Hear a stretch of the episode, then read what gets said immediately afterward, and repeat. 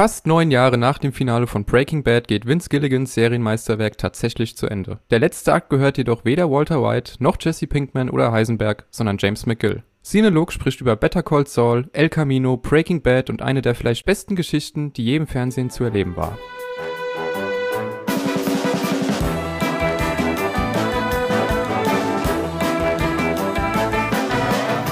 Herzlich willkommen zu einer neuen Folge Sinolog, bei der, ganz so wie bei unseren Retrospektiven, es heute für mich wieder einmal heißt Better Call Tobi. Und damit hallo auch an dich, Tobias Jureczko. Trust Experience, Trust Hechler. Hallo Christopher Hechler.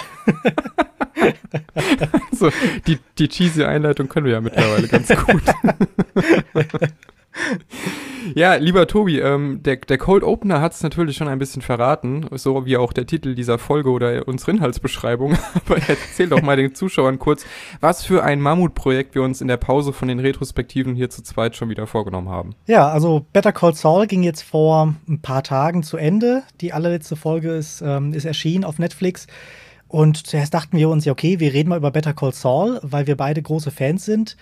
Dann dachten wir uns, ja, okay, hier und da sollten wir vielleicht auch mal Breaking Bad erwähnen. Jetzt haben wir uns entschieden, wir reden über Better Call Saul, aber auch Breaking Bad und auch El Camino, also wirklich dieses komplette Breaking Bad-Universum, wie es manchmal genannt wird. Über das soll es heute gehen.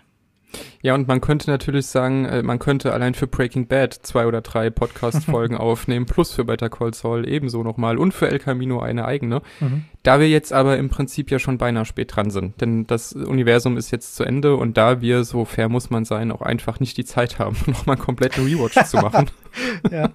Wobei ich zugeben muss, dass ich gerade mitten im Breaking Bad Rewatch drin bin, aber mhm. äh, Gut, naja, wir haben jedenfalls nicht die Zeit, uns einfach nochmal insgesamt elf Serienstaffeln plus einen Film anzugucken, um das alles zu besprechen. Aber wir sind große Fans von all dem.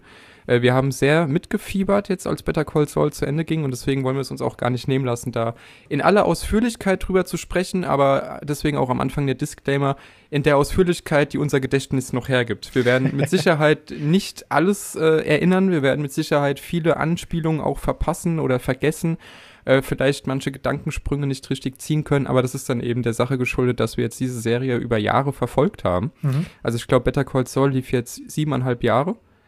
Knapp ja, beziehungsweise sechs Staffeln. Es wurde ja eine Corona-Pause gemacht und, äh, genau, ja. und äh, Bob Unkirk, äh, wie er es so schön gesagt hat, hatte eine kleine, ja, nicht ganz so wichtige Nahtoderfahrung am letzten Set gehabt.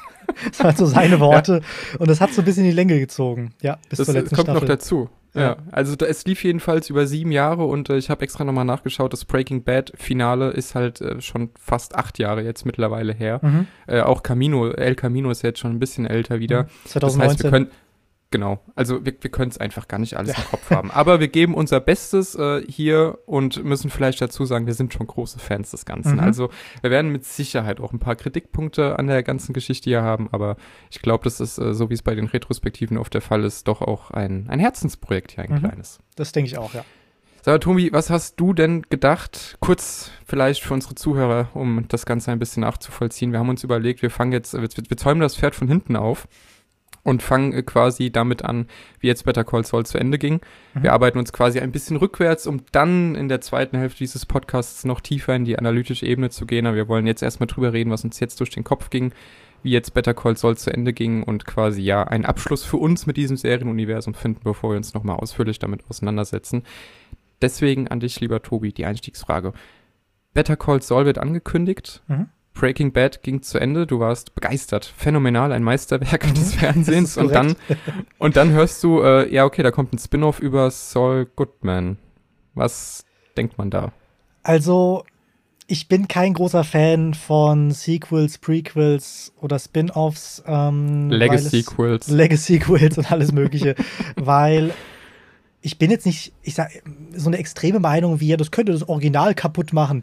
So sehe ich nicht, aber es könnte so ein bisschen was das Original verfälschen. Also wenn man sagt, Breaking Bad ist halt die beste Show aller Zeiten, ähm, wenn jetzt plötzlich ein Spin-off kommt, was das Ganze so ein bisschen ne, bisschen befleckt, sage ich mal, dann, dann tut es eben Breaking Bad nicht gut. Und deswegen war ich anfangs ein bisschen skeptisch, bis ich aber äh, gelesen habe, dass ähm, Vince Gilligan mitmachen soll und äh, der eben auch der Showrunner war von Breaking Bad, der auch die, die zündende Idee hatte von Breaking Bad.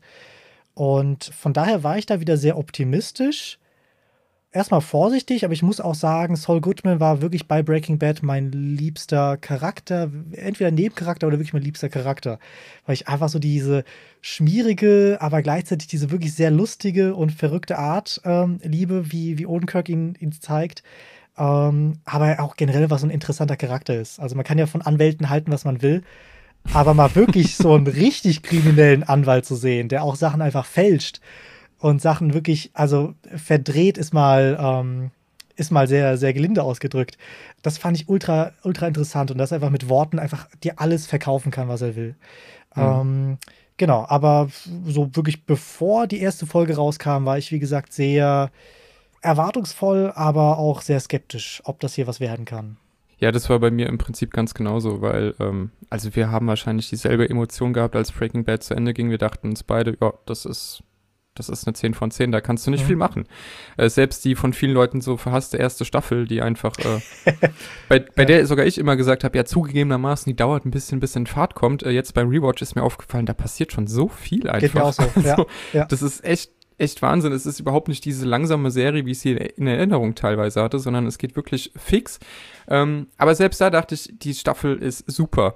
Und wir, wir bei der Retrospektive, wir machen das ja auch immer gerne mit Anekdoten. Ich habe ja auch schon eine Anekdote für dich. Mhm. Breaking Bad habe ich nämlich zu der Zeit geguckt, als man noch Blu-rays gekauft hat. also als man auch noch ja. Serien auf Blu-rays gekauft hat. Das heißt, ich habe echt gewartet, bis die nächste Staffel immer auf Blu-ray erschien. Ja. Ähm, bis ich dann die fünfte auf Sky äh, sehen konnte. Die lief da ja parallel. Und damals war es ja schon so, dass Breaking Bad kurz davor war oder dass sie Angst hatten, dass es abgesetzt wird, weil es immer weniger Zuschauer wurden. Dann hat Netflix die Rechte dafür gekauft in den USA und plötzlich haben sich passend quasi zur finalen Season immer mehr Leute vor Breaking Bad eingefunden, weil mhm. sie auf einmal gemerkt haben, das ist eine richtig, richtig gute Serie und wollten sehen, wie das zu Ende geht. Und mein erster Kontakt mit Netflix war dann auch Better Call Saul, weil äh, das ja dort lief oder auch immer noch läuft und ich mir damals Netflix-Account gemacht habe und komplett geflasht war, dass du da auf Abruf das quasi einfach so hast in HD. so, und das ist jetzt siebeneinhalb Jahre her. Schau dir mal an, wie sich da die Zeiten gewandelt haben ja. seitdem. Ja, aber ich war jedenfalls auch sehr skeptimistisch, weil ich habe mich natürlich gefreut, dass es äh, weitergeht mit Breaking Bad. Hab die Serie sehr gern, äh, guck sie jetzt gerade auch zum dritten Mal. Aber ähm, ob Saul Goodman irgendwie das trägt, ich weiß ja nicht. Und ich habe tatsächlich auch das Gefühl, aber da reden wir dann, wenn es soweit ist, drüber, dass Better Call Saul in den ersten Staffeln immer dann am besten war, wenn es Richtung Breaking Bad ging. Aber da streiten wir uns vielleicht nachher drüber ich würde sagen, ähm, um das Ganze hier für uns auch, auch greifbar zu machen, ich würde jetzt dieses Universum einfach Breaking Bad, Better Call Saul, El Camino als Breaking Bad beschreiben. Mhm. Also wenn ich jetzt dir die erste Frage stelle, ja. begreif mir das als drei Werke oder als eines, habe ich meine Antwort schon gegeben. Für mich ist es eine Gesamtgeschichte. Aber ziehst du da Unterschiede oder ist es für dich eine große Handlung?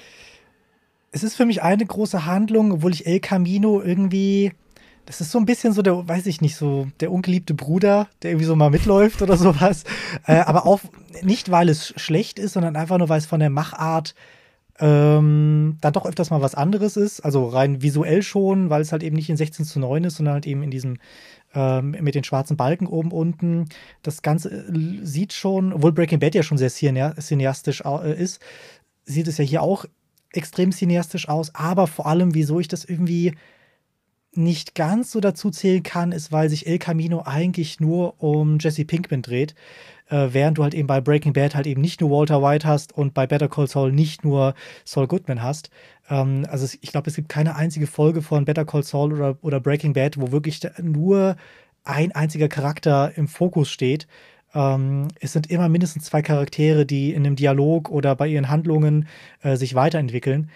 Und deswegen ja, fällt es mir irgendwie schwer, El Camino da irgendwie auf dieselbe Stufe zu stellen. G genauso, weil ich sag mal so, das Ende von El Camino und das Ende von Breaking Bad mit, bezogen auf Jesse Pinkman ist gar nicht mal so verschieden. Aber ich, ja. Naja. Also in beiden kommt er davon. Punkt. er fährt weg. Punkt. Also klar. Ja, streit, streiten wir uns gleich drüber. Nein, aber ja, es ist für mich eine große Welt. El Camino ist, ja, hat irgendwie so einen, so, einen, so, einen, eigenen Wert, aber an sich stimme ich dir dazu oder hab, hab da kein Problem mit, wenn wir jetzt das Ganze als Breaking Bad bezeichnen, alle drei Werke. Ja, also El Camino, äh, weil es halt schon auch ein Film ist einfach, fühlt es natürlich auch ein bisschen anders an, wobei ja mittlerweile in zweiten Leben, in denen auch Netflix-Episoden durchaus mal zweieinhalb Stunden dauern. Mhm. Hashtag Stranger Things.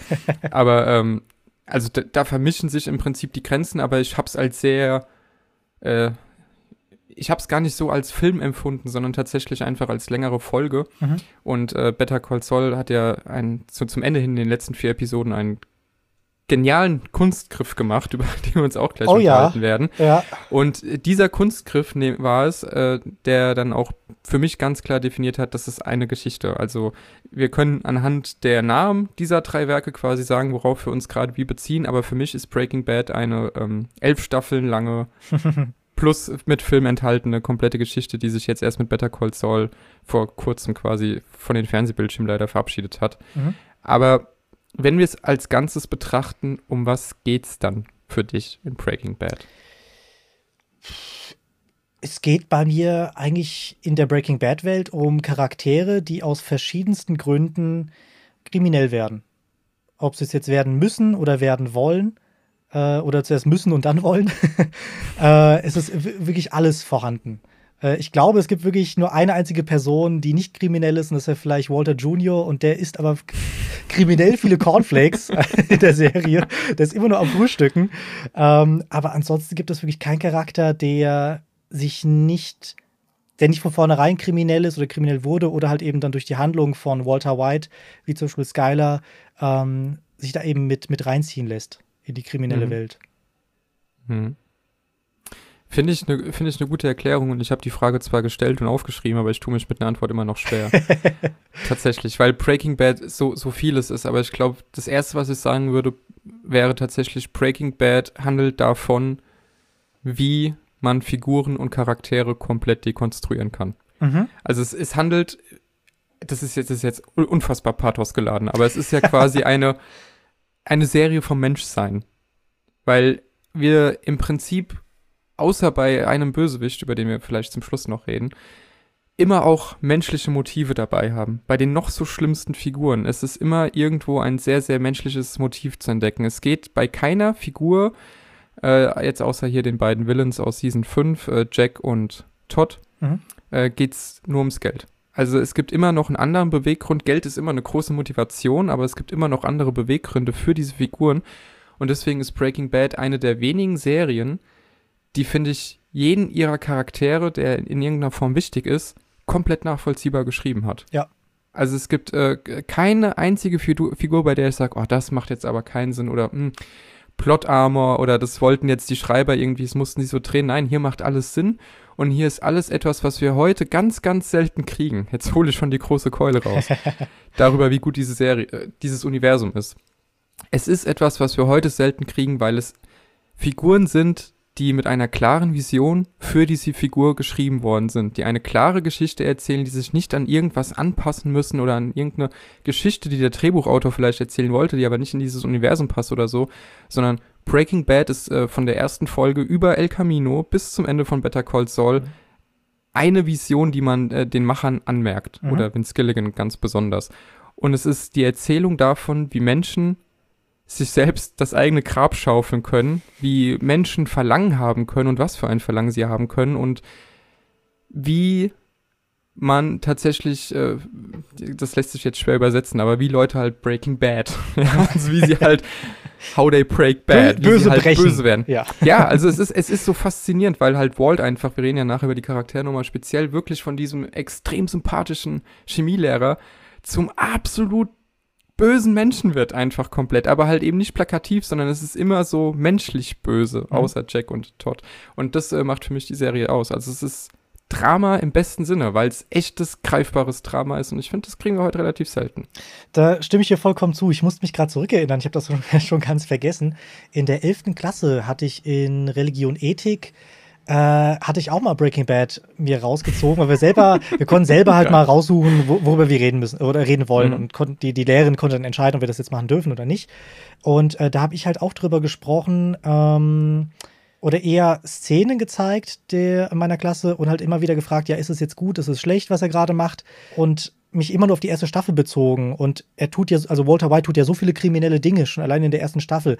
Man konnte ja. aber immer wieder ein Auge zudrücken, weil man wusste, ja, okay, er macht das aber deswegen und naja, so schlimm ist es ja nicht, er produziert ja nur die Drogen, er nimmt ja keine oder verkauft sie ja nicht. Ähm, und äh, da fand ich halt sehr faszinierend, wie viele, und ich habe das ja auch bei mir gemerkt, wie viele halt eben auf Walters Seite waren, obwohl er eigentlich schon in der allerersten Folge, in der er beschlossen hat, er nimmt jetzt sein Wissen und will Drogen herstellen und nicht irgendwie Gras, sondern wirklich halt eine sehr, sehr, sehr, sehr schlechte und schlimme Drogen, gefährliche Droge, ähm, dass er das Wissen dafür anwendet, um eben Geld zu machen. Und das allein hat ja eigentlich schon gereicht, um wirklich zu sagen, nee, der ist kriminell. Ähm, aber dass so viele Leute halt dann trotzdem sagen, ja, aber hm, das ist eine Ausnahme oder sowas, ähm, das fand ich halt extrem faszinierend oder finde ich immer noch faszinierend bei der, bei der Serie. Ähm, deswegen stimme ich dir da vollkommen zu. Und die, all diese Charaktere, egal was sie tun, also du hast es schon gesagt, am Ende mordet ja auch äh, Walter White, was du dir irgendwie in der allerersten Folge gar nicht vorstellen kannst. Ähm, aber, aber lustigerweise, es dauert nur bis zu Folge 2 oder 3, ne? bis er tatsächlich ja. schon den ersten Mord begeht. Also die erste Season ist ja relativ kurz mhm. und den ersten Mord begeht er ja, äh, wenn er quasi diese chemische Mischung macht im Van, um äh, Crazy Eight und seinen ja. Kumpel da auszunocken und der eine stirbt ja an dieser Vergiftung. Ja, und Crazy Eight bringt er dann in Folge 5 um. Wo du daher so. wiederum sagen könntest, das wäre zweimal Notwehr, aber dass jetzt am Ende, Spoiler, halt eben Mike tötet, das war ja, das war ja einfach nur pure das war ein ja. purer Ego-Trip. Der hat einfach ja. keinen Bock gehabt, dass, dass Mike ihm gerade einfach sagt, was Sache ist und dass er sagt, dass er einfach nicht so ein großer Kingpin ist, äh, Kingpin ist wie Gast, sondern halt eben einfach sehr egoistisch handelt und nicht nachdenkt. Naja, und was passiert denn? Der schießt er den. Naja, ähm, zwischendrin lässt er neun Menschen im, im Gefängnis parallel ja. aus, äh, ausschalten, ja. umbringen, ja? ja? Oder das, also es wird ja nur noch schlimmer. Wie gesagt, ich habe mir vorhin noch mal ein Recap angeguckt, um noch mal äh, mein, mein Hirn ein bisschen aufzufrischen. Das ist so krass, was Walt alles macht und es ist trotzdem so krass, wie lange du ihm irgendwie verzeihst und sagst, ah ja, aber er ist doch trotzdem irgendwie noch dieser, dieser gute. Nein, eigentlich hört er tatsächlich in Folge zwei spätestens auf, ein guter Mensch zu sein. Ja, und das, wenn du es jetzt so ganz pathetisch sagen willst. Das stimmt total, ja. Und das Ding ist, ähm, es ist so unerwartet, aber es ist total organisch. Und das ist, glaube ich, so das Wichtigste ja. und das, was ich irgendwie so am meisten schätze an dieser Serie oder diesen beiden Serien. Ähm, immer wenn du glaubst, okay, so wird es jetzt nächste Folge weitergehen, passiert das komplette Gegenteil. Es macht aber total Sinn, dass das passiert. Und du fragst dich hinterher, wie, wie hättest du was anderes, ähm, wie, wie hättest du was anderes erwarten können? Und das finde ich halt aber extrem, extrem interessant. Also in der Story, in der Charakterentwicklung, dass Walt später wirklich dieser Heisenberg wird, das ist total verständlich, total organisch. Ähm, die, Vince Gilligan hat auch mal gesagt, die wollten so das Gegenteil machen von Jump, äh, Jump the, the Shark. Das heißt, mm, wenn du mm. irgendwann einfach komplett übertreibst äh, und irgendwas machst, was einfach alle, was niemand vorhersehen kann und was einfach total übertrieben ist, dann wundert man sich schon und wird so ein bisschen rausgezogen aus der Serie. Und die wollen, wollten wirklich so wenig wie möglich am Charakter jede Folge ändern, aber genug, dass du interessiert bist und vor allem genug, dass es Sinn macht, dass diese Charaktere sich in diese Richtung weiterentwickeln. Und das ja. merkt man total. Ja, und das halt über die komplette Laufzeit hinweg. Ja. Also das ist ja das, was mich an Breaking Bad so fasziniert und das ist seitdem auch für mich ein Qualitätsmaßstab, mhm. wenn ich äh, eine neue Serie anfange. Weil wir haben oft die Argumentation, naja, aber bei einer Serie kannst du so viel mehr, mehr erzählen. Da kannst du die Charaktere so toll ausbauen. Aber welche Serie macht das denn heute noch? also es gibt, wie viele große sind daran gescheitert, ja? Wir äh, reden ja zufälligerweise bald über das erste Game of Thrones Spin-off. aber Game of Thrones ist ja da eine Serie, die es, die es wirklich wunderbar geschafft hat, alles, was sie sich sechs Staffeln lang aufbaut, dann mit schlechtem Writing halt kaputt zu machen in den letzten zwei. Eben dadurch, dass auch Charaktere nicht richtig zu Ende erzählt werden. Und äh, es gibt tatsächlich, also ich habe leider The Wire ja immer noch nicht in Gänze gesehen äh, und auch Sopranos noch nicht, aber es gibt außer Breaking Bad slash Better Call Saul slash El Camino äh, nur eine Serie und das ist Boardwalk Empire, bei der ich sagen würde, die ist von der ersten bis zur letzten Folge dermaßen schlüssig in dem, was ihre Figuren tun, in dem, was für Konsequenzen das Handeln der Figuren mit sich bringt und in dem, was uns die Macher erzählen wollen. Und da ist äh, Breaking Bad einfach ja, schon, schon großes Drama-Kino, aber wir schwärmen schon so viel. Das ist unfassbar. eigentlich eigentlich habe ich dich nur gefragt, um was geht's. Gut, damit wir hier nicht äh, komplett den Faden verlieren. Wir haben ja, wir gehen ja nachher in die Analyse, wollen ja jetzt erstmal ein bisschen über das aktuelle Tagesgeschehen quasi reden. Ähm, deswegen zäumen wir das Pferd jetzt wirklich von hinten auf. Better Call Saul ist zu Ende. Sechs mhm. Staffeln waren es, 13 Folgen nochmal zum Schluss. Und ich frage dich, bist du zufrieden mit dem Finale von Better Call Saul? Ich habe jetzt die letzten Tage überlegt, mit der Serie bin ich komplett zufrieden. Also wir haben uns ja auch immer wieder mal ausgetauscht, immer wieder gefragt, hast du die letzte Folge schon gesehen? Ja, und wie fandst du es? Und ähm, es hat wirklich sehr viel Spaß gemacht, auch immer wieder in den einzelnen Folgen mal über, über Szenen zu sprechen. Jetzt, da die Serie wirklich zu Ende ist, finde ich, es war ein gutes Finale. Es war auch ein organisches Finale. Ich habe aber einen großen Kritikpunkt, ähm, leider schon zu den letzten Folgen, aber vor allem das, das Finale von Better Call Saul. Äh, bevor ich jetzt aber darauf eingehe, würde ich gerne wissen, was du, was du so vom Finale hältst. Ich bin phänomenal begeistert. Ja? Ja. Okay. Ähm, also ich hätte, ich habe gar keinen Kritikpunkt, tatsächlich. Ich hätte es mir nicht besser vorstellen können. Und das ist ein bisschen lustig, weil Better Call Saul für mich immer, wie gesagt, reden wir nachher nochmal drüber, immer schon auch ein bisschen die schwächere Serie war. Mhm. Also ich habe es ich habe jede Folge genossen und nach jeder Folge gedacht, wow, das ist so gut, aber vielleicht war auch Breaking Bad ein bisschen nostalgisch verklärt in meiner Erinnerung, aber ich dachte immer, es ist noch nicht so packend wie die Mutterserie, beziehungsweise es ist immer dann am besten, wenn es sich der Mutterserie annähert. Und äh, das heißt aber nicht, dass die ersten fünf Staffeln absolut wunderbar sind, vielleicht ein bisschen langsam, vielleicht ein bisschen noch nicht ganz so spektakulär wie Breaking Bad, aber sehr, sehr gute Erzählung. Aber die sechste Staffel ist phänomenal. Mhm also eigentlich ja auch schon, was Staffel 5 aufbaut. Ja. Also Vince äh, Gilligan und sein Team, die sind absolute Master of Suspense. Wie die es schaffen, Spannung in Szenen aufrecht zu erhalten, ist unglaublich. Also es ist, erlebst du nirgendwo besser im Fernsehen. Aber die sechste Staffel ist wirklich die Krönung dieses Universums, muss ich sagen. Mhm. Weil äh, auch das Ende, es kriegt einfach jeder, jede Figur äh, die kriegt nicht ihre gerechte Strafe oder so. Ich finde, das, das ist plump zu sagen, aber jede Figur wird konsequent zu Ende erzählt. Und zwar auf einem immer spektakulären, weil es ist immer noch eine Dramaserie, aber auch sehr ähm, ja, geerdeten, äh, geerdeten Fundament quasi. Und der Kniff, da gehst du wahrscheinlich drauf ein, der Kniff, die letzten vier Folgen als Ende dieses Universums auch zu machen, also aus dem, aus dem Prequel quasi ein Sequel zu machen, in den letzten vier Episoden, ist einfach so genial. Es ist so einfach, aber es ist auch so unfassbar genial. Ähm, großes Kino. Also die letzten 70 Minuten vor allem ganz, ganz großes Kino. Also ich habe gar nicht so das Problem gehabt, dass es plötzlich ein Sequel wird, weil vor allem wollte ich ja wissen, wie es jetzt mit äh, Gene Tekovic heißt er, glaube ich, äh, dann ja, in der genau. Zukunft. Ähm, wie es dann, sprich Saul Goodman, der sich verstecken muss, wie es ihm denn so, ja, was ihm so widerfährt.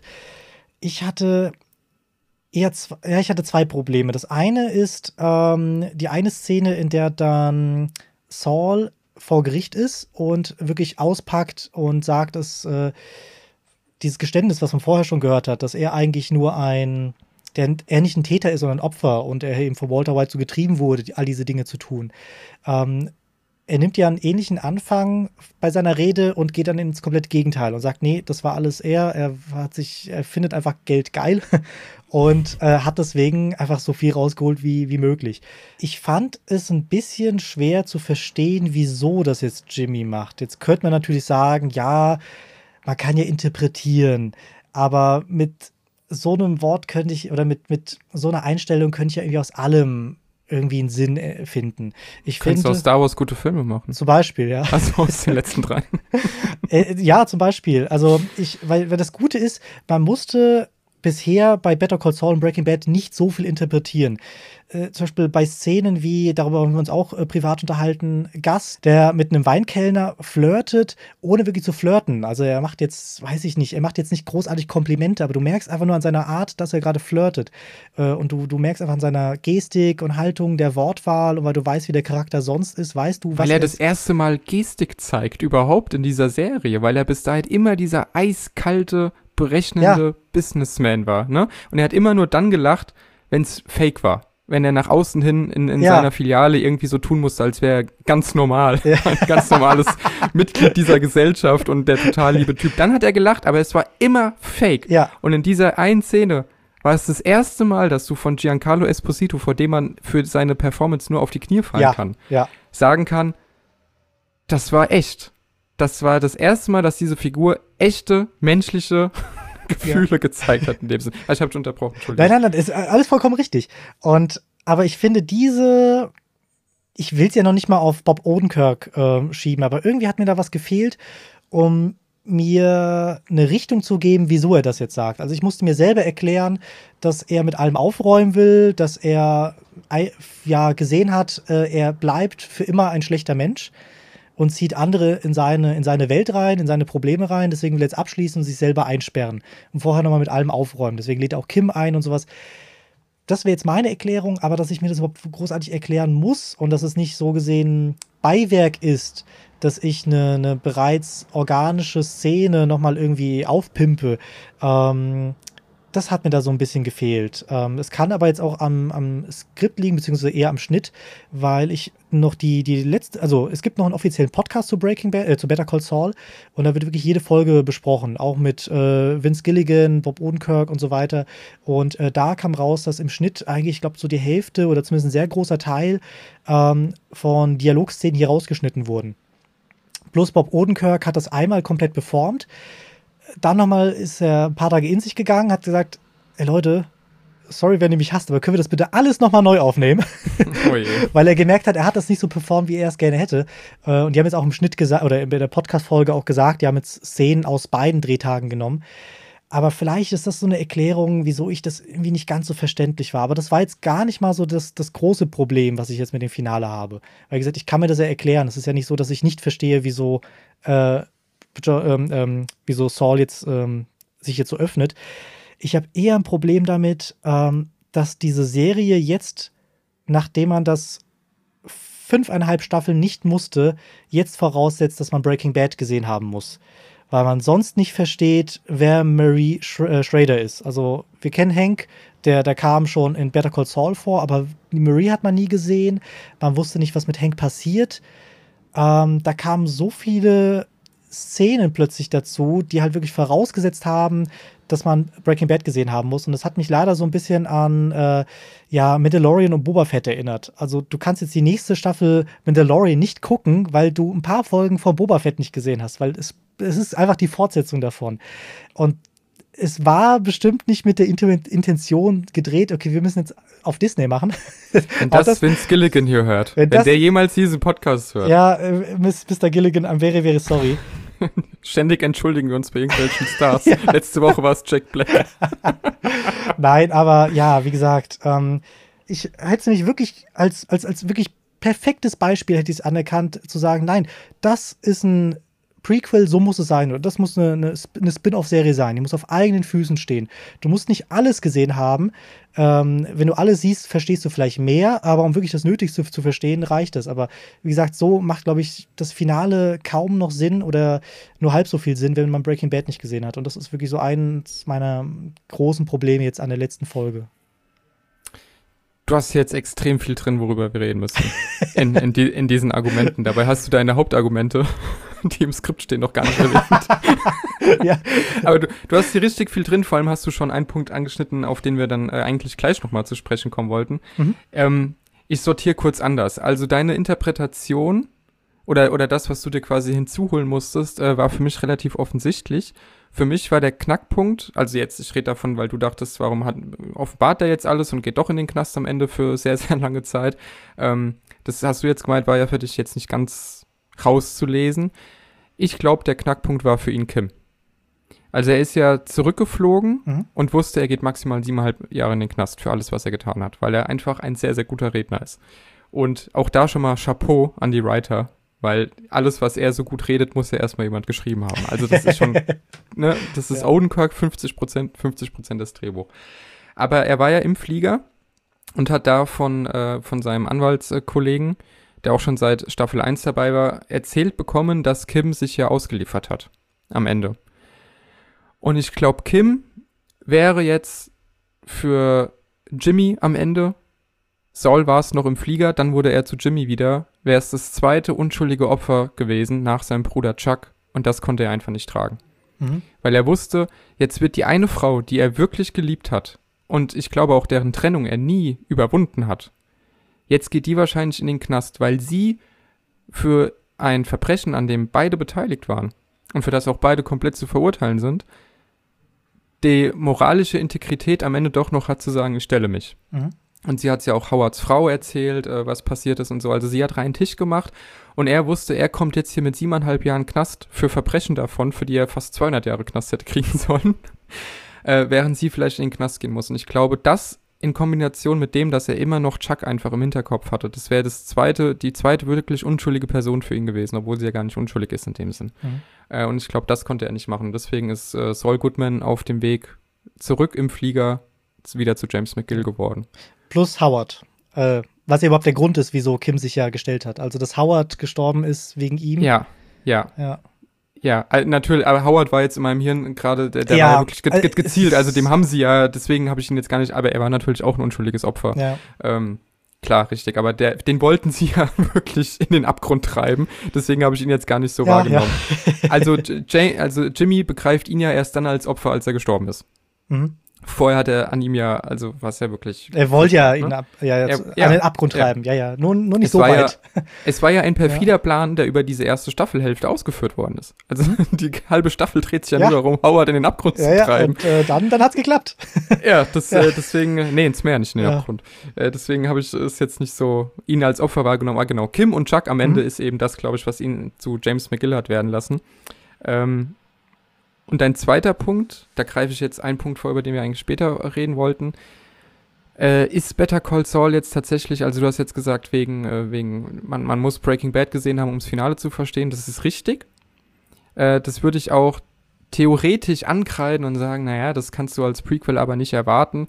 Jetzt muss man aber hier sagen, wir sind hier in den letzten vier Folgen der sechsten Staffel. Mhm eines sehr langen, großen Universums. Also wer tatsächlich jetzt noch die Mutterserie nicht gesehen hat, der ist dann vielleicht auch einfach nicht mehr die Zielgruppe. Ja, weiß ich nicht, weil ähm, wenn ich gefragt, oder ich kenne wirklich ein paar Leute, die haben Breaking Bad noch nicht gesehen. Ähm, und die haben jetzt halt eben von Better Call Saul auch gehört und fragen mich ja, was soll ich denn zuerst angucken? Da, da habe ich mal gesagt, ja, kannst echt egal, was du dir anschaust, beides ist gut, äh, musst auch nicht das eine gesehen haben, um das andere zu verstehen. Äh, klar gibt's halt, wenn du Better Call Saul schaust, so ein paar Easter Eggs, nenne ich es mal, die jetzt aber wirklich nicht sehr offensichtlich sind, deswegen will ich es noch nicht mal Fanpleasement nennen. Mhm. Ähm, weshalb Breaking Bad einfach nochmal ein Stückchen schöner wird oder andersrum.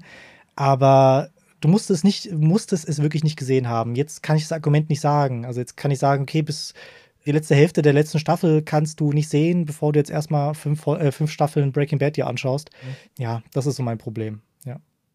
Also meine These ist die, und das kann ich jetzt äh, aus, aus voller Überzeugung noch bekräftigen, weil ich ja gerade Breaking Bad nochmal schaue. Better Call Saul ist für mich kein Prequel und äh, Breaking Bad nicht die Mutterserie, sondern beides ist eine Mutterserie, weil ich jetzt beim Breaking Bad schauen gemerkt habe, wie unfassbar gut Breaking Bad als Spin-off zu Better Call Saul funktioniert hätte. Mhm. Also Lupen rein, wirklich Lupen rein, weil exakt so wie halt äh, Saul in Breaking Bad dann irgendwann eingeführt wird, haben wir ja auch die ganzen Cameos aus Breaking Bad bei Better Call Saul, die ja ihre Wirkung deswegen haben, weil wir ja schon wissen, wer es ist als Breaking Bad Zuschauer. Also, mhm. dass wir nochmal Tuco sehen oder so, äh, worauf der Schauspieler früher gar keine Lust hatte. Der hat gesagt, die Rolle von Tuco hat mich nervlich an den, an den Rande des Wahnsinns ja, gebracht, ja. ja, die zu performen. Ähm, aber diese Cameos hatten ja nur deshalb ihre Wirkung, weil wir Breaking Bad schon gesehen haben. Man muss es als Zuschauer nicht gesehen haben, aber unsere These, dass alles eine große Geschichte ist und nicht drei verschiedene Werke, bekräftigt sich ja dadurch nur, dass Better Call Saul am Ende sagt, das ist hier jetzt auch euer Abschied. Mhm. Ich will es auch nicht Fanpleasement nennen, weil das immer so was Schlechtes irgendwie noch an sich hat, aber es ist auch euer Abschied von diesem Universum. Deswegen würdest du im Finale nicht negativ ankreiden. Im Gegenteil, ich finde diesen Kniff einfach immer noch so genial, zu mhm. sagen, wir machen aus diesem Sie äh, Prequel jetzt das Finale dieses ganzen Universums. Ja, deswegen kann ich da bei dem Kritikpunkt nicht so ganz mitgehen. Aber okay. klar, wenn du jetzt den Leuten sagst, äh, schaut euch Better Call Saul äh, von vorne an, dann ist es vielleicht ein Dämpfer, aber come on. Es ist so ein bisschen wie der Podcast hier. Es ist von Fans für Fans. So ehrlich muss man sein. Gut, ähm, wir waren aber immer noch beim Finale von Better Call Saul. Du hast noch drauf geschrieben, ob das Finale in unserem schönen Skript, ob das Finale zu klein ist im mhm. Vergleich mhm. zu Breaking Bad oder zu traurig für eine Comedy-Serie. Das finde ich einen spannenden Punkt. Ja, weil das, hm, das war wieder auch so ein Punkt. Ich wusste nicht, was ich erwarten soll. Äh, ich wusste nicht, dass ich was wirklich sehr gut Geschriebenes erwarten werde oder bekommen werde aber es war schon auffällig klein und unspektakulär. Also ich habe wirklich gedacht, äh, dass Saul Goodman jetzt drei Viertel der Folge von der Polizei abhaut. Und äh, mhm. weiß nicht, die letzten zehn Minuten spielen dann halt irgendwie im Knast oder er stirbt oder schafft es doch irgendwie raus oder irgendwie sowas. Aber es hat ja, es wäre ja genau andersrum. Es hat zehn Minuten gedauert, dann war er plötzlich in der Gefängniszelle. und da war ja klar, dann kannst du ja nicht mehr so groß werden oder so pompös werden, äh, rein visuell. Also du hast natürlich dieses Die Maschinengewehr aus dem Kofferraum. Genau, oder, oder ja. diese fette Explosion bei El Camino, als dann Jesse sich halt eben bei der Firma recht oder bei den Personen recht, die überhaupt diese komplette Verankerung und dieses komplette Slide-System gemacht hat, wo er halt ja ständig an, an Ketten war und ähm, äh, das Meth gekocht hat. Ähm, sowas hattest du hier nicht. Also du, es war zwar groß in der Charakterentwicklung, was wir ja gerade schon beide besprochen haben, äh, aber es war visuell nicht besonders groß. Und das habe ich, ich will nicht sagen, dass ich es vermisst habe, aber mir ist es aufgefallen. sagen wir mhm. so.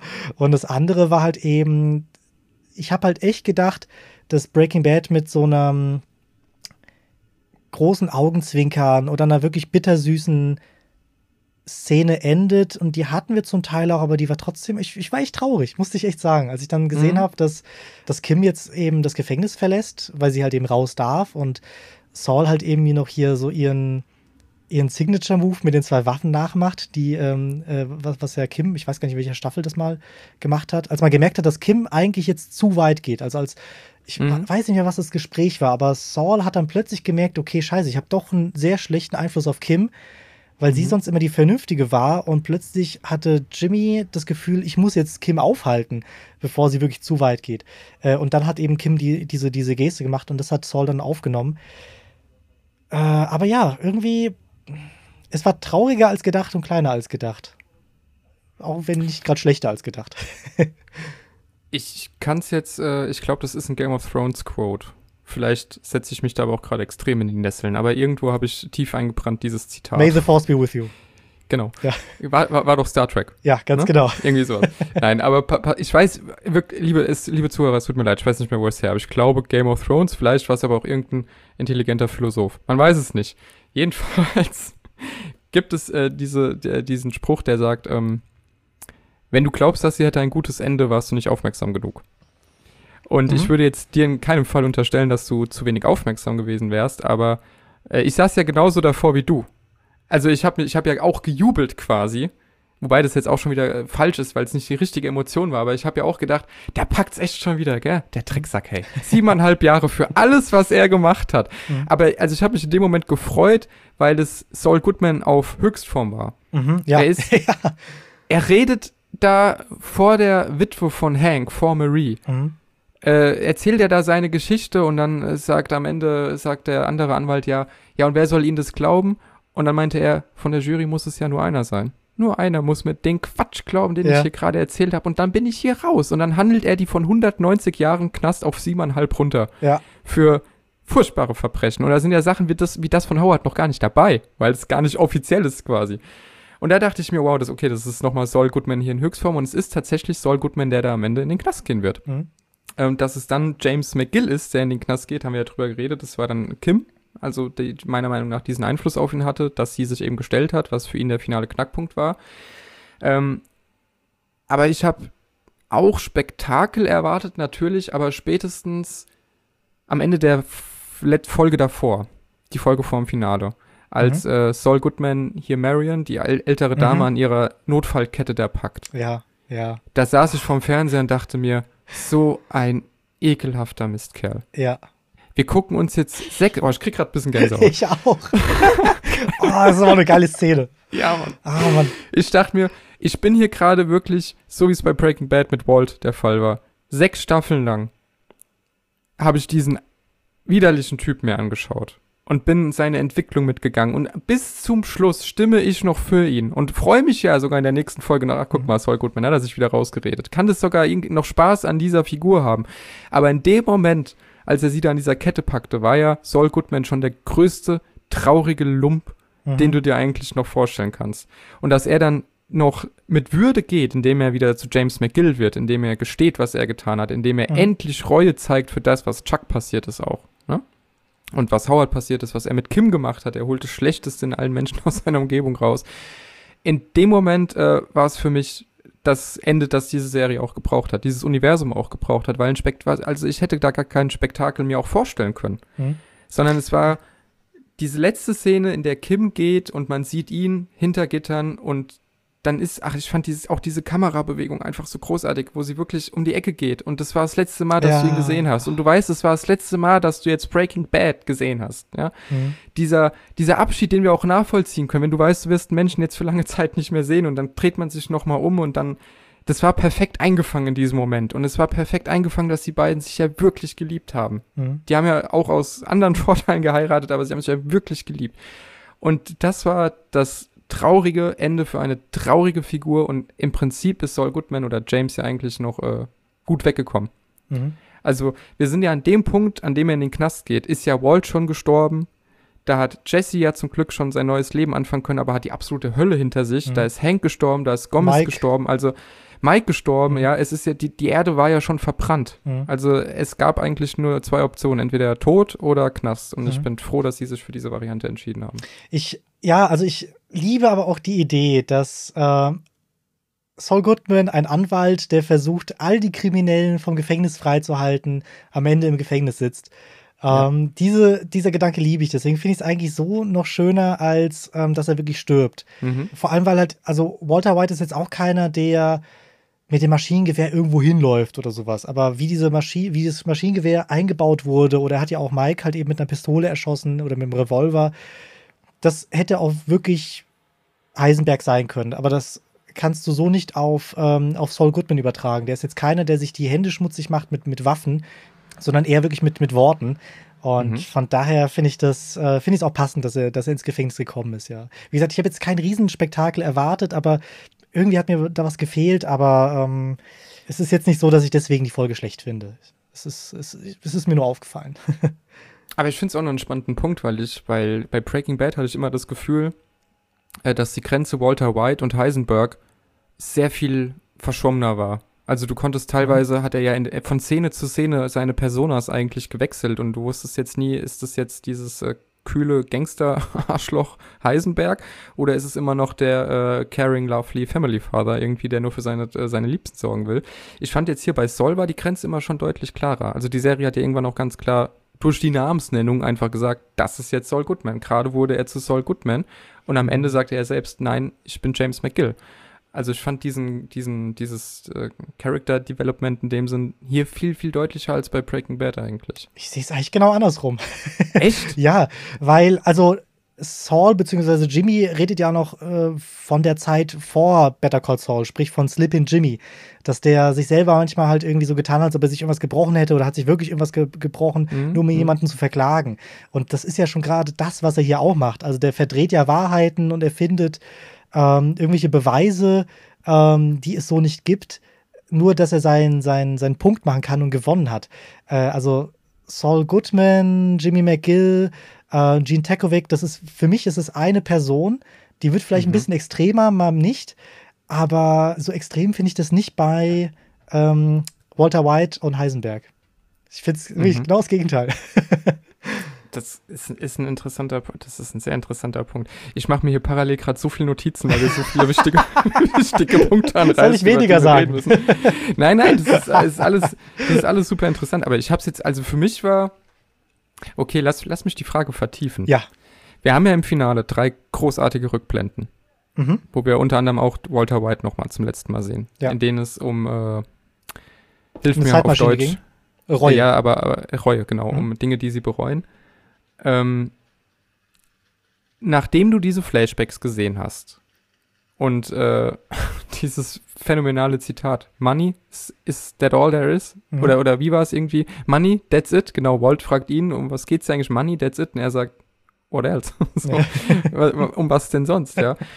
War Saul Goodman für dich jetzt einfach schon immer Saul Goodman slash Slippin' Jimmy? Also war er, ist er einfach so, wie er ist, was sogar sein Bruder ja in diesen Flashbacks zu ihm sagt? Du bist einfach so, wie du bist. Also hat er dieses gewisse Böse, sage ich mal, einfach schon an sich gehabt? War das dann in dem Sinn kein nix, was sich entwickelt hat, sondern ist er bis zu einem gewissen Punkt einfach scheiße? Ja, also nein, für, für mich war der wirklich, er war immer der gleiche Charakter, er wurde aber immer an der Leine gelassen oder an der mhm. Leine gehalten. Ähm, und deswegen finde ich, ich glaube, das ist Ende der zweiten, müsste Ende der zweiten Staffel gewesen sein, wenn dann wirklich Chuck sich umbringt. das ist so die also letzte. Ich glaube, das war sogar erst am Ende von der dritten, aber ich bin mir jetzt nicht mehr sein. ganz sicher. Also, das ja. ist ja wirklich die letzte Leine, die an Saul Goodman bzw. an Jimmy ja noch, noch gehalten mhm. wurde. Und ab da an hast du auch sehr, sehr viel oder sehr schnell wurde dann plötzlich, ähm, wurde Jimmy plötzlich der Saul Goodman, den wir auch Breaking Bad kennen. Ähm, ich glaube nicht, weil plötzlich so viel Neues dazu kam, sondern einfach nur, weil er endlich mal er sein kann, ohne dass er sich irgendwie vor Chuck rechtfertigen muss. Also für mich war er immer der gleiche Charakter, aber er, er hat einfach die Situation nicht gehabt, ähm, ja, so, so zu sein, wie er halt eben ist. Mhm. Ist er mit der zunehmenden Eskalation seiner Umgebung selbst eskaliert, quasi? Also äh, desto ja. schlimmer, schlimmer seine Umgebung wurde, desto mehr wurde er Goodman. Genau, ja, be beziehungsweise umso mehr Frei Freiraum der hatte und ähm, ja, umso, umso extremer waren seine Entscheidungen und umso weniger hat er an Moral gedacht. Mhm. Ja. Das ist ein interessanter Punkt. Ich muss mir hier wirklich so viele Notizen machen. Weil wir, eigentlich wollten wir über die Charaktere ja in Depth quasi nochmal später reden, ja, aber ja. das ist, das ist, das ist gerade eigentlich schon zu interessant. Ich muss das deswegen ein bisschen vorziehen. Wir haben ja dann die eine Szene in, äh, es ist ja im Prinzip auch, es ist ja auch eine Serienbesprechung, deswegen können wir das jetzt ruhig machen. Wir haben ja auch die eine Szene, ähm, in der wir dann sehen, dass bei Breaking Bad, was irgendwann in der zweiten Staffel, ich glaube Folge 7 oder so, äh, dass Saul in die Highschool geht von Walter White, nachdem sie, kurz nachdem sie sich kennengelernt hatten. Mhm. Und im Prinzip hat Mike Jimmy ja vorher schon abgeraten, davon Walt und Jesse weiter zu verfolgen. Das sind mhm. irgendwie, landen eh in vier Wochen in Knast und so. Das heißt, Breaking Bad hätte vielleicht gar nicht so passieren müssen, wie es dann passiert ist, sondern wäre vielleicht nach zwei Wochen zu Ende gewesen. Äh, nach zwei Staffeln. Stattdessen geht ja Jimmy zu ihm und bietet ihm ja die Zusammenarbeit an. So, mhm. er wäscht ja dann auch das Geld von denen und so, er, er hält sie aus dem Knast raus, er kümmert sich um alles um die reine Weste quasi nach außen hin. Also Jimmy sorgt ja im Prinzip selbst dafür, dass seine Umgebung weiter eskaliert. Denn in diese mhm. krasse Verbrecherspirale, in die er dann rutscht, die tritt er ja erst los. Und dasselbe hat er ja auch mit Kim gemacht. Also deswegen meine Frage, ich habe so viele Punkte, meine Frage. Holt Jimmy auch das Schlechteste aus seiner Umgebung immer raus, während er parallel zu seiner Umgebung quasi weiter eskaliert? Oder ist, ist, oder siehst du da andere Motivation? Ist es quasi, handelt er immer aus sich selbst heraus mhm. oder holen Walt und er zum Beispiel und Kim und er immer kontinuierlich aus sich selbst das Schlechte heraus, gegenseitig? Also er ist schon so ein bisschen mh, mm, eine kleine Flamme, die das große Feuer noch mal größer macht. Ähm, zum Beispiel, also bei, bei Kim hat man es ja total gesehen, dass, äh, dass wie, wie ich ja vorhin gesagt habe, dass es ja auch wirklich einen Zeitpunkt gab, bei dem Kim einfach moralisch ja noch mal weniger oder weniger Wert auf Moral gelegt hat als, als, ähm, als Saul. Du kannst aber auch genauso, jetzt muss ich gerade überlegen, warte, ich hatte gerade noch ein paar, also Chuck zum Beispiel. Ähm, mhm. Ich habe mir nämlich letztens noch mal diese Folge angeschaut, in der Chuck und Jimmy vor, vor Gericht stehen.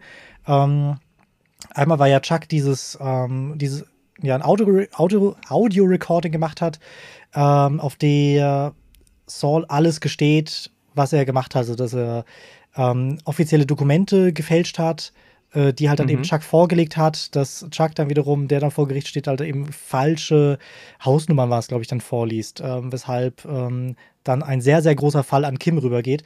Und sobald dann plötzlich diese Fassade von Chuck bröckelt, ist ja Chuck unglaublich emotional, aber auch unglaublich persönlich und sagt ja auch eben, nee, so einer wie du, der, der dürfte hier nicht sein. Und das ist eine Schande für die Justiz, eine Schande für die Gerechtigkeit. Ähm, und ja, ungewollt hat halt eben jetzt so auch das Schlechteste aus Chuck rausgeholt. Also klar ist es schlecht, dass Chuck eben so über seinen Bruder denkt, dass er so gesehen, äh, dass, dass Saul nicht würdig ist, ein Anwalt zu sein. Das aber auch nochmal auszusprechen und nicht nur zu zweit in einem geschlossenen Raum, sondern wirklich vor lauter fremden, aber auch nicht fremden Leuten, ähm, ist ja auch nochmal ein, ein viel größeres Extrem. Also ich glaube schon, dass Saul es immer schafft, gewollt und ungewollt, sehr viel Schlechtes aus anderen Personen rauszuholen. Ja. Mhm. Und, und, jetzt stelle ich dir die absolute Frage, die äh, quasi dann äh, beweist, ob das alles sehr, sehr gute Serienschreiber sind oder ob wir uns das hier alles so zurechtlegen, wie wir wollen all das, was du jetzt erklärt hast, all das, worüber wir schon gesprochen haben, hast du da immer das Gefühl gehabt, dass das plotgetrieben ist? Oder hast du das Gefühl gehabt, dass diese Figur einfach so handelt, wie diese Figur ist? Das waren für mich immer die Figuren. Ja, ja oder? Vor, also, also vor allem, es passiert ja nicht besonders viel an Handlung. Also es, ich hatte immer gedacht, dass die ersten zwei, drei Staffeln, also vor allem vor Chucks, äh, Chucks Tod, dass die sehr langsam waren. Ich habe aber jetzt auch noch mal äh, vor der sechsten Staffel nochmal einen Rewatch gemacht und Rewatch machen müssen wegen der langen Pause, weil ich zwar noch wusste, was passiert war, aber ich war emotional nicht mehr so drin. Und als ich mal einen Rewatch gemacht habe, habe ich gemerkt, okay, die Staffel ist schon, oder die Staffeln sind ja schon schneller, als ich eigentlich dachte aber die legen nicht großartig Wert auf äh, Story oder auf Handlung. Das ist bei Breaking Bad genauso. Ähm, das passiert ja alles so sehr, sehr langsam und sehr, sehr langsam schaufeln mhm. die sich ihr eigenes Grab, aber halt eben auch sehr organisch und verständlich schaufeln sie ihr eigenes Grab. Mhm. ähm, von daher hätte ich gesagt, das ist total den Charakteren geschuldet, dass sie so handeln, wie sie handeln. Aber halt stets nachvollziehbar. Ja, genau. Und ich fand dein, dein Punkt gerade auch deswegen nochmal gut, weil wir werden nachher noch drüber reden, über die Dekonstruktion von Charakteren. Mhm. Ähm, aber im Grunde hast du es ja auch gerade nochmal gesagt, diese, diese Szene mit Chuck und Jimmy, wo er ja vor allen bloßgestellt wird. Und was mir jetzt auch beim Rewatch von Breaking Bad eben noch auffällt, das ist ja tatsächlich ein kontinuierlicher Kreislauf, der da losgetreten wird. Also von Anfang an gibt es relativ, also immer dieselbe Menge an Aufbau eines Charakters parallel zur Dekonstruktion desselben. Also mhm. jede, jedes Fortschreiten einer Charakterentwicklung, das wir erleben, bekommt immer auch gleichzeitig den einen Kick in die Magengegend, wo du weißt, das wird nachher alles zum Einsturz bringen. Und das war eine der Szenen davon, mhm, mhm. ähm, wo ich dachte, ja, jetzt konnte es nicht mehr lang dauern, bis er sich Better Call Saul, äh, Saul Goodman nennt. Ja, ja. also, ja. Achso, aber noch eine Sache, weil, ähm, also in der allerletzten Folge, beziehungsweise ich glaube, da werden wir später aber noch drüber reden, aber wie die, wie toll inszeniert diese Serie ist. Wenn es darum geht in der letzten Folge, dass Saul Goodman über Chuck spricht und aufräumen will und klaren Tisch machen will, ähm, dann hast du plötzlich diese Einstellung, dass du noch dieses Exit-Sign siehst und noch dieses Brummen hörst. Äh, und es passt zwar zum einen ja auch zu Chuck, der ja ähm, davon überzeugt war, dass er eine, eine, elektrische Krankheit hat oder sehr sensitiv gegenüber Elektronik ist. Mhm. Auf der anderen Seite war aber auch genau dieser Shot der Shot, ähm, der in der besagten Folge eingebaut wurde, als Chuck ähm, gegen Jimmy im, im Gericht war. Ähm, mhm. Und halt eben, also wenn, als Chuck dann wirklich alles rausgelassen hat und gemerkt hat, okay, scheiße, ich habe jetzt nicht nur den Fall hier verloren, weil alle mal wieder Jimmy glauben mit seinen, äh, mit seinen blöden Tricks, äh, er auch noch gemerkt hat, okay, der ist jetzt hier nicht mehr angesehen und das Einzige, wofür er wirklich gelebt und geliebt hat, nämlich äh, die Justiz, ähm, die wird ihm jetzt so gesehen genommen. Und mhm. dann hast du eben auch diesen Shot sehr weit von oben ähm, aus der Ecke gefilmt, siehst dieses Sign, hörst das Brumm und so im kleinen Exit-Logo siehst du noch irgendwo Chuck dann plötzlich da sitzen. Und ähm, das ist halt so was, was ich halt echt, ähm, was ich echt schön fand, dass es da nochmal mit eingebaut wurde. Das sind genau die Dinge, die ich am Anfang dieses Podcasts meinte. Davon gibt es Dutzende. Ja. Also wirklich ja. so unzählig ja. viele Verweise ähm, äh, im Finale von Better Call Saul ist mir auch sofort äh, wieder das Finale oder das, die vorletzte Folge von Breaking mhm. Bad eingefallen, oder ich glaube sogar die vorvorletzte Ozymandias. Ähm, oder die nach Ozymandias, genau nachdem Hank äh, getötet worden war, mhm. als Walt sein Fass voll Geld durch die Wüste ah, rollt. Ja, ja. Und äh, im Finale von Better Call Saul trägt Saul ja zwei Taschen voll Geld äh, durch die Wüste. Und das, das, das Coole daran ist ja, die Szene war ja schon da. Also wir kannten die schon, wir hatten schon die Einordnung dieser Szene, aber sie hat jetzt im Kontext dieses Finales parallel zum Breaking Bad Finale quasi nochmal eine ganz neue Bedeutung gewonnen. Ja, ja. Weil wir eben vorher auch diesen Rückblick hatten, äh, Money, that's it, what else, ja, und wir wussten, du trauriger Lump, ey, es sind wirklich, es ist wirklich die, es geht nur ums Geld, das ist unfassbar, aber eben auch nicht nur, es ist so viel mehr. ja, aber es, das, sind, das sind genau diese äh, Hunderttausenden. und nicht Fanplacement-Szenen, die wir meinten, ja. Weil Fanplacement genau. wäre offensichtlich, es wäre nur für die Fans. Genau. Und so ist es eine Anspielung, ja. Ja. Ja, es ist, nee, nee, es ist nicht nur eine Anspielung, sondern es ist das, was die Serie auch komplett macht, finde ich. Ja, ja, also, okay, ja, du, ja. Du musst es nicht verstehen, weil, wie gesagt, ich kann mir jetzt auch, habe 99% aller dieser Anspielungen mittlerweile vergessen oder konnte sie gar nicht mehr erkennen, weil Breaking Bad schon so lange her war. Mhm. Aber wenn du es dann weißt, dann merkst du nochmal, wie sehr das Ganze ein Kosmos ist, wie mhm. sehr da jede einzelne Szene ihre Berechtigung hat und durchdacht ist. Und ja. das ist äh, bei Better Call Saul einfach ganz besonders. Ja. Deswegen, wir sind jetzt schon so krass in die Charaktere und so abgetriftet, aber da gibt es noch so viel äh, rauszuholen. aber ich würde den äh, Part der Serienbesprechung quasi langsam Richtung Finale lenken. Mhm. Und da nochmal die Frage aufgreifen, also du warst jetzt mit dem Finale äh, einigermaßen zufrieden, man kann schon gucken so. das ist schon ganz neu. Kann man machen, ja. Wenn man so weit geschafft hat, kann man auch die letzte Folge schauen. Dann kann ja. man die letzten Folgen gucken. Aber würdest du jetzt, ich frage dich zuerst die eine Sache, dann die andere. These mhm. 1, ist für dich beides eine Mutterserie oder ist immer noch Spin-off und, und Mutterserie? Ist das für dich immer noch so klar differenzierbar? Jetzt, da man wirklich Breaking Bad gesehen haben muss, ist für mich Breaking Bad die Mutterserie, weil es eine, ja? eine, eine Reihenfolge vorgibt. Deswegen ist das für mich die Mutterserie und alles andere baut dann drumherum oder auf. Ja. Das ist so schön, dass wir sogar bei diesem Thema noch mal ein bisschen auseinandergehen können und nicht nur schwärmen. Äh, ich ich würde sagen, also was, was ja noch nicht mal negativ ist. Es ist, es ist nur, wie gesagt, ja. für mich gibt es eine, eine, feste Reihenfolge. Deswegen ist für mich Breaking Bad der Mittelpunkt und alles andere drumherum. Ja. Es gibt eine feste Reihenfolge, es ist für mich aber einfach nur Kapitel 1, 2 und 3. Mhm. Die halt, äh, wie so ein Abenteuerbuch, weißt du? Wo irgendwie stand, entscheide dich für das und das und musst auf Seite 40 blättern und dann geht's da weiter. Kennst du vielleicht doch aus deiner ja. Kindheit. Äh, nur, dass du hier natürlich nicht die Wahlmöglichkeit hast, aber du musst halt zwischendurch mal zurückblättern oder vorblättern oder so. Aber es ist für mich eine Geschichte und äh, mir kam der Gedanke, wie gesagt, beim, beim Rewatch jetzt von Breaking Bad, dass äh, Breaking Bad so gut als Spin-off funktionieren würde zu Better Call Saul. Mhm, mh. Weil diese ganzen es sind ja jetzt keine Cameos, sondern es sind ja jetzt einfach die Charaktere, ein Tuco und ein Gus Fring und Co. Die haben jetzt alle noch mal so viel mehr Kontext durch Better Call Saul bekommen und auch Saul ja selbst und auch all das, was passiert, dass das für mich einfach äh, fast nicht mehr zu differenzieren ist, was man zuerst gucken sollte. Zumal ja Breaking äh, Better Call Saul die ersten paar Seasons schon eine sehr sehr andere Serie ist, auch. Also äh, Better find, Call Saul oder Breaking Bad? Was meinst du gerade? Äh, Better Call Saul. Also ich finde, du kannst dieses ja. Serienuniversum starten mit einer Anwaltsserie mhm. und landest irgendwann bei einer Neonazi-Gang, die Crystal Meth verkauft und sich einen der Hauptfiguren als Sklaven hält. Ja, ja. So. Aber es macht Sinn. es ergibt vollkommen Sinn. Das, das ist, ist vollkommen, vollkommen organisch. Richtig. Ja, ja. Und äh, das, also für mich ist beides eine Mutterserie und ich würde auch sagen, man sollte beides schauen, natürlich in der entsprechenden ja. Reihenfolge. Äh, also erst Breaking Bad, dann El Camino, dann auch Better Call Saul. Oder man macht halt äh, eine Pause bei äh, Better Call Saul und ja, schaut dann halt eben, bevor man sich die letzten vier, fünf Folgen anschaut. Vier, ja, die letzten Genau, vier, die da wirklich ja. in der Zukunft spielen, sagen wir mal, oder in unserer Gegenwart, ähm, genau. sollte man eben Breaking Bad sich anschauen, ja. Dann noch El Camino und dann die, die, letzten vier Folgen, genau. Ja. Aber für mich ist beides eine Mutterserie, das äh, da du aber nicht so, also da du mehr differenzierst, mhm. finde ich, finde ich die Frage für dich perfekt aufgehoben. Ist Better Call Saul das ist nämlich ein Argument, das vor allem die ersten vier Staffeln immer zu hören bekommen haben. Mhm. Ist Better Call Saul immer dann am besten, wenn es Richtung Breaking Bad geht? Ich finde, es ist dann besser. Es ist nicht schlecht, wenn es nicht äh, in Richtung Breaking Bad geht, aber ja, wie gesagt, ich finde halt diese komplette Chuck und äh, Jimmy-Geschichte finde ich zwar unglaublich interessant, man merkt aber wirklich sehr stark, wie Chuck ihn daran hindert, der Saul Goodman oder ja, der Saul Goodman zu sein, den wir aus Breaking Bad kennen. Ähm, und sobald dann auch Chuck stirbt, dann passiert ja wirklich sehr schnell, dass er, ähm, dass er sich zum Beispiel in diesen bunten Anzügen verliebt. Eigentlich nur, weil er halt gefeuert werden will, so schnell wie möglich. Ähm, was gab es noch für Anspielungen? Du gabst, äh, hattest zwar hier und da auch so versteckte Anspielungen, wie zum Beispiel, ich glaube, das war sogar die erste Staffel, in der gezeigt wird, wie äh, Jimmy überhaupt seinen Ring bekommt, nämlich weil mhm. er ja Slippin' Jimmy war damals in seiner Stadt.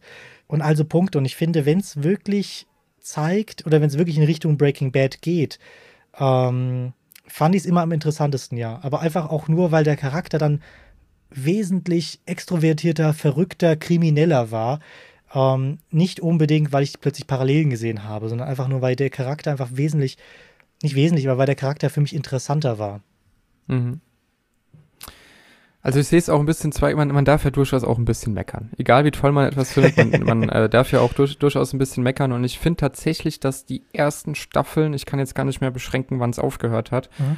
ähm, schon, die waren jetzt nicht weniger gut, aber ich fand auch die Anwaltsstory einfach weniger äh, greifbar oder mhm. weniger vereinnahmt, als es Breaking Bad schon relativ am Anfang war.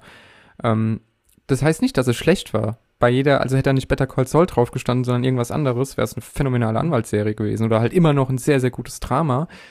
Du hast aber halt eine andere Erwartungshaltung, weil du ja weißt, aus welchem Universum es kommt und gerade dann, äh, wenn sie auch spektakulärer werden, das ist zwar dann schon in Staffel 5, aber mir fällt es jetzt als Beispiel ein, dieser Überfall auf die, auf die Villa von Lalo beispielsweise. Mhm, ja. Das ist ja Break, Breaking Bad in Reinform. Ja, ne? Also ja, absolut. dieses Spektakel, dieses Suspense und diese, dieses Gefühl der Suspense und des Spektakels kam dann schon am Anfang in den ersten Seasons immer erst, wenn Breaking Bad in Better Call Saul aufgetaucht ist quasi. Und das finde ich, kann man der Serie durchaus ein bisschen vorwerfen, weil sie schon auch eine Weile braucht, bis sie in Fahrt kommt. Ich habe auch äh, noch der Satz noch zu Ende, äh, vor der zweiten und vor der dritten, ich glaube sogar vor der vierten Staffel, ähm, mir alle anderen Staffeln immer nochmal angucken müssen, um wieder richtig drin zu sein. Okay. Ähm, ja, und habe jetzt trotzdem nicht mehr so viel im Kopf. Ich habe auch bei Breaking Bad nicht mehr so richtig viel im mhm. Kopf, aber es war für mich ein sehr großer Handlungsbogen, der sehr, sehr gut war und der aber ab einem gewissen Punkt einfach noch mal besser wurde, weil es sich der Mutterserie noch mehr angenähert hat. Oder der Schwesterserie, wie auch immer ich hatte ja auch das Gefühl gehabt, dass die ersten Staffeln alle sehr langsam sind. Ähm, und das ist auch so das, was ich auch von vielen anderen gehört habe, dass die Serie halt eben nicht wie Breaking Bad ist, auch sehr langsam ist und das über mehrere Staffeln hinweg. Ähm, also Breaking Bad, auch wenn man findet, dass die erste Staffel langsam ist, nimmt das Ganze ja in Staffel 2 und 3 ja wirklich Fahrt auf. 4 und 5 ist ja dann wirklich der Gipfel. Hier kann man halt echt sagen, drei Staffeln lang Better Call Saul hat ein anderes Tempo. Ähm, mhm. Ich finde, das Ganze wird aber nochmal wesentlich extremer, wenn man nicht weiß, was mit den Charakteren passiert oder wenn man nicht weiß, wer diese, äh, äh, ob diese Charaktere wirklich wichtig sind. Ähm, weil Chuck hat man sonst eigentlich immer nur so als, ja, weiß ich nicht, ähm, als Betonfuß irgendwie aufgeschnappt. Äh, Howard hat man auch nicht so ganz verstanden, wieso der jetzt immer noch eine Rolle spielt. Bei Kim war man nicht, sich irgendwie nicht so ganz sicher, ja, verlieben die sich oder nicht. Und eigentlich ist mir auch egal, ob die sich verlieben.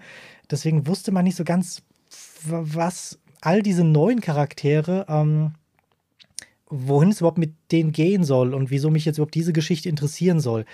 Wenn man schon ein paar Staffeln gesehen hat, weiß man ja, was mit denen passiert und dass die alle wirklich eine sehr, sehr große Rolle spielen. Ähm, und dann hat es auch mehr Spaß gemacht zu, zu sehen, wie sich diese Charaktere alle gegenseitig ausspielen, verarschen, liebkosen oder sonst irgendwas. Ähm, das, das, war wirklich schon sehr interessant, aber das hat mir am Anfang halt gefehlt und ich glaube, das ist so der Hauptgrund, wieso sich das alles so langsam anfühlt, weil man, man will ja, dass es Saul Goodman wird. Und der, die Serie heißt auch Better Call Saul. Und irgendwie erst in der dritten Staffel oder zweiten Staffel nennt er sich überhaupt Saul Goodman. Ähm, ich glaube, das bremst das Ganze aus. Eher so die Erwartungshaltung, ja. Und ich finde, dann war es halt auch ein bisschen tatsächlich die Wartezeit dazwischen. Also für äh, diverse ja. Herz Herzanfälle, was glaube ich Odenkirk ja hatte. Ja, ja, genau, genau. Und, und, äh, und Corona kann man natürlich nichts, aber die Serie lief jetzt fast siebeneinhalb Jahre seit Premiere der ersten Folge. Und das finde ich ist einfach schon eine lange Zeit. Also eine Staffel pro Jahr ist ja im Prinzip Standard. Ähm, aber wenn ich, wie gesagt, mich jetzt daran zurückerinnere, dass ich die erste Folge gesehen habe und Netflix damals für mich neu war, so, dann wirkt das schon sehr wie aus einer anderen Zeit. Und deswegen ja. hatte ich auch äh, Breaking Bad, habe ich ja quasi am Stück geguckt. Also ich war mit der vierten Staffel fertig, als die fünfte neu kam. Und dann hatte ich halt jede Woche eine neue Folge. Ähm, da hatte ich dann schon immer schwerer, nochmal mich neu reinzufinden. Und deswegen habe ich Better Call Saul jetzt auch fast bis zuletzt irgendwie immer als ich finde es total super wahrgenommen, aber ich war jetzt nie auf jede neue Folge so gehypt wie damals bei Breaking ja, Bad. Ja, das kam erst aber gegen Ende. Ja, äh, ja, aber dann halt irgendwie auch noch mal so richtig, obwohl ich es vorher nie schlecht fand. Also ich finde es auch ganz äh, emotional irgendwie ganz schwierig zu greifen. Aber jedes Mal, wenn ich auf Play gedrückt habe und dann äh, dieses tolle Intro-Theme kam, war ich einfach so drin. Aber es hat äh, trotzdem für mich vom Hype irgendwie nie diesen Hype-Level erreicht wie damals bei Breaking Bad. Mhm. Vielleicht aber auch, weil Breaking Bad damals tatsächlich dieses Lagerfeuer-Phänomen dann hatte. So, dass, ja, dass Leute sich Woche für Woche hinsetzen und gucken. Ist, äh, ja, jetzt, jetzt kommen hier die zwei, äh, zwei Alten, die vom Krieg erzählen. Nein, es war ja, es war ja so, damals gab es ja keine so große und so viele Serien. Also, dass ja. du wirklich cineastische Serien hattest, das war man damals nicht gewohnt und dass man überhaupt so viel über Serien geredet hat und so viele Serien geschaut hat, das war ja, das war ja nicht normal. Normal war, dass man halt sich Netflix geholt hat, um Kinofilme zu gucken und dann hat man vielleicht ab und zu mal ein paar Filme oder Serien aus seiner Kindheit nachgeschaut oder The Wire und Sopranos nachgeholt. Aber Breaking Bad war ja wirklich ein sehr großes Flaggschiff zu der Zeit und ich glaube, vielleicht war es Game of Thrones, aber ich kann mich an keine andere Serie zu der Zeit erinnern, die so im, äh, in aller Munde war. Leider auch nicht Boardwalk Empire. Naja. das kam vor Breaking Bad, oder? Oder wann kam die eigentlich raus? Äh, ziemlich, ich glaube, als Breaking Bad fertig war, lief die zweite Staffel von Boardwalk Empire Ah, oder so. okay, also okay. ist relativ parallel, ja. Okay. Ja, also die erste Season Boardwalk Empire ist mit der ersten Season von Game of Thrones gestartet und wurde dann halt extrem überschattet von Game of Thrones Okay. einfach. Äh, was sehr, sehr schade ist, weil die Serie reden wir auch noch irgendwann. Ja. Aber ähm, Ja, vielleicht Ja. Walking Dead fällt mir gerade ein, weil das ja auch zeit, teilweise parallel lief. Ähm, ja, das stimmt. war wirklich sehr groß in aller Munde. Und war ich auch anfangs auch großer Fan, bis man halt gemerkt hat, es sind nicht dieselben Writer-Fähigkeiten Ja. oder dieselben Writer, wie soll ich sagen, ähm, da wurde nicht so viel Wert drauf gelegt, wirklich ein gutes Skript zu haben. Man wollte einfach nur irgendwie anders schockieren und die Leute am Ball halten. Ähm, das hat man leider gemerkt, deswegen bin ich dann irgendwann ausgestiegen, aber ich, mir, sonst fallen mir nicht wirklich mehr Serien ein. Also jetzt ist es ja gerade andersrum. Also ja. jede Woche starten irgendwie gefühlt 11, 12 Serien oder 11, 12 neue Staffeln. Ja, das kann man nicht so ganz vergleichen. Ja, mittlerweile gibt es regelmäßig Livestreams von großen Studios, die ihren Plan für die nächsten vier Jahre auslegen und du siehst, ah, es kommen nur 15 neue und 30 Star Wars und Mhm. 30 neue Marvel-Serien, mein Gott, dann habe ich ja gar nichts mehr zu gucken. Es ist furchtbar geworden.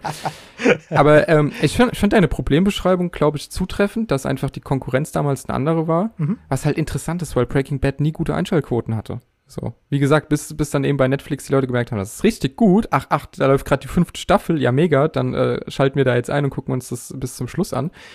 Aber es hatte ja nie die riesen Einschaltquoten, aber der Unterschied zu Serien wie Walking Dead beispielsweise, und bei Game of Thrones war es ja dann auch so wie bei Breaking Bad, bei Walking Dead, ähm, da hat man freitagsabends seine Freunde angerufen und gesagt, machen wir am Sonntag ein Lagerfeuer. Und dann hat man sich sonntags getroffen Mhm. und dann war aber vier Wochen nichts mehr Mhm. weil Walking Dead halt so eine Eventserie ist. Du wusstest, das Mid-Season Final und äh, das Season Final Finale ist dann immer spannend, weil irgendeine Hauptfigur draufgehen wird, aber der Rest ist einfach eigentlich unglaublich banal, spätestens ab Mhm. Season 3. Mhm. Ja. Und Breaking Bad war aber kontinuierlich. Du hast an diesem Lagerfeuer gecampt. Du konntest nicht darauf warten, dass jemand Holz nachlegt und endlich die neue Folge da ist.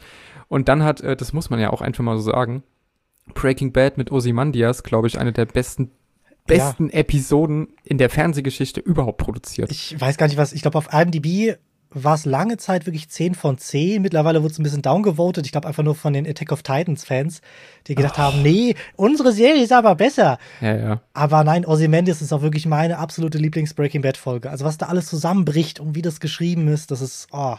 Ja, weil es Ja. eigentlich auch das Finale ist. Aber dann Ja. eben halt dieser Gilligan-Move zu sagen, ne, wir haben noch zwei Folgen. Ja. So. Und wir kehren jetzt die Scherben zusammen. Wir haben jetzt hier Ja. verbrannte Erde, alles ist kaputt und jetzt kehren wir zusammen und am Ende kommt nochmal der, schöner, der schöner Knall. Vergleich, ja. Ja. Und das hat, das hat der Better Call Saul im Prinzip so ähnlich gemacht. Also der Tod von Howard war jetzt, äh, finde ich, nicht so emotional erschütternd, wie es der Tod von Hank war äh, in, in Ozymandias. Ja, Also, weil Hank einfach für dich als Zuschauer eine ganz andere Figur war es war als ein Howard. Liebling. Und Howard war jetzt nicht gerade ja, eine Figur, die man Genau. sehr gern hat. Aber es war eine Figur, die's, die's, ähm, der man sowas nicht schenkt. Ja. Nee, äh, das ist es. Also narrativ, rein für die Narrative war es fast auf derselben Ebene, weil der Tod von Hank ja auch Walls Ende war, im Prinzip.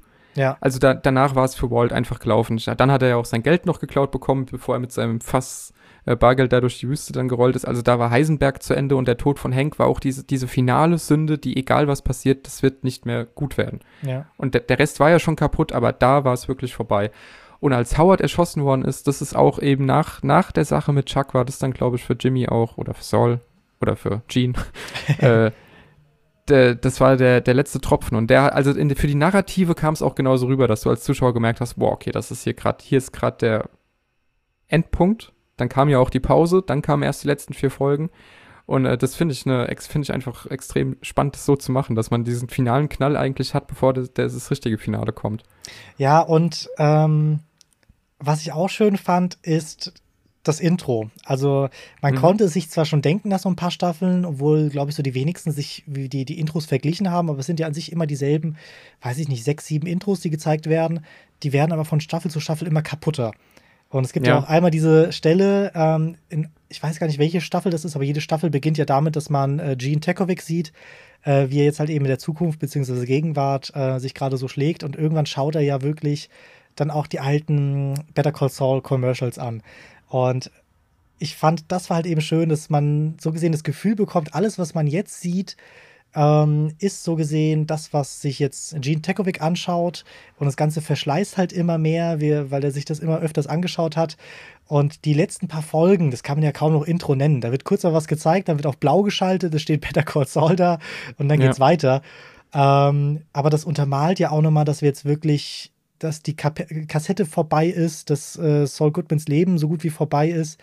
Und dass es jetzt so gesehen einfach wirklich das allerletzte Kapitel ist und ähm, ja, ich fand es visuell einfach super, super gelöst. Ja. Und äh, das ist so eine Kleinigkeit eigentlich, ne? Mhm. Die aber gleichzeitig so präsent ist, die dir aber grundsätzlich, ich habe das vorhin auch äh, durch, durch ein, auf YouTube habe ich diese, das auch diesen Vergleich nochmal mhm. gesehen, ah, sonst, okay. sonst, sonst wäre es mir nicht aufgefallen tatsächlich. Aber es ist so genial. Und es ist so genau das, was ich sage, das macht die Serie einfach vollständig, weil alles Sinn ergibt. Da ist kein Gimmick aus Spaß, da ist kein Fanpleasement, weil es halt Fanpleasement ja. ist. Nein, da ist alles da, wo es sein soll. Und das über elf Staffeln und einen Film durchzuziehen, das äh, muss schon sagen, Chapeau, Hut ab. Ja. Damit sind wir äh, mit der Serienbesprechung fast durch. Ich muss aber den einen Punkt jetzt noch äh, aufmachen, weil wir auch schon ein bisschen über die Charaktere gesprochen haben. Um wen geht's hier eigentlich?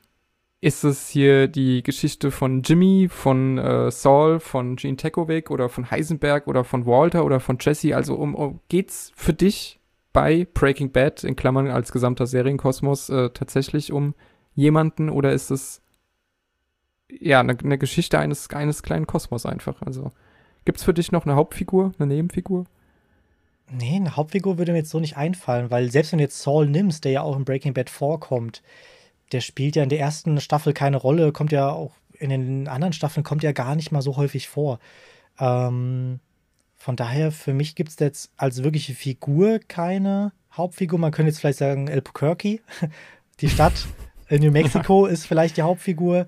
Aber ähm, nee, es ist für mich wirklich ein kleiner krimineller Kreis, der so weit agiert, dass er ja über, über amerikanische Grenzen, sei es jetzt irgendwie Staat oder wirklich halt auf, auf anderen Ländern. Also äh, in den letzten Staffeln von Breaking Bad wurde das, wurden ja die Drogen ja auch Deutsch, äh, weltweit verschifft, nicht nur in Amerika und nicht nur in Albuquerque. Äh, von daher gibt es für mich keinen wirklichen Hauptcharakter. Es ist halt vielleicht wirklich die Menschen an sich, ähm, bei denen einfach gezeigt wird, wie schnell oder ja, wie sie einfach immer schlimmer werden, immer schlechter werden, immer böser werden. Ja. Ja, äh, würde würd ich mitgehen. Also man kann schon natürlich noch differenzieren zwischen einer Marie und einer Skylar vielleicht sogar noch, wobei mhm. ja Skylar im Prinzip auch ihren eigenen Crim Criminal, kriminellen Arc bekommt, indem sie ja. ja die Geldwäsche quasi unterstützt.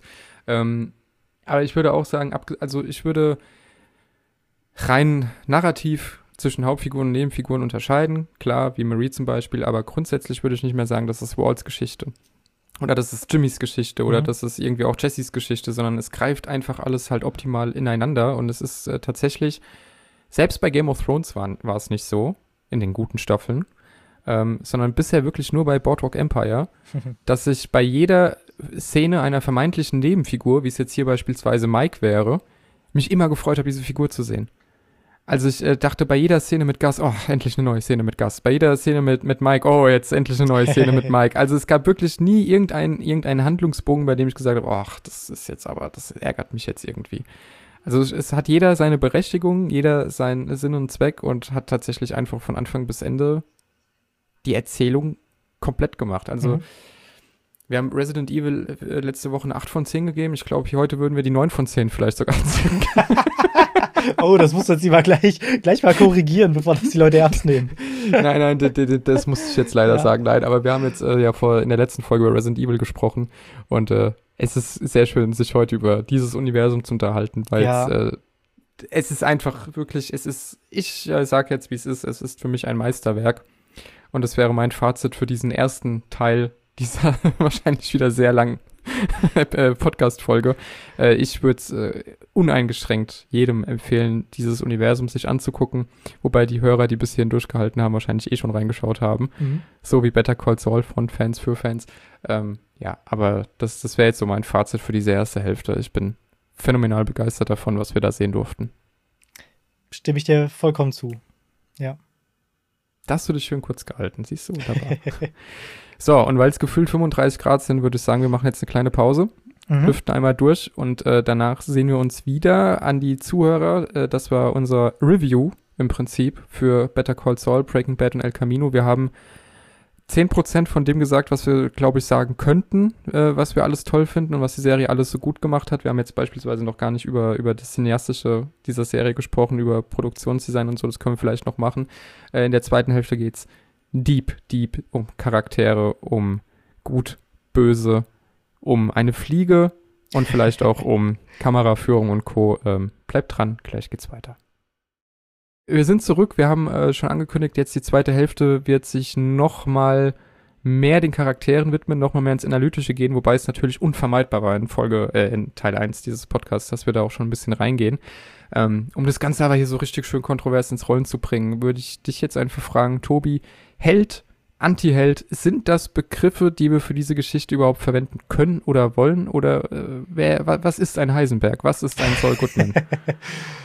ah, naja, hm, es ist eine, eine schwere Frage, weil, wie ich ja damals schon gesagt habe, als ich die, diese Präsentation im Ethikunterricht hatte, ähm, es geht sehr viel um Schule es, heute. Es, es, ja, ja, das stimmt. Es klingt auch sehr komisch, aber jedenfalls. Ja. Ähm, damals im Rallye-Unterricht. Damals, also da hat jeder ja gesehen, oder jeder, der die erste Staffel Breaking Bad gesehen hat, hat ja gesehen, Walter White bzw. Heisenberg, das ist an sich ein Krimineller, das ist jemand, der auch mordet, das ist keine gute Figur, das ist nicht der Held in dieser Geschichte. Vor allem, weil er das Ganze nicht tut, um wie er die ganze Zeit sich selber vormacht, um der Familie zu helfen, äh, sondern er hätte genug Gründe gehabt, auszusteigen und nicht mit dem großen, großen Geld aufzuhören, aber mit wesentlich genug Geld, um seiner Familie ähm, nochmal ein gutes Leben zu ermöglichen, nachdem er gestorben ist. Aber so eine Figur war ja Walter White nicht. Also wirklich in der allerletzten Folge, wenn er dann mit, ähm, mit, mit, mit Skyler spricht und Skyler wirklich voller Wut und Tränen sagt, wenn du mir noch einmal sagst, dass du das für die Familie gemacht hast. Und da unterbricht auch schon Walter und sagt, nee, ich hab's für mich gemacht. Ich war gut darin und ich hab's geliebt. Und das zeigt ja auch nochmal, dass es niemals ein Held war. Das war ein Schurke, ein Anti-Held, ein Bösewicht. Das kann man nennen, wie man will, aber es war kein, kein Held. Mhm. Von daher ist für mich Saul Goodman genauso. Ähm, es sind für mich Kriminelle, die halt noch krimineller werden. Aber in meinen Augen sind es keine Helden, weil sie der, weil sie niemandem so gesehen helfen oder vor allem nicht die Motivation haben, jemandem zu helfen, sondern das alles für sich selbst tun. Aber sind es dann Anti-Helden oder warum sind ja. wir auf ihrer Seite so lang. Doch, ja. Also ich kenne, ja. zumindest kenne ich den Begriff Antiheld, dass man deswegen gefesselt ist oder dass man einer Person, dass man wegen einer Person mitfiebert und für eine Person mitfiebert und gefesselt ist und will, dass sie erfolgreich ist, auch wenn man weiß, dass die Figur jetzt gerade eben schlechte Dinge tut. Äh, zumindest habe ich so immer Antiheld aufgefasst und deswegen wäre das für mich auf jeden Fall, wären das Antihelden, ja. Mhm. Ja, ist eine spannende Diskussion, weil ich, äh, weil in Zeiten von von einem absoluten Marvel und DC Overkill einfach in unserem Serien- und, und Filmkosmos der Begriff Held mhm. ähm, und, und Superheld und Antiheld ja irgendwie schon, schon sehr durcheinander geraten ist auch. Und ich wüsste auch nicht, wie ich jetzt Antiheld definieren sollte. Also ich glaube, ein Antiheld ist ja, ähm, viele sagen ja auch Joker wäre beispielsweise ein Antiheld oder so, nee. wo ich auch äh, gegen argumentieren würde. Äh, Antihelden sind ja nicht einfach nur böse Figuren, die irgendwie cool sind und deswegen ja. bist du halt auf deren Seite, sondern sie müssen ja schon auch noch immer irgendein, sei er noch so verqueren moralischen Kompass haben, dem du in irgendeiner Art und Weise identifikatorisch zustimmen kannst, dass ja. du sagen kannst, okay, ich folge dieser Figur aus bestimmten Gründen. Und in dem Sinne kann man schon sagen, tatsächlich sind es Antihelden, die wir haben, weil sie etwas Interessantes haben, denen ich halt folgen will. Ich finde aber, es gibt sowohl im Breaking Bad, auch wenn ich da den Punkt jetzt nicht genau festlegen könnte, wann es soweit ist, aber eben vor allem in Better Call Saul, in der schon bereits erwähnten Szene, wo er Marion an der Halskette, also an dieser Notfallhalskette da mhm. packt, die Szene, in der du eigentlich doch schon abschließen musst und sagen willst, nee, ich will mit diesen Menschen ja überhaupt nichts mehr zu tun haben. Ich bin jetzt als, als Zuschauer gefesselt von der Geschichte, aber mhm. ich kann mich auf emotionaler Ebene, will ich mich eigentlich gar nicht mehr mit diesen Figuren verbinden. Hattest du so einen Breaking Point? Oder, oder ist es bei dir bis zum Schluss was geblieben, wo du sagst, ach, ich bin immer noch auf deren Seite? Bei Breaking Bad muss ich gerade überlegen. Äh, was mir gerade einfällt, ist die äh, Szene, in der, oh, jetzt habe ich, hab ich leider vergessen, heißt sie Jessica Ritter, die Schauspielerin? Ich weiß aber nicht mehr, wie die. Kristen Ritter. Kristen Ritter war es, genau, aber ich ja. weiß nicht mehr, wie die Rolle hieß. Die Freundin von Jesse äh, oh, gespielt das hat. auch nicht mehr jetzt. Nee. Ah, Mist. Jedenfalls hat ja kommt ja Walter White, ähm, bricht in die Wohnung ein von den beiden, also von, von Jesse und der Freundin, während beide mhm. noch schlafen. Und ähm, wegen der Überdosis muss sich plötzlich die Freundin übergeben. Das Ganze aber im Schlaf und Walt könnte sie retten und braucht sie eigentlich ja nur auf die Seite legen, äh, schaut aber einfach nur zu und, und, und handelt nicht und ja, schaut halt eben zu, wie sich halt eben dann diese, diese junge Frau halt eben selber umbringt oder wie sie stirbt. Ähm, aber selbst da konnte man ja noch sagen, ähm, sie ist ein schlechter Einfluss auf Jesse, weil Jesse ja gerade zu dem Zeitpunkt versucht hat, clean zu werden. Aber sie wiederum jetzt wieder versucht hat, oder sie jetzt wiederum ihn ähm, in diesen, ja, da eben wieder mit reingezogen hat und wes weshalb Jesse plötzlich wieder, wieder mehr Meth raucht. Ähm, Heroin vor allem. Oh, Die stimmt. Heroin das, dann umge umgestiegen. Stimmt, das war's, ja. ja. Ähm, und ich glaube, es gibt noch weitere Punkte, aber ich muss gerade echt überlegen, bei Saul Goodman, was es da so gab. Vielleicht ist es diese Chuck-Geschichte, weil es einfach sehr persönlich ist und er deswegen ja auch für den, für den Selbstmord äh, mitverantwortlich ist. Aber ich glaube wirklich, die Szene mit der Marion hieß er, glaube ich, ne? Mit der. Mm, mit, mhm. ich, also, das war wirklich, da ging es halt wirklich eine Spur zu weit, weil du einfach weißt, wäre das jetzt gerade nicht Saul Goodman, sondern wäre es Walter White, hätte er sie wahrscheinlich umgebracht und Saul Goodman ist halt eben keiner, der sich die Hände schmutzig macht in dem Sinne. Deswegen ging er nicht so weit, aber es war wirklich, ähm, also so weit ging er noch nie bisher. Und mhm. deswegen war das wirklich der Punkt, ja, bei dem, bei dem er wirklich übertrieben hat. Aber ansonsten muss ich gerade echt überlegen. Hattest du noch so Szenen? Das jetzt so direkt nicht, aber ich finde es sehr, also sehr genial, wie es Breaking Bad geschafft hat, dass wir äh, Walter White eigentlich bis zuletzt als Antihelden begreifen, weil wir irgendwie auch auf seiner Seite sind und irgendwie wollen, dass alles doch noch gut wird am Ende für ihn. Obwohl er ja wirklich von Anfang an zum, zum Drecksack wird. Man kann es nicht anders sagen. Und ja. also er, er tötet ja auch schon in der ersten Staffel. Also no, noch schlimmer ist aber eigentlich fast, was er mit Jesse macht. Also mhm. vor allem in den. Ja. Er, er ist ja schon irgendwie auch Mentor für ihn, auch ein bisschen Ziehvater, aber er hält ihn ja immer an der Leine. Ja.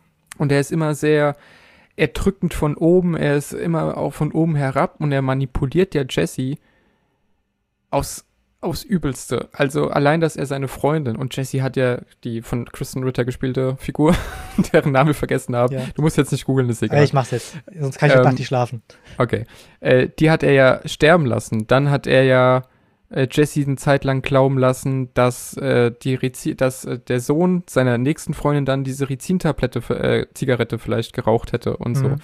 Ähm, also es ist ja, er, er redet Jesse er redet so lange auf Jesse ein, bis er hier den äh, äh, Chemiekollegen von Walt, Gail hieß er, glaube ich, umbringt. Ja, ja, ja, genau, genau.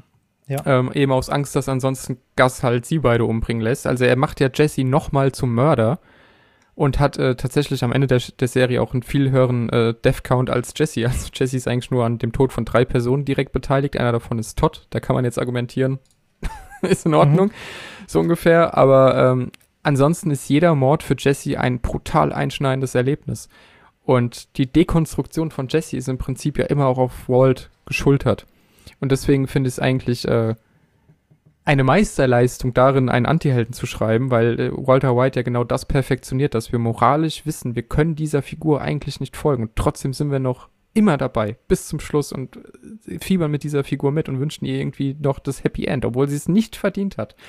Äh, deswegen, ich tue mich trotzdem schwer zu sagen, es ist in irgendeiner Form Anti-Held, weil er absolut nichts Positives am Ende mehr für sich hat. Mhm. Aber er beginnt zumindest als eine Art Anti-Held, weil er ja tatsächlich am Anfang schon auch erstmal nur gucken will, dass seine Familie am Ende über die Runden kommt. Genau, also ich finde auch, er wird oder er ist anfangs ein Anti-Held, bis er dann wirklich halt zum Schurken wird. Ähm, also ich, vor allem die komplette fünfte Staffel, weil in der vierten Staffel versucht er sich ja noch äh, irgendwie versucht er ja nur Gas, was heißt nur, er versucht Gas umzubringen, ähm, damit Gas nicht ihn umbringt. Also er weiß, dass er, er kann ihn jetzt nicht laufen lassen. Gas wird versuchen, ihn, nicht nur ihn, sondern auch die Familie, also Gas hat ja sogar die, die ungeborene Tochter schon gedroht, ihn umzubringen ja. oder sie ja. umzubringen. Von daher war es schon Notwehr, kann man sagen. Ähm, aber ab der fünften Staffel, sobald Gas ja nicht mehr da ist und Walt selber oder Heisenberg selber der Kingpin wird, ähm, war ja klar, dass, oder war, ähm, war er für mich kein Antiheld mehr, sondern er war dann wirklich halt der Schurke, der halt nur noch handelt, weil er egoistisch ist. Mhm. Ähm, ja, genau. Achso, und äh, Jane heißt die Freundin. Ah ja, ja genau, genau, wussten wir doch. Äh, ich bin ja, bin ja mitten im, im Rewatch und ich fand es extrem äh, spannend nochmal zu sehen, dass Walt sich in der zweiten Staffel die Summe vorrechnet, die er braucht, um äh, seine Familie quasi über die Runden ja. kommen zu lassen. Und es waren, äh, ich glaube, 773.000 Dollar. Mhm. Und da finde ich allein schon diesen Punkt, dass er für seine beiden Kinder 360.000 Dollar College-Gebühren berechnet hat. Mhm. Und wir jetzt hier nicht von irgendeinem Ivy League College reden, sondern mhm. von einem ganz normalen Standard College. Das finde ich schon einen extrem spannenden Punkt, weil es einfach diese unfassbare Bürde zeigt, die auf dem normalen äh, Menschen von heute ja. liegt tatsächlich. Also dieses unfassbare, äh, diese unfassbare Verantwortung, ist ja zum Glück nicht mehr so, dass heute nur noch Männer für ihre Familie irgendwie sorgen müssen. Diese Zeiten sind ja glücklicherweise vorbei. Aber diese, dieses äh, ja, Commitment, Kinder zu haben, mhm. sich um Kinder zu kümmern, wenn du dann dem Tod ins Auge blickst, zu wissen, deine Frau ist gerade aktuell noch schwanger, so, die kann dann vielleicht auch erstmal, weil sie sich um beide Kinder kümmern muss, auch erstmal nicht arbeiten gehen, äh, wenn du mal nicht mehr da bist. So, du musst irgendwas hinterlassen und dann rechnet er ja vor, ich habe gerade ein Jahresgehalt von knapp 50.000 Dollar. Mhm. Und allein diese College-Gebühren sind schon das mhm. Achtfache seines Jahresgehalts quasi. Das äh, nee, noch schlimmer. Ähm, es sind zwei Gehälter. Er hat ja zwei Jobs. Schon in der allerersten Staffel wird gezeigt, ja, ja. dass er auch noch die Autowäsche hat. Stimmt. Ja. Aber ja, also ich, ich fand diesen, diesen Aspekt dieser finanziellen Bürde, die dir einfach auferlegt, sobald du A, erwachsen bist, B, mhm. äh, dich dazu entscheidest, Kinder zu kriegen und dann äh, C, dir etwas, äh, du, du eigentlich ja was Gutes für die Gesellschaft tust, indem du Lehrer bist, aber es dir so knallhart wenig entlohnt wird, dass mhm. du eigentlich für das Nötigste nicht sorgen kannst. Und äh, anders als, äh, als hier in den, in den USA kosten Colleges eben sehr viel Geld und sind mhm. aber eben sehr wichtig. So. Also es ist schon, schon eine krasse Sache. Und deswegen würde ich sagen, man ist da zumindest die ersten zwei Staffeln auf jeden Fall bis zum äh, sterben lassen von Jane quasi, ist man schon bei ihm dabei, weil man sich in ihm auch immer als dieser Mensch identifizieren kann, der weiß, äh, du hast da eine phänomenale Bürde und dieses Grundbedürfnis für deine Familie zu sorgen über deinen Tod hinaus ist ja komplett nachvollziehbar. Die Schiene, auf, auf die es dann abdriftet, ist halt natürlich ein bisschen, äh, ja, geht dann irgendwann sehr ins Böse über, bis, äh, mhm. ich glaube, du hast es korrekt gesagt, Staffel 5 ist eigentlich das reine Böse, einfach nur noch von allen beteiligten Parteien. Ähm, ja, wenn wir gerade sowieso bei, bei Walt und Heisenberg sind, wir wollten über seine Figur auch noch mal ein bisschen genauer sprechen. Wir haben jetzt auch schon viel erwähnt, deswegen müssen wir es mhm. vielleicht gar nicht mehr so groß machen, wie wir es mal vorher angedacht haben. Aber äh, ja, ist, ist Walt für dich, also welche Figur ist er für dich jetzt am Ende gewesen? Also wir wissen ja, er stirbt am Ende, äh, hat Jesse noch mal gerettet, also mhm. hat im Prinzip noch mal vielleicht sogar was Gutes getan, wollte sich ja sogar von ihm erschießen lassen. Er hätte ihm quasi die Rache für alles gewährt ähm, und hat auch eingestanden, ich habe es auch für mich getan, ab einem gewissen Punkt. Mhm. So, ich äh, wollte einfach, nachdem er das mit seiner Firma Cray Matter, nachdem er sich ja da extrem verschätzt hat und schon längst hätte reich sein können und kein äh, Kingpin hätte werden müssen, ähm, wollte er dieses Empire bauen. Also welche, mit welchem Gefühl gehst du aus Breaking Bad und jetzt eben auch nochmal mit dem Kontext Better Call Saul und so weiter aus? Mit welchem Gefühl sagst du Walter Goodbye? Also so gesehen hatte ich bei Breaking Bad, bin ich komischerweise mit dem guten Gefühl rausgegangen, weil es für mich mehr oder weniger ein Happy End war. Also klar sind extrem viele Charaktere gestorben, äh, die komplette Familie ist zugrunde gegangen, aber ähm, das Schlimmste, was passieren könnte, wäre, wenn all das passiert wäre und das Geld, was ja ähm, Heisenberg oder Wald überhaupt erst, erst ähm, angeschafft hat, wenn das noch nicht mal wirklich das Ziel erreicht, weil ähm, äh, Walter Jr. ja das Geld ja gar nicht annehmen wollte, Skylar ja auch nicht, beziehungsweise wird ja auch noch äh, von, von, der, von der Polizei ja noch beobachtet. Ähm, das heißt, alles wäre wirklich vollkommen umsonst gewesen. Aber dann dieser Trick, dass man auch nochmal hier die, die Familie Schwarz noch mit mhm. reinbringt und den dann halt, also, ja, wie, wie toll es auch noch gemacht wurde mit, ähm, wie hießen mal die zwei Kumpels, Badger und Skinny, Skinny Pete. Pete.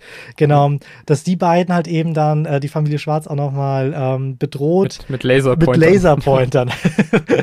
und denen zu, denen zu sagen, ja, ihr müsst jetzt hier diese, weiß nicht, wie viele waren, sechs Millionen, sieben Millionen oder wie auch immer, ähm, ihr werdet das jetzt irgendwie nach einem Jahr dann an Walter, äh, Walter Jr. irgendwie ähm, äh, vererben und sagen, hier, ähm, das Ganze ist für dich, weil es tut uns so leid, dass, äh, dass es mit der Familie alles so zu, zu, Ende gegangen ist und wir haben das ja nicht kommen sehen und was weiß ich.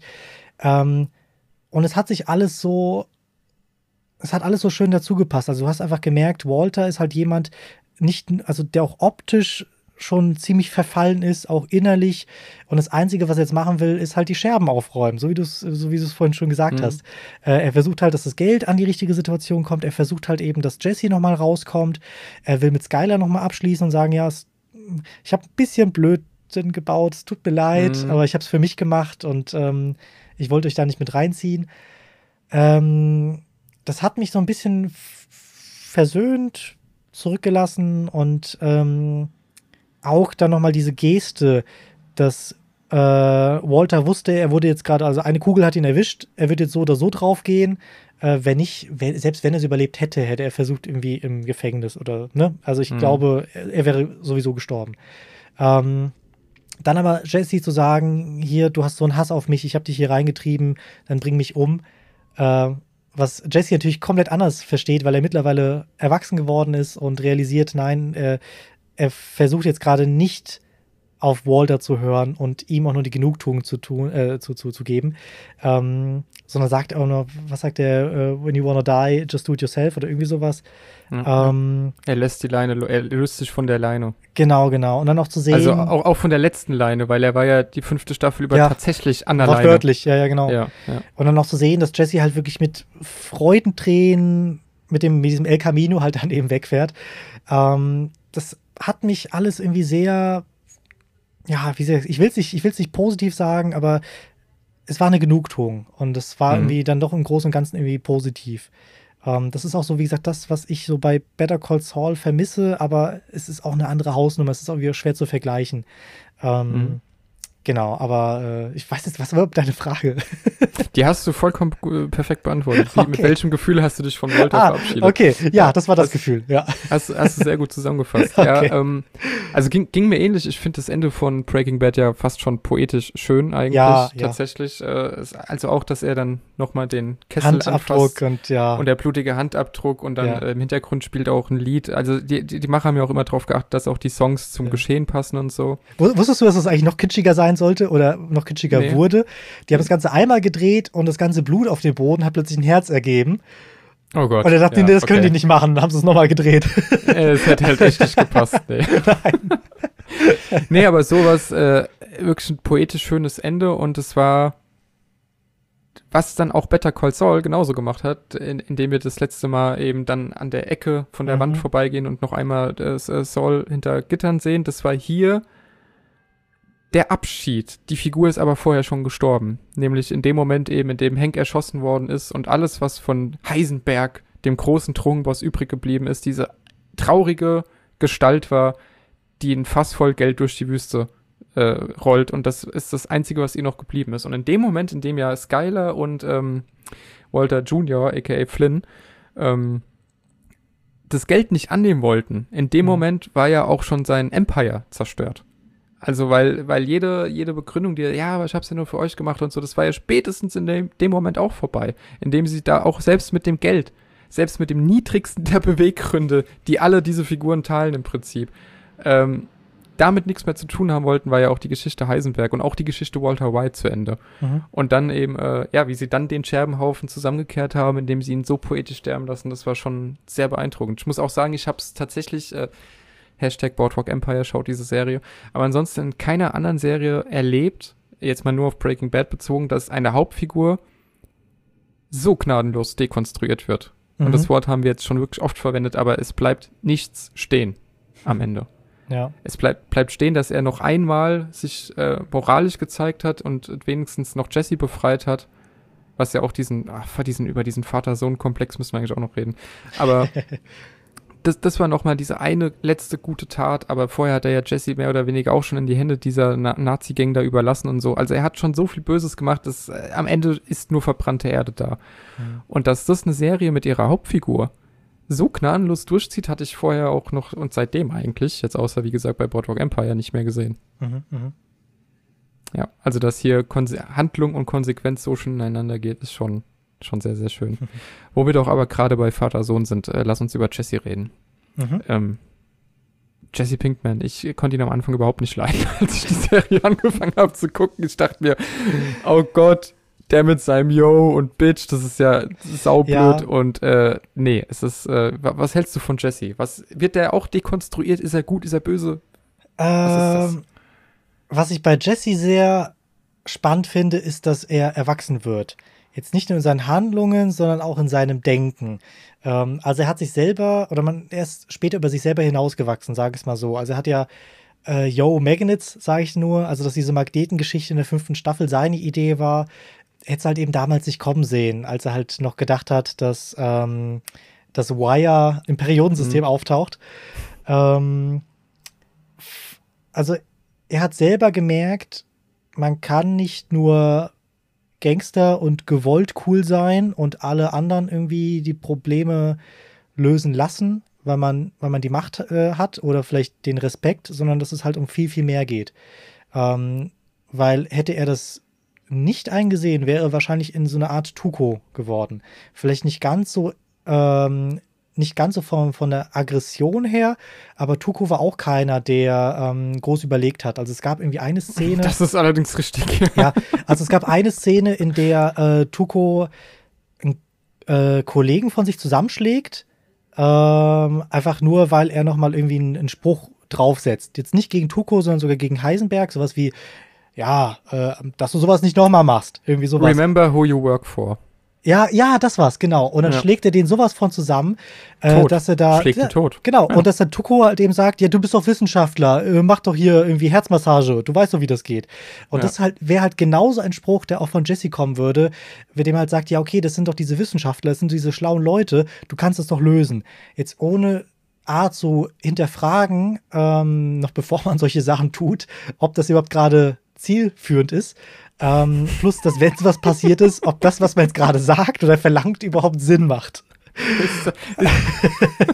ich sehe Tuko vor mir, der gerade ausholt. Moment, ist das zielführend? Ist das, ist, das, ist, das, ist das sinnvoll, jetzt einen meiner vertrautesten Leute hier totzuschlagen? Einfach so, ja. wegen nichts. Ja, genau. Und Gus wäre wiederum so eine Figur, Walter manchmal nicht und Jesse damals überhaupt nicht. Und deswegen meine ich, ne, nicht ganz so diese Aggressionsausfälle, aber ähm, sonst wäre ja Jesse halt einfach zu so einem Gast geworden und der wäre auch damit total zufrieden geworden, so, so ein kleiner Drogenkönig von Albuquerque zu sein. Also der, der hatte ja niemals so diese großen Imperium-Ideen. Also er wollte immer halt dieser Kleiner sein und äh, oder diese, dieser Kleine sein. Und ähm, er ist halt wirklich über sich selbst hinausgewachsen und ähm, das schätze ich sehr an Jesse dass er das halt irgendwann realisiert hat, vor allem auch gegen Ende, dass er gemerkt hat, er tanzt immer nach Walters Pfeife und dass er ihn deswegen nicht erschießt, sondern sagt, wenn du sterben willst, mach's doch selber, aber es gibt mir nicht noch mehr Befehle. Jesse ist ja jemand, der am Anfang von Breaking Bad eigentlich ein Kleingangster ist. Ja. Der irgendwie sein Meth mit Chili Powder drinne verkauft, der äh, sich El Captain nennt oder so, oder das auch auf dem Auto stehen hat. Ähm, und der vor allem auch noch Probleme mit seinen Eltern hat. Mhm. Also das ist ja eigentlich völlig aus diesem Universum raus, wenn man so will, wie sich es dann entwickelt. Ne? Aber er hat ja, er wird ja von denen aus seinem Haus rausgeworfen, weil seine Mutter unter anderem auch sein Drogenlabor unten im Keller findet. Es meist schlecht, wenn die Eltern sowas entdecken. Aber äh, er hat ja wirklich noch, er hat ja von Anfang an eigentlich auch Daddy-Issues, beziehungsweise mhm. Parents-Issues, weil er ja. den in deren Augen ja immer zu wenig war, sich irgendwie immer beweisen musste. Und man hat ja, also Jesse ist eigentlich fast die tragischste Figur dieser ganzen Serie. Mhm, ja. Weil du auch in, in Rückblicken ja immer wieder siehst, da steckte mal ein Schüler drin, mhm. mal ein junger, gescheiter Mann drin. Ah, allein, oh, mir fällt es gerade erst wieder ein. Ich glaube, ich weiß, was du meinst, aber erzähl. Die Holz, die ja, Holzbox. ich wollte es gerade sagen. Oh, es ist oh, so gut. Fuck, es ist, es so, ist so gut. Ach ja, okay, das ist Auch dieser. Schnitt, also du hast halt diese, du hast, ähm, also Jesse ist ja in so einer kleinen Werkstatt, das Licht kommt ja. rein, du siehst halt den Staub in der Luft und wie viel Liebe er da reinsteckt und wie wirklich schön diese Kiste aussieht. Und dann läuft er halt vor mit dieser Kiste in der Hand und zack, es wird umgeschnitten und du hörst halt diese Kette, wie sie gerade zieht. Oh, ja. das ist so gut gemacht. Aber das zeigt halt einfach. Schon wieder Gänsehaut. Ja, ich auch. aber das zeigt halt eben, was, was aus ihm hätte werden können. Aber jetzt habe ich dich unterbrochen, sorry, aber es ist so eine gute Szene, aber die ist auch mir, äh, mir auch gerade eingefallen. Nee, ich äh, feiere diese Schwärmerei, weil also es ist ja sie ist mir gerade auch in dem Moment wieder gekommen. Es ist einfach, ja. das ist Storytelling auf so hohem Niveau. Ja. Es ist, äh, also weil da wirklich alles passt, vom Handwerk bis zu den implizierten äh, Dingen, die gemeint sind, bis zu dem Offensichtlichen, was da gesagt wird. Es ist mhm. einfach so gut. Und deswegen, Jesse ist so eine tragische Figur. Er wird ja von Walt reingezogen. Mhm. Also er flüchtet ja am Anfang in der ersten Folge vor der DEA bei diesem äh, Einsatz, bei dem Walt mitkommt und dann mhm. eben merkt, oh, damit konntest du ja echt Geld verdienen mit dem ganzen Drogenzeug hier er ist ab dann ja eigentlich, das hat ein YouTuber in einem Essay so schön gesagt, ähm, immer auf der Flucht. Er ist dann von Folge 1 an bis zum Schluss eigentlich immer auf der Flucht vor irgendwas und es ja. ist, äh, glaube ich, äh, in, in Season 2 noch oder in Season 3, wo er auch einmal im Krankenhaus ist, nachdem er zusammengeschlagen wurde und Walt anschreit, I am alone, I have nothing. Und das hat er ja auch. Er hat irgendwann ja nichts mehr. Und äh, während äh, Walt beispielsweise jetzt in Staffel 2 auch damit struggelt, dass seine Familie langsam auseinanderfällt, nachdem er so getan hat, als hätte er Gedächtnisschwund und irgendwann nackt in einem Supermarkt wieder auftaucht. Ähm, er hat aber trotzdem noch ein Haus, er hat eine Familie und er hat irgendwie vielleicht noch die Hoffnung, das zusammenzubauen. Aber parallel wird Jesse aus seinem Haus geschmissen, fällt dann in ein Dixie-Klo und ist, ist wirklich am Ende und es wird für ihn eigentlich nicht mehr besser. Ja. Und er hat halt immer, er ist der moralische Ankerpunkt tatsächlich. Er ist aber gleichzeitig auch der, der äh, die, die Personifika Personifikation von äh, mitgehangen wird gefangen. Mhm. Also er lässt, muss, er lässt sich halt immer wieder auf Walt ein, er wird von ihm immer wieder an die Leine genommen und tötet ja am Ende sogar mehr oder weniger auf, Befo auf Befehl ja. von Walt, eben hier Gale. Aber anders als Walt, der auf die Uhr guckt und sich in Staffel 5 freut, wenn äh, neun Leute in Gefängnissen parallel umgebracht mhm. werden auf sein Geheiß hin, macht es was mit ihm und auch die ganzen äh, Geschehnisse mit äh, Jane mhm. äh, in, in, Staffel 2, das macht was mit ihm. Also während Walt, wie es die anderen Bösewichte der Serie irgendwann auch sind, äh, sehr abgeschirmt wirken kann und das alles seiner bösen Persona quasi zuspielt und gar nicht mehr so an sich ranlässt, ist Jesse immer emotional mitgenommen von dem. Mhm. Und er leidet ja dann auch in Staffel 5, also er wird ja als Sklave gehalten, muss Meth kochen, äh, seine die, Frau, die er liebt, die mit dem, die noch einen Sohn hat, wird erschossen, weil er immer fliehen wollte. Also sterben wegen ihm noch Leute, ja, die er ja. liebt. Es ist wirklich eine furchtbar tragische Figur, die eigentlich von Anfang bis Ende nur ausgenutzt wird. Und das ist, äh, das habe ich beim ersten Mal sehen auch gar nicht so sehr wahrgenommen, aber auch beim Rewatch, beim zweiten, jetzt mittlerweile beim dritten, ähm, will man eigentlich ständig schreien, geh weg. Mhm, mhm. Nimm, was du noch hast und lass Walt Walt sein. Und ab dem Moment, in dem äh, Jimmy Saul Goodman auftaucht, wird es ja nur noch schlimmer werden. Ja. Ja. Aber deswegen, äh, äh, natürlich ist Jesse Pinkman auch, ne, auch ein Bösewicht. Natürlich ist er auch eine schlimme Figur, weil es ein Mörder ist, weil es ein, ja, äh, er ein Drogen, äh, Imperium mit ist, aufgebaut hat. Äh, ja, wegen ihm sterben Leute, wegen seinem Business sterben Leute. Natürlich ist es ein Bösewicht, aber es ist irgendwie noch die, noch der moralischste, menschlichste Kompass, finde ich, den ja, du hast. Es gibt diese eine Folge, die habe ich auch lange Zeit vergessen. Die habe ich auch vor, vor einem Jahr habe ich die mal wieder gesehen, als ich bei, bei einer Freundin war, die gerade zufällig Breaking Bad geschaut hat. Und da lief die Folge ähm, mit der ATM-Maschine, äh, mit, mit der ATM-Maschine, also das dann über oh, dieser Bank. Ja, ja, ne? Und ja, ja, dann sieht, also da, ich glaube, dann sieht äh, JC das erste Mal, was er da für eine Droge produziert, was er da herstellt und was das mit Menschen macht. Also das und daraufhin fängt er ja an, mit Jane Heroin zu nehmen. Weil er mit, weil er mit seiner Realität, was ja. er ist, nicht mehr klarkommt. Ja. Aber ich habe jetzt dich unterbrochen diesmal. Weißt du, nee, nee, nee, ich, ich wollte nur sagen, also, ähm, er war halt die ganze Zeit so verträumt und hat, war, waren so seiner eigenen Welt und dachte, okay, müssen die Leute halt aufpassen, wie viel sie nehmen oder was sie nehmen. Ähm, jeder muss sowieso mal sterben, das könnte auch vielleicht so ein Spruch sein von ihm. Mhm. Aber ich glaube, dann hat er sich wirklich, wurde einfach mal mit der, mit der Realität konfrontiert. Äh, und das fand ich auch eine unglaublich starke Folge, ähm, die einfach Jesse auch nochmal beschrieben hat. Ähm, ja, an, an die musste ich einfach gerade nur spontan denken, ja. Zumal ja auch in der, in diesem Drogenhaushalt ja auch ein kleines Kind ist. Ja, genau. Und er später sich ja auch mit um das kleine Kind seiner neuen Freundin dann kümmert. Mhm. Und der Bruder von diesem Kind ist ja auch schon wegen den Drogengeschäften von denen gestorben. Also. Mhm, stimmt, das war der auf dem Fahrrad. Ja, stimmt. Ja, genau, ich glaube, das der, war Der wurde irgendwie in dem ja. Intro wurde der mal erschossen, einfach nur, weil der, weiß nicht, wer Dealer war. Ich glaube, der war so ein, ja, so, so, so, so ein Kinderdealer klingt jetzt komisch. Aber ja. ähm, dass es halt nicht so auffällt, hat es halt dann doch irgendwie ein Kind gemacht und irgendwann gab es halt einen Bandenkrieg und deswegen. Ne? Gen genau, genau, weil da gab es nämlich, weil die haben sich ja dann mit Gas angelegt und gesagt, wir wollen nicht mehr, dass, dass äh, Kinder unsere Drogen verkaufen. Da mhm. war Gas noch äh, Teil der Serie. Und daraufhin ist es alles losgetreten worden, dass Gas am Ende ja auch die beiden umlegen wollte. Mhm. Woraufhin Jesse sich ja an denen rächen wollte, die das Kind erschossen haben. Und in dem Moment ja. fährt ja Walt die beiden Typen noch um. Genau, genau. Also äh, nochmal zwei auf dem Death Count. Also für Walt. stimmt, die habe ich auch ganz vergessen. Ja, stimmt. Äh, ja, aber äh, wie gesagt, ich habe mir extra jetzt vorher, vorher nochmal ein Recap angeguckt, weil man einfach wirklich sehr viel vergessen ja, hat. Ja, ja, ja. Ähm, aber er ist, ja, wie gesagt, mitgehangen, mitgefangen. Er ist aber zeitgleich auch immer Opfer seiner Umstände und mhm. halt jemand, der so beeinflussbar ist. Und Walt nutzt das so aus. Und mir ist es jetzt äh, äh, in den letzten vier Folgen Better Call Saul aufgefallen was für ein Ekelpaket Walt einfach Jesse gegenüber ist. Mhm. Ne, ob sie jetzt im AV hocken, weil sie in der Wüste festsitzen, nachdem sie Saul entführt die, haben. Die habe ich letztens auch nochmal geschaut, die Folge. Ja, ja. Ach, ja, toll. da bin ich jetzt beim Rewatch fast. Äh, die ah, okay. ist es, glaube ich, ja. ähm, ob es jetzt das ist oder wie er generell sich auch anderen gegenüber gibt. Also Walt ist ja von Anfang an wirklich furchtbar. So. Und auch dieser Vater-Sohn-Bond, mhm. das ist ja extrem toxisch. Und ich habe jetzt gerade die Folge gesehen der zweiten Staffel, wo Jesse eben so, nachdem er ins Dixie-Klo gefallen war, den AV mhm. geklaut hat. Ähm, und dann vor der Tür von Walt, äh, auf Walt quasi wartet und der ja dann, während seine Familie gerade auseinanderfällt, zu Jesse in den Wohnwagen geht und ihn anschreit, du bist zu dumm zum Denken, du denkst keinen Meter weit. Und ja, da, da ja. ist der Typ schon komplett am Boden. Ja. Und Walt macht ihn noch weiter fertig. Und das ist etwas, was sich immer wieder wiederholen wird in der Serie, dass mhm. Walt immer wieder Jesse nochmal eine Stufe runterbringt. Ja. Und das ist einfach tragisch, weil dieser, diese Figur hätte, ist einmal falsch abgebogen. Mhm. Und dann halt nochmal und nochmal und nochmal und irgendwann war es vorbei.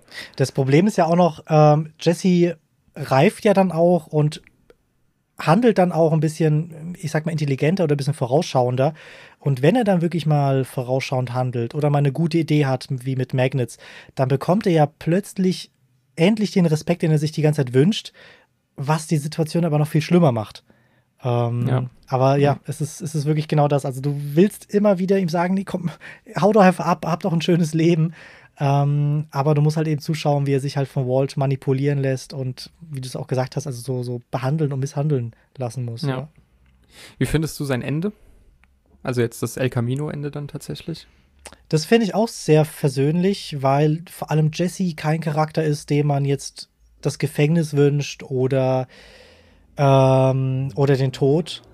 Also er macht zwar kriminelle Handlungen und er, er tötet halt eben Gail, ähm, aber dennoch ist es keine Person, die sowas verdient hätte. Ähm, einfach weil sie die ganze Zeit nur manipuliert wurde. Und deswegen finde ich es eigentlich ganz schön, dass er so gesehen neu anfangen kann. Ähm, in einem. Nee, es ist immer noch Amerika, ne? Es ist. Äh, Alaska dann, ja. Alaska, ja, genau. Ich dachte, es wäre kurz ja. Kanada, aber nee.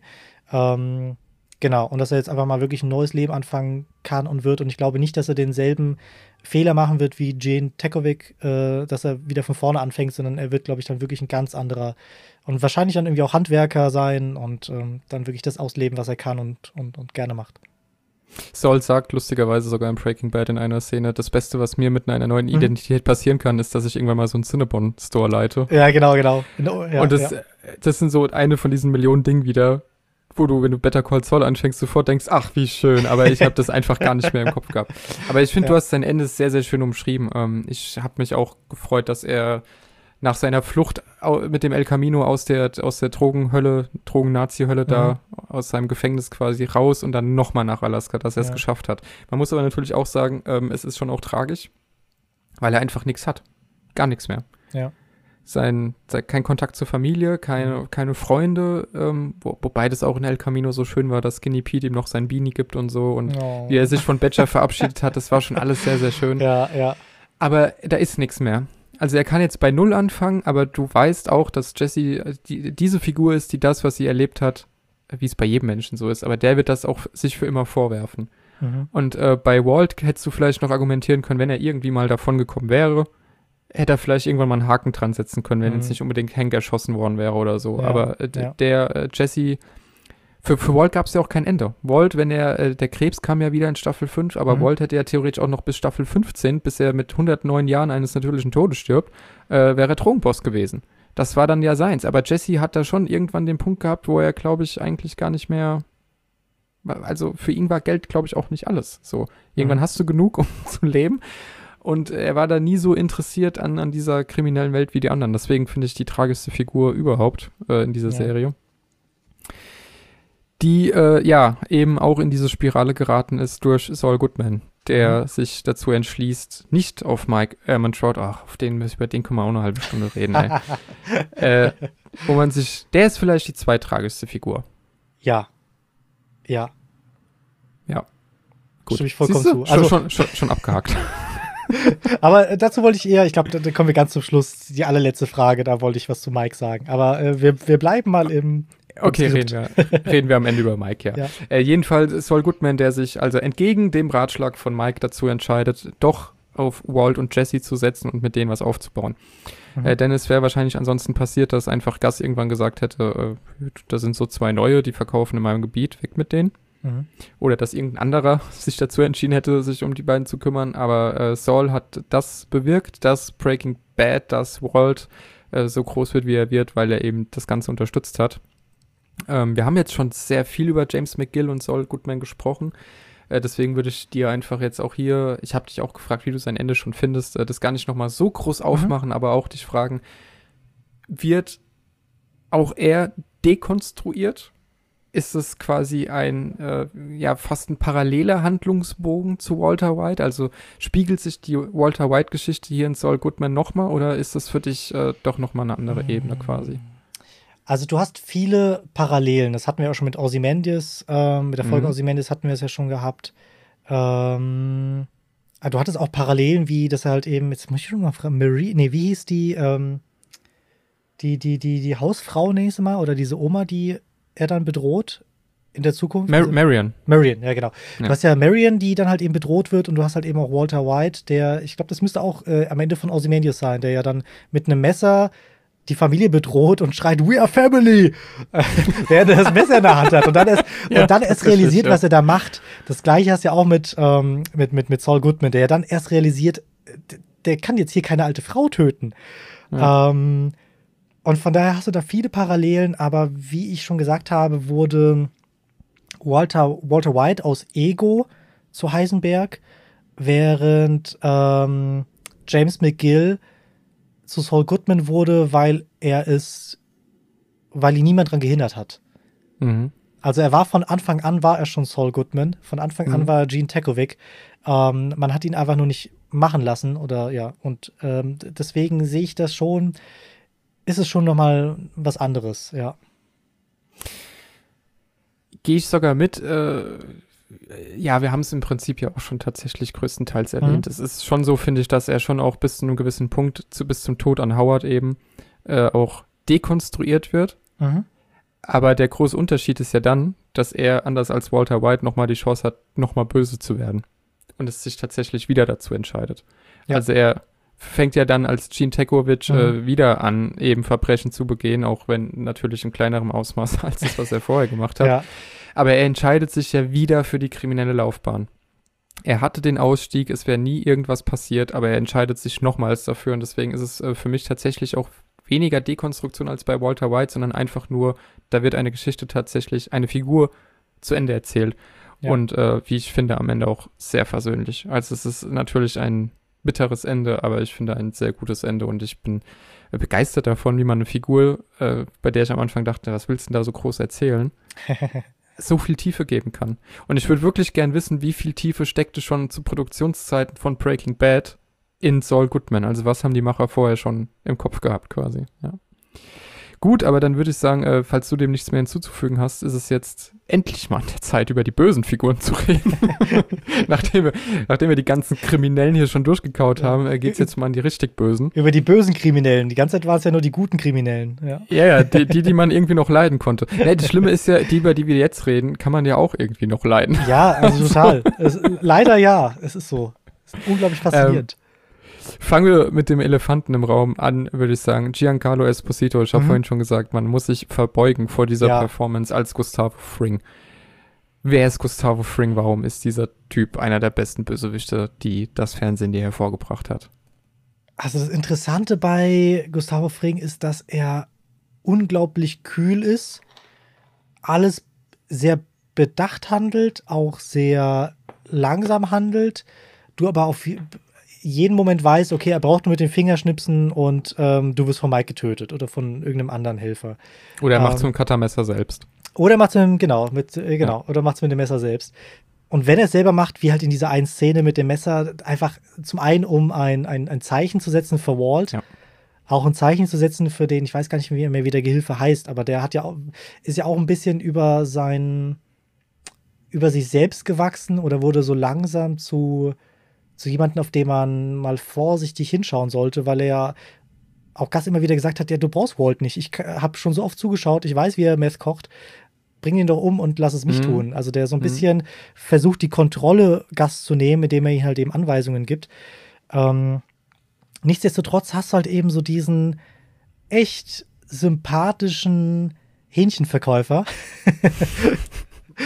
der mit seiner, ja, der, der ist charmant, hat halt eben so seinen äh, leichten spanischen Akzent, hat halt dann eben dieses Lächeln, das halt sehr echt wirkt, so lange, ne, bis er sich einmal umdreht und einfach sofort das Lächeln fallen lässt. Ähm, und du halt einfach echt das Gefühl hast, okay, das ist ein netter Mensch, das ist echt ein voll cooler Mensch. Oder zumindest hat ja. Albuquerque äh, das Gefühl, das ist ein echt toller Mensch, ähm, dem man nur das Beste wünscht. er, er engagiert sich ja auch, er macht Spenden, ja, genau. er lässt sich in der Schule blicken und so. Er ist ein, ein stabiles Mitglied der Gesellschaft. Ganz genau.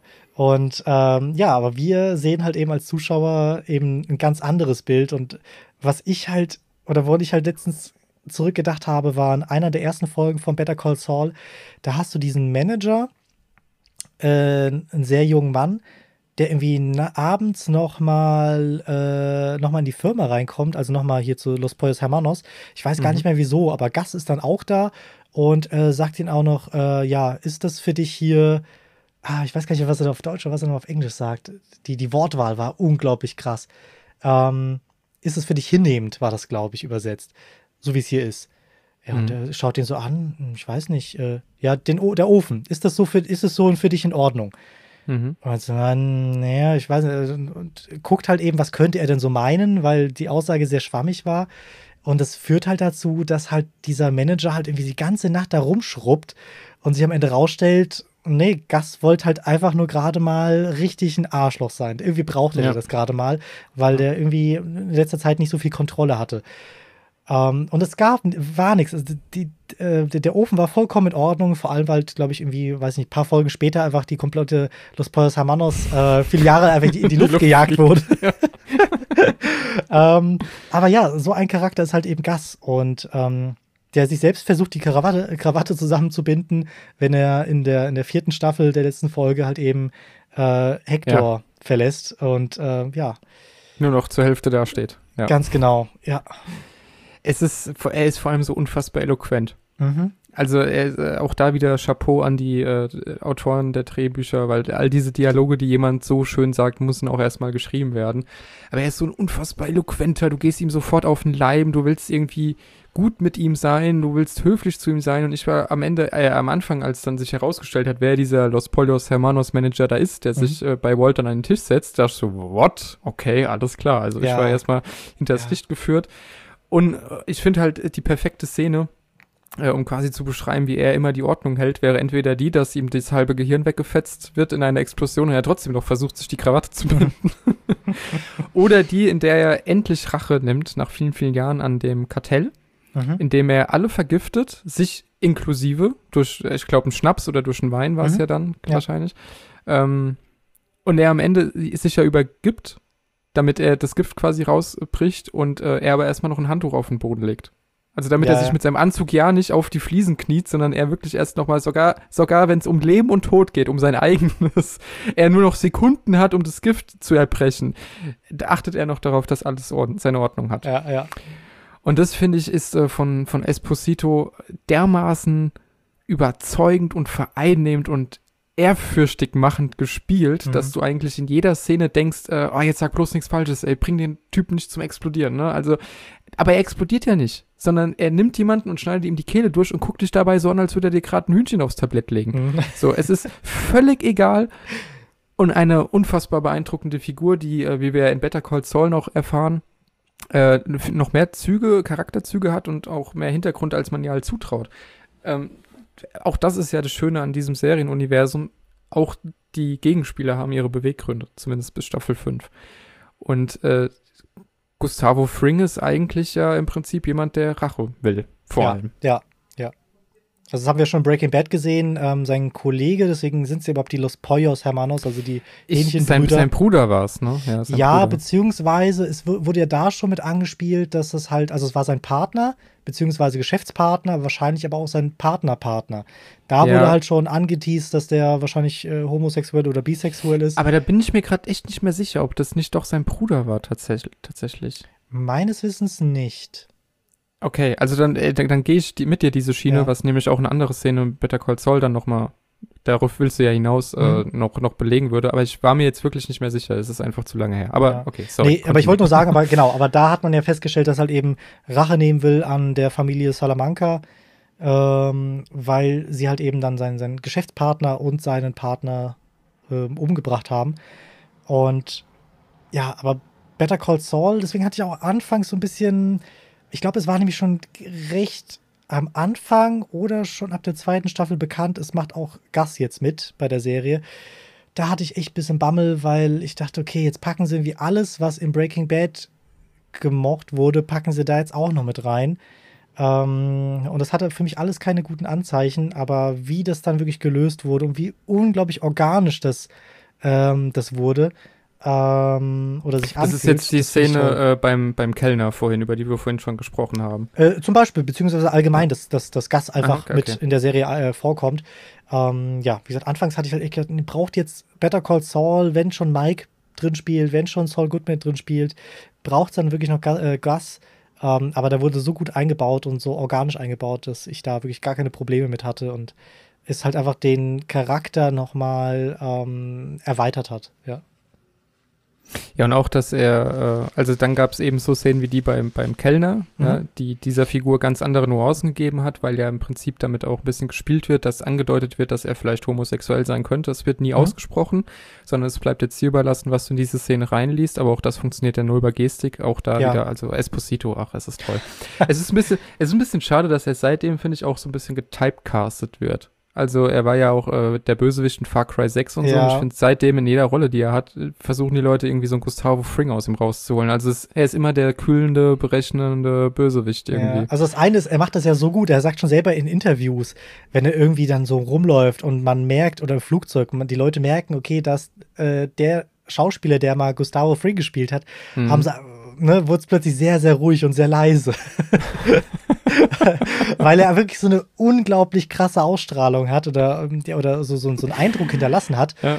Ähm, aber ja, bei Far Cry muss ich dir auch zustimmen. Ich bin, ich spiele sehr, sehr selten Ego-Shooter und ich war auch da kurz davor, das Spiel zu holen, wirklich fast nur wegen ihm. Mhm. Ähm, hab dann aber gehört, dass er da eigentlich unter Wert verkauft wurde und gar nicht ja. so viel vorkommt und deswegen habe ich es dann sein lassen. Aber ja, ich hoffe, dass er da noch irgendwie rauskommt aus, diesen, aus dem Typecasting, äh, weil das einfach ein unglaublich guter Schauspieler ist.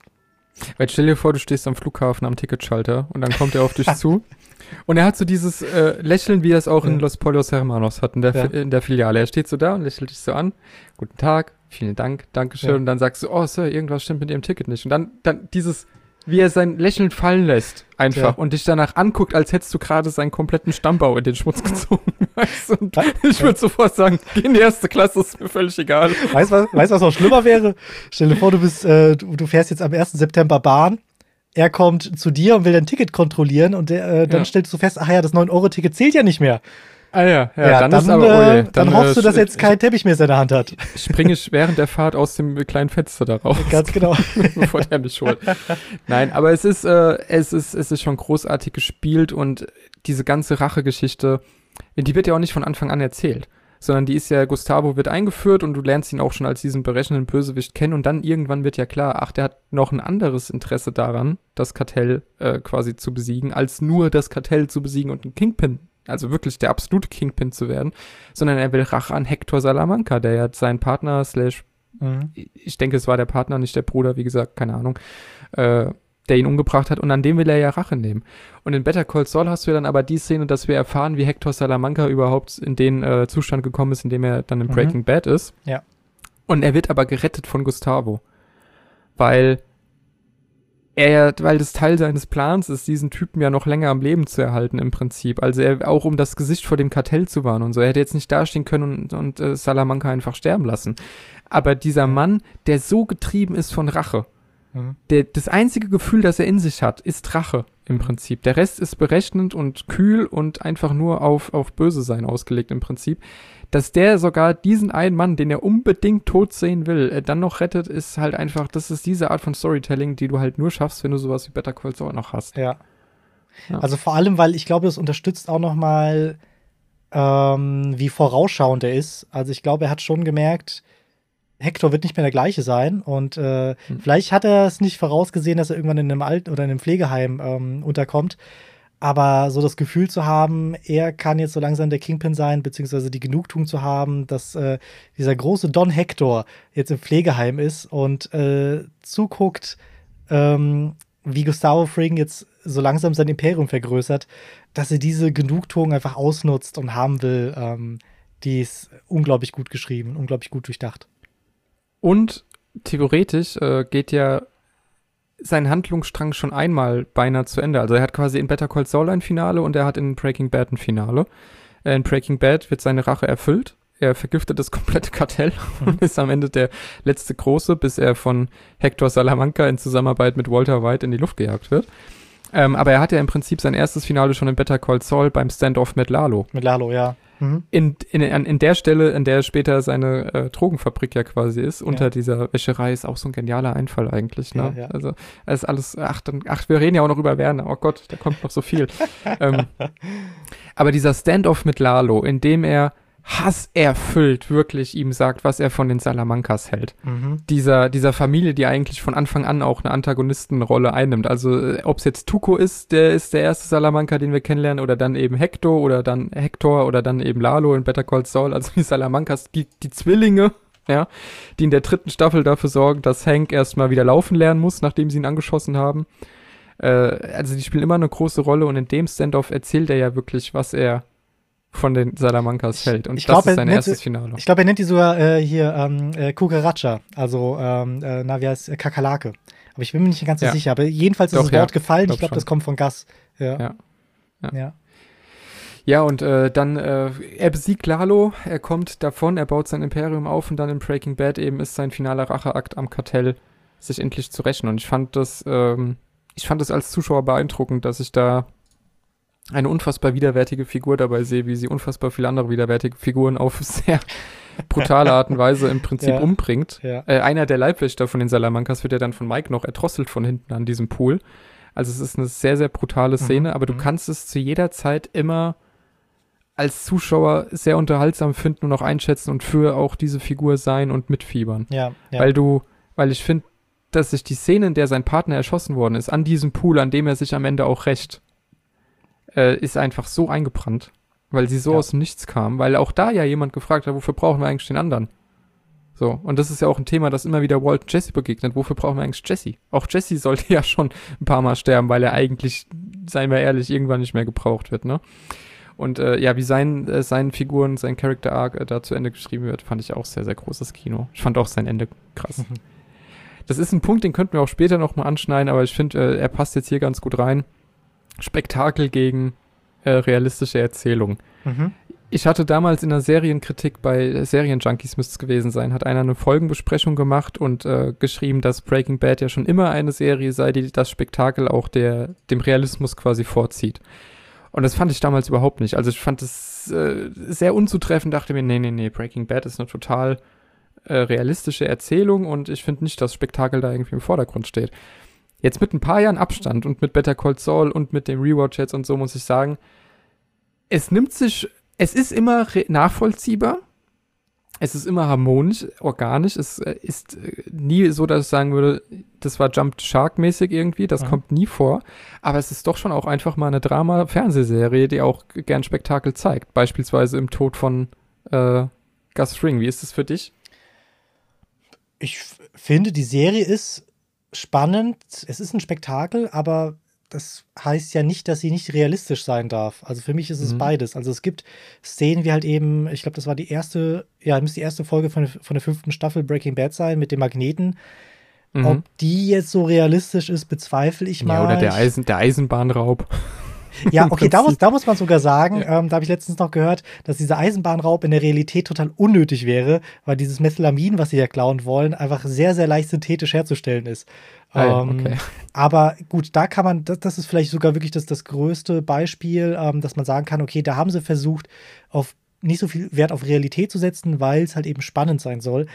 Aber alles andere mit dem Rezin, ähm, das ja Walt nimmt, um äh, gewisse Leute zu töten oder zu vergiften, äh, bis zum Beispiel, oder gleich in der ersten Staffel, dass Walt weiß, welche, ähm, welche Chemikalien man braucht und welchen Behälter man nehmen sollte, um eine Leiche aufzufüllen und dass man das nicht ganz in einer Keramikwanne machen sollte. Oh. Das zeigt ja, wie spannend ja die Realität auch sein kann. Ja. Ähm, mhm. Vor allem bezogen bei, bei, Breaking Bad, vor allem bezogen auf die auf wissenschaftliche oder ähm, ja, chemische Sachen. Ähm, von daher finde ich nicht, dass das eine das andere ausschließt. Also für mich war das immer sehr, sehr nah an der Realität. Mhm. Klar wurden da halt mal Sachen ne, verbogen, um es spannender zu machen. Ähm, aber es ähm, im Vordergrund war nicht gerade das, das große Spektakel, sondern eine Handlung oder eine Story zu zeigen, die äh, realistisch ist, die mhm. man glaubt. Ja, ich, also ich finde, äh, auch der Flugzeugabsturz in Staffel 2 zum Beispiel wäre jetzt was, wo man sagen kann, das ist schon grenzwertig. Ja, so. ja, gebe ich dir recht. Aber auch der ist ja durch den Tod von Jane und dass ihr Vater eben da in diesem Kontrollcenter sitzt, der die, die Flüge steuert und so, irgendwie trotzdem schon wieder so ja. harmonisch herbeigeführt, dass du ja. da irgendwie abnicken kannst. Also ich habe, wie gesagt, ich habe das äh, früher immer vor allem auch deswegen so als gut empfunden, weil es so realistisch war. Und deswegen dachte ich mir bei dieser Kritik erst, oh, das tut der Serie jetzt Unrecht, mhm. aber eigentlich äh, ist ist ja wieder mal ein genialer Griff der Macher, Spektakel mhm. so einzubauen, dass es äh, halt niemals über den Hai springt, niemals ja. Jump the Shark macht, sondern immer äh, sehr glaubwürdig ist. Und ja, wo ich zustimmen muss, schon damals, als ich ähm, die Episode gesehen habe mit dem Flugzeugabsturz, das müsste, glaube ich, Ende der dritten Staffel gewesen sein. Nee, Ende der zweiten, glaube ich. Ende der zweiten. Ende der zweiten, ja, ja genau. Ja. Das fand ich schon ein bisschen too much. Ähm, es gibt jetzt aber einen anderen Grund, wieso ich die Folge eigentlich kaum noch sehen kann, weil der Vater von Jane ähm, nämlich gespielt wird von Q. Ich ähm, es. Keine Folge ohne Star Trek. Genau, von John DeLancey. und er hat nämlich Q gespielt in Star Trek. Und äh, da ist es ein sehr, sehr auffälliger Charakter. Auch ein komplett unterschiedlicher Charakter. Ähm, ist auch noch so ein, so ein Punkt, über den ich später mit dir reden will. Also wie sehr man, beziehungsweise Typecasten haben wir schon bei Gustavo ja schon mhm. angebracht, mhm. aber das wäre auch noch so ein Fall. Also so ein total eine verrückte Gottheit in Star Trek, dass du die halt hier eben als sorgenden Familienvater zeigst. Oder halt eben den verrückten Familienvater aus Melken mittendrin, der jetzt plötzlich versucht, hier äh, Meth herzustellen. Mhm. Das, das, ja, gut, jetzt bin ich aber, jetzt drifte ich aber ab. wo waren wir Heben wir uns für nachher auf, heben wir uns für nachher auf. wo, wo war ja, ich? Wir waren oh, bei. Äh, Spektakel gegen Spektakel. Waren wir, genau, ja. aber ähm, ja, vielleicht, vielleicht sind es die paar Szenen, die ich gerade gerade aufgezählt habe, die so ein bisschen too much sind oder kurz davor sind, too much zu sein. Aber im Großen und Ganzen habe ich das wirklich als realistische Serie gesehen, ja. Ich finde auch äh, Breaking Bad noch spektakulärer in dem Sinn als Better Call Saul. Ich finde, Better Call Saul hat wirklich noch mal die ruhigere Erzählung gemacht. Ja, ja auf also jeden da, Fall. Da reden wir jetzt im, im Endeffekt davon, dass der große Shootout am Ende, Mhm. Das ist jetzt ein Quatschvergleich, aber einfach nur, um es ein bisschen bildlich ja. zu haben. Der Better Call Saul Shootout am Ende war, dass Lalo Howard erschießt. Ja. Und der Shootout von Breaking Bad war eben, dass ein Maschinengewehr aus dem Kofferraum springt und Nazis äh, eine, eine, eine Gang Neonazis umlegt. Ja, ja. also da unterscheiden sich die Serien dann schon ein bisschen, aber ähm, ja, ich würde auch sagen, also ich, ich äh, habe damit jetzt kein Problem oder habe da irgendwie großes Gefühl, dass Jumped the Shark. Aber mir ist es einfach nur eingefallen, weil ich äh, jetzt beim Rewatch eben auch merke, oh ja, das mit Flugzeugabschutz ist schon äh, vielleicht ein bisschen an den Haaren herbeigezogen und so. Aber ich fand es damals eben so, was? Nein, das kann er doch nicht schreiben. Das ist doch nicht äh, hier das ist immer realistisch. Kann doch nicht sein, dass der sowas schreibt, aber heute würde ich dieser Kritik vielleicht doch eher zustimmen. Mhm. So viel zu Gustavo, es sei denn, du hast noch etwas zu sagen. Mm, nee, nee. Dann würde ich sagen, springen wir zum nächsten Bösewicht. Es gab noch einige, wir haben schon über Tuko gesprochen. Äh, wir könnten theoretisch auch Mike fast als Bösewicht eine Zeit lang zumindest auch ähm, beschreiben, mhm. wobei ich das jetzt so nicht ganz zutreffend finden würde. Wir haben am Anfang Crazy Eight als ersten Bösewicht im Prinzip, aber falls du jetzt nicht nochmal über einen von denen speziell reden willst, so über, äh, über die Zwillinge zum Beispiel nochmal speziell oder so. Nee, ich würde auch vielleicht gerne noch über Lalo und Nacho reden. Dann reden wir jetzt über Lalo. Okay. Äh, weil was ich interessant finde, äh, Nacho macht was ähnliches durch wie Jesse. Ähm, ja. Also beide wollen ja eigentlich mit dieser Drogenwelt abschließen und wollen raus, können aber nicht oder dürfen nicht. Und ähm, Lalo wiederum ist halt wirklich derjenige, der die Zügel in der Hand hat und der eben bestimmt, was jetzt gerade Nacho macht, beziehungsweise was eben, ne, Walt ist es halt eben Jesse, was Jesse gerade macht.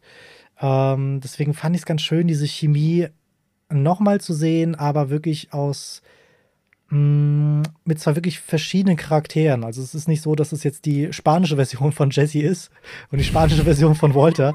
ähm, ja, sondern ähm, es waren wirklich andere Charaktere, aber da waren doch ein paar Parallelen drin und ich Nacho, es war also als klar war, er musste jetzt fliehen und als klar war, dass die, dass die Zwillinge jetzt hinter ihm her sind, war es vollkommen klar, dass er bald raufgehen wird. Und es hat das, es hat einem wieder noch, noch mehr verletzt, zugucken zu müssen, wie er vielleicht gerade noch mal sich versteckt hat in diesem einen Gülle-Transporter, nur um dann, oh, ja. dann am Ende dann doch, also als ob er irgendwie sein, sein Schicksal in die Länge zieht. Und das war alles ja. so klar. Und ähm, aber ähnlich wie auch Jesse sagt, ähm, er gibt jetzt den äh, Familie Salamanca nicht die Genugtuung, ihn erschießen zu lassen, sondern er greift die Knarre und erschießt nicht Hector, sondern erschießt sich selbst. Ja. Ähm, hat ja auch nochmal eine Parallele zu Jesse. Und äh, ja, es, es war auch echt ein sehr, sehr sympathischer Charakter, der mich viel zu häufig an Far Cry 3 erinnert hat oder Far Cry 4 war es, glaube hm, ich. An, äh, also rein, Vago oder wie Ja, genau, hieß, also rein, rein optisch ja. meine ich. Ähm, war aber echt ein sehr toller Charakter und echt alles sehr toll gespielt, auch zusammen mit, ja. äh, mit der Chemie zu seinem Vater, dass der Vater eigentlich nimmer nur will, ja komm, hör doch auf und mit dem, mit dem, mit dem Gangsterleben und mach doch mal was Richtiges und sowas und dass es dann so ein Ende nimmt, war echt sehr, sehr traurig. Ja, auch hier der moralische Kompass wieder, ne? Also ja. er hat ja im Prinzip ähm, zumindest seine letzten, also doch wirklich das, das Ende seines, seines Arcs war ja doch, dass er wusste, dass er sterben wird. Ja. Er hat ja auch mit Mike telefoniert. Mike hat es ihm ja im Prinzip dann auch gesagt. Ja. Und er hat dem Ganzen ja zugestimmt, um aber wenigstens seinen Vater noch zu schützen. Ja, ganz genau. Und das ist eben nochmal dieses eine, wo man sich festhalten kann, wo man sagen kann, ja, irgendwas, da, da steckte was Gutes drin, der ist nur einfach zu oft irgendwie falsch abgebogen.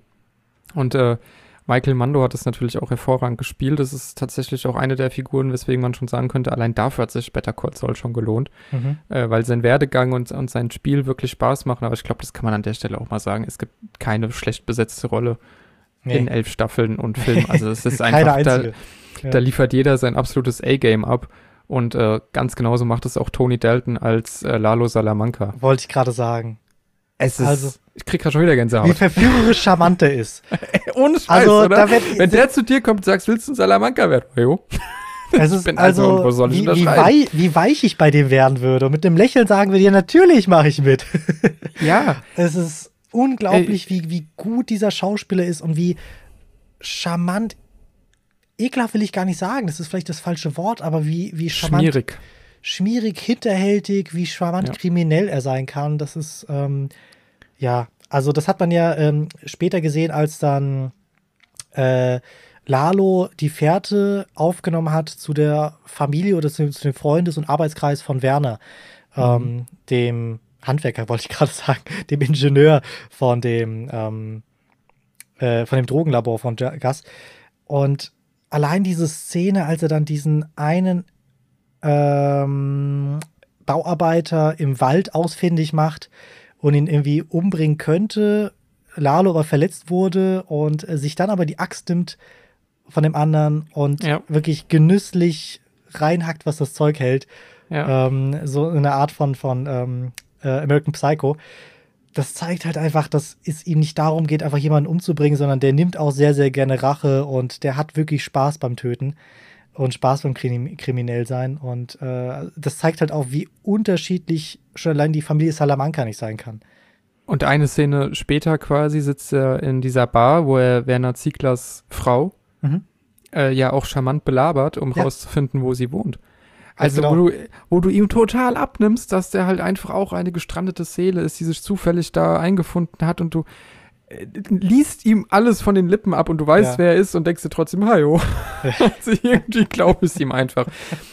Es ist, äh, ja. es ist absolut großartig und ich fand ja. auch, wie seine Geschichte zu Ende erzählt wird, auch sehr, sehr gut, auch wenn es natürlich schade war, dass er dann weg war, äh, weil er doch schon wirklich auch ein Better Call Saul Highlight ist. Also ich würde sogar sagen, er ist jetzt äh, vielleicht nicht ganz von seiner Geschichte an sich, aber er ist das Better Call Saul äquivalent zu Gustavo in Breaking Bad. Doch, sich total, weil also er war ja, ja der große Antagonist äh, von Saul Goodman. Und sobald er gestorben ist, was ich, wovon ich nicht gedacht habe, ich dachte, ähm, dass wir ihn erst gegen Ende sterben sehen und wenn, ob wir ihn überhaupt sterben sehen.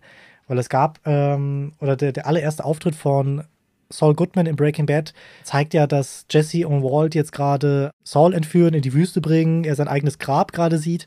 Mhm. Und ähm, was sagt er? Es war nicht ich, es war nicht ich, das war äh, äh nicht Nacho sagt er, sondern er sagt äh, äh, Ignacia was. Ähm, ja. Genau, Ignacio.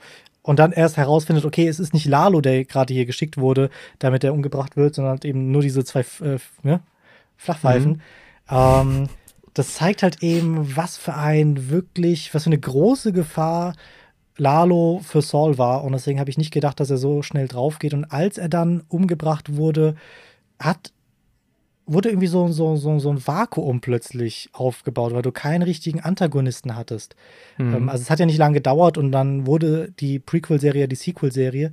Ähm, aber in diesem kurzen Vakuum war es ganz komisch, weil ich nicht wusste, wo geht jetzt diese Serie hin. Ähm, ja. aber, aber wie gesagt, für mich war das wirklich der große Antagonist, der immer größer wurde. Ähm, und deswegen sehe ich, das war das Äquivalent, also das war der Gus Fragen aus Better Call Saul. Ja. Dem kann ich eigentlich gar nicht mehr groß gerade viel hinzufügen. Das hast du so schön alles ausgeführt. Danke. Äh, ja, nee, also es ist, es ist wirklich absolut der Fall. Es war eine tolle Figur, ein toller Schauspieler und man dachte auch, äh, ja, was passiert jetzt, bis wir dann beide überrascht worden sind, dass Better Call Saul zum Sequel wird. Mhm, mhm. ähm, Genau. Aber ja, da haben wir uns ja schon drüber unterhalten. Äh, Lalo an der Stelle muss man auch echt nochmal sagen. Tony Dalton auch hier Hut ab. Großartige ja. Leistung. Der ich glaube auch nochmal äh, im, im spanischen und mexikanischen Fernsehen auch äh, ähm, auch bei Telenovelas mitgemacht hat. Und da war es ganz lustig, ihn mal da drin zu sehen. Ich habe nur so ein paar Ausschnitte gesehen. Und Weil du es ihm halt auch sofort abnimmst einfach. Ja, also ja. stell dir vor, GZSZ und das ist so der, der, der hotte Lover der irgendwie. Ja, ja, ja, und es passt so gut, aber gleichzeitig weiß es ist Lalo und äh, da gibt es diesen tollen Zusammenschnitt. In Breaking Bad ist ja ähm, Hector dann in der, in der Hütte und äh, Tuco äh, pflegt ihn. Und, ähm, ja, pflegt ihn. Ja, ne, ne, in großen Das ist auch, weil, weil du eben ja. noch meintest, wie unterschiedlich diese Salamankas sind. Mhm. Wenn Lalo gesehen hätte, wie Tuco sich um Hector oh. kümmert, der hätte den auf der Stelle erschossen. Also. ja, okay, stimmt. Nein, ja, das okay. nicht, weil es alles eine Familie ist. Aber trotzdem, das ist so krass, weil Tuko halt dieser komplette Psychopath einfach ist. Und Lalo halt aber trotzdem immer noch so wie eben Gas auch diese Fassade aufrechterhalten kann. Oder, ah, das muss ich jetzt noch ganz kurz erwähnen, sorry. Wo äh, Lalo auf der Flucht ist und in den Dorf vorbeikommt und bei Aha. den Nachbarn vorbeikommt und die Frau sich so freut, ah, Don Lalo oder, oder was sie gesagt hat, wie mhm. schön, dass, sie, dass du da bist. Und dann bringt er die beide um. Ja, ja, ja. Und du denkst dir so, wie mir fällt jetzt kein besseres Synonym gerade ein. Wie abgefuckt ist dieser Mensch eigentlich, ja? ja? Und wie kann und er immer noch so beliebt sein? Wie kann keiner wissen, ja? was das für eine Person ist? Ja? Und es zieht sich durch die Reihe der Bösewichte durch. Jetzt habe ich dich unterbrochen, sorry. Ist das, nee, ich, ich wollte nur sagen, es gibt ja in der, in der Hütte, sieht man halt dann ähm, Hector, der gerade Fernseher schaut, viel zu laut, irgendwas Spanisches. Und ähm, da gibt es halt so einen tollen Zusammenschnitt, dass man einfach sieht, wie diese Szene, von der ich gesprochen habe, von Tony, von Tony Dalton, wie er da plötzlich ne, als Casanova da großartig zu sehen ist. Und ach, das ist schon toll gemacht. Ja. Und, und Hector sitzt da, ding, ding, ding, ding, ding. Was ist da los? ja. Ganz anders als Lalo und Gustavo sind die letzten Bösewichte, die wir in äh, Breaking Bad kennenlernen. Es sind Todd Alquist und Jack Walker, die, beziehungsweise Jack, der Anführer der Neonazi-Gang und mhm. Todd ist, glaube ich, sein Neffe, ne? War nicht sein Sohn, ich sondern sein Neffe oder Neffe, so. Ja, ich bin gerade nicht sicher. Ja. Und Jack hat Todd äh, auch hervorragend verkörpert von Jesse Plemons. Ähm, mhm. Wie alle hervorragend, alle ihre Rollen haben. Es ist einfach toll. So. Ja, ja. Haben wir jetzt damit an dieser Stelle festgehalten. ähm, Jack hat ja Todd quasi zum Psychopathen, zum Mörder, zum kaltblütigen Killer auch erzogen. Und ich würde Jack jetzt gar nicht so groß charakterisieren, weil ich auch tatsächlich sagen muss, er ist mir nicht so sehr in Erinnerung geblieben. Ich weiß, dass er halt kaltblütig ist, mhm. dass er auch, auch das reine Böse ist. Er hat für mich aber nicht so sehr eine Rolle gespielt, wie es Todd jetzt war. Aber du willst mir widersprechen. Nee, nee, nee, nee. Ich wollte eher zustimmen. Also, es hat aber, glaube ich, vor allem den Grund, dass er nicht so viel Screentime hat. Also, wenn ja. äh, wir irgendwen sehen, der gerade mit Jesse in Kontakt ist, dann ist es ja in der, in der Regel Todd.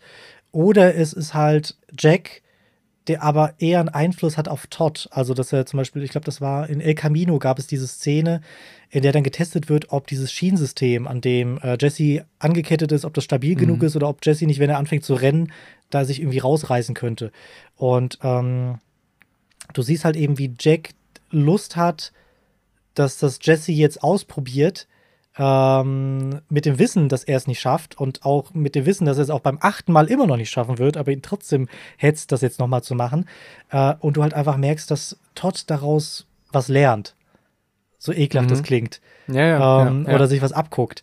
Und äh, deswegen sind viele Szenen, wenn nicht sogar alle, in der Jack vorkommt, eher eine Szene um oder eine Szene für, für Todd als wirklich für ihn selbst. Mhm. Ja. Das finde ich einen super interessanten Punkt. Ich ärgere mich gerade, dass ich wirklich so viel nicht mehr in Erinnerung habe jetzt ja. äh, von den Szenen tatsächlich. Aber ich glaube das dir, weil, weil also, ich eben auch. Vielleicht habe ich auch Unrecht, weil ich habe die letzte Staffel auch ewig nicht mehr gesehen, aber zumindest ja. wie ich Jack in Erinnerung hatte, war der immer sehr.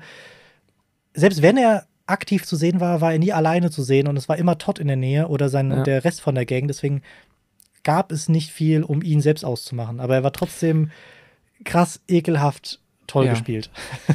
Äh, ja, aber genauso habe ich es ja auch im Kopf, also dass er Todd eben zu dem erzogen hat, ja, ja. Was, was er ist und auch im Erwachsenenalter eben immer wieder neue perverse Arten gezeigt hat, einfach so dieses, dieses tatsächlich abgrundtief böse zu sein. Ja.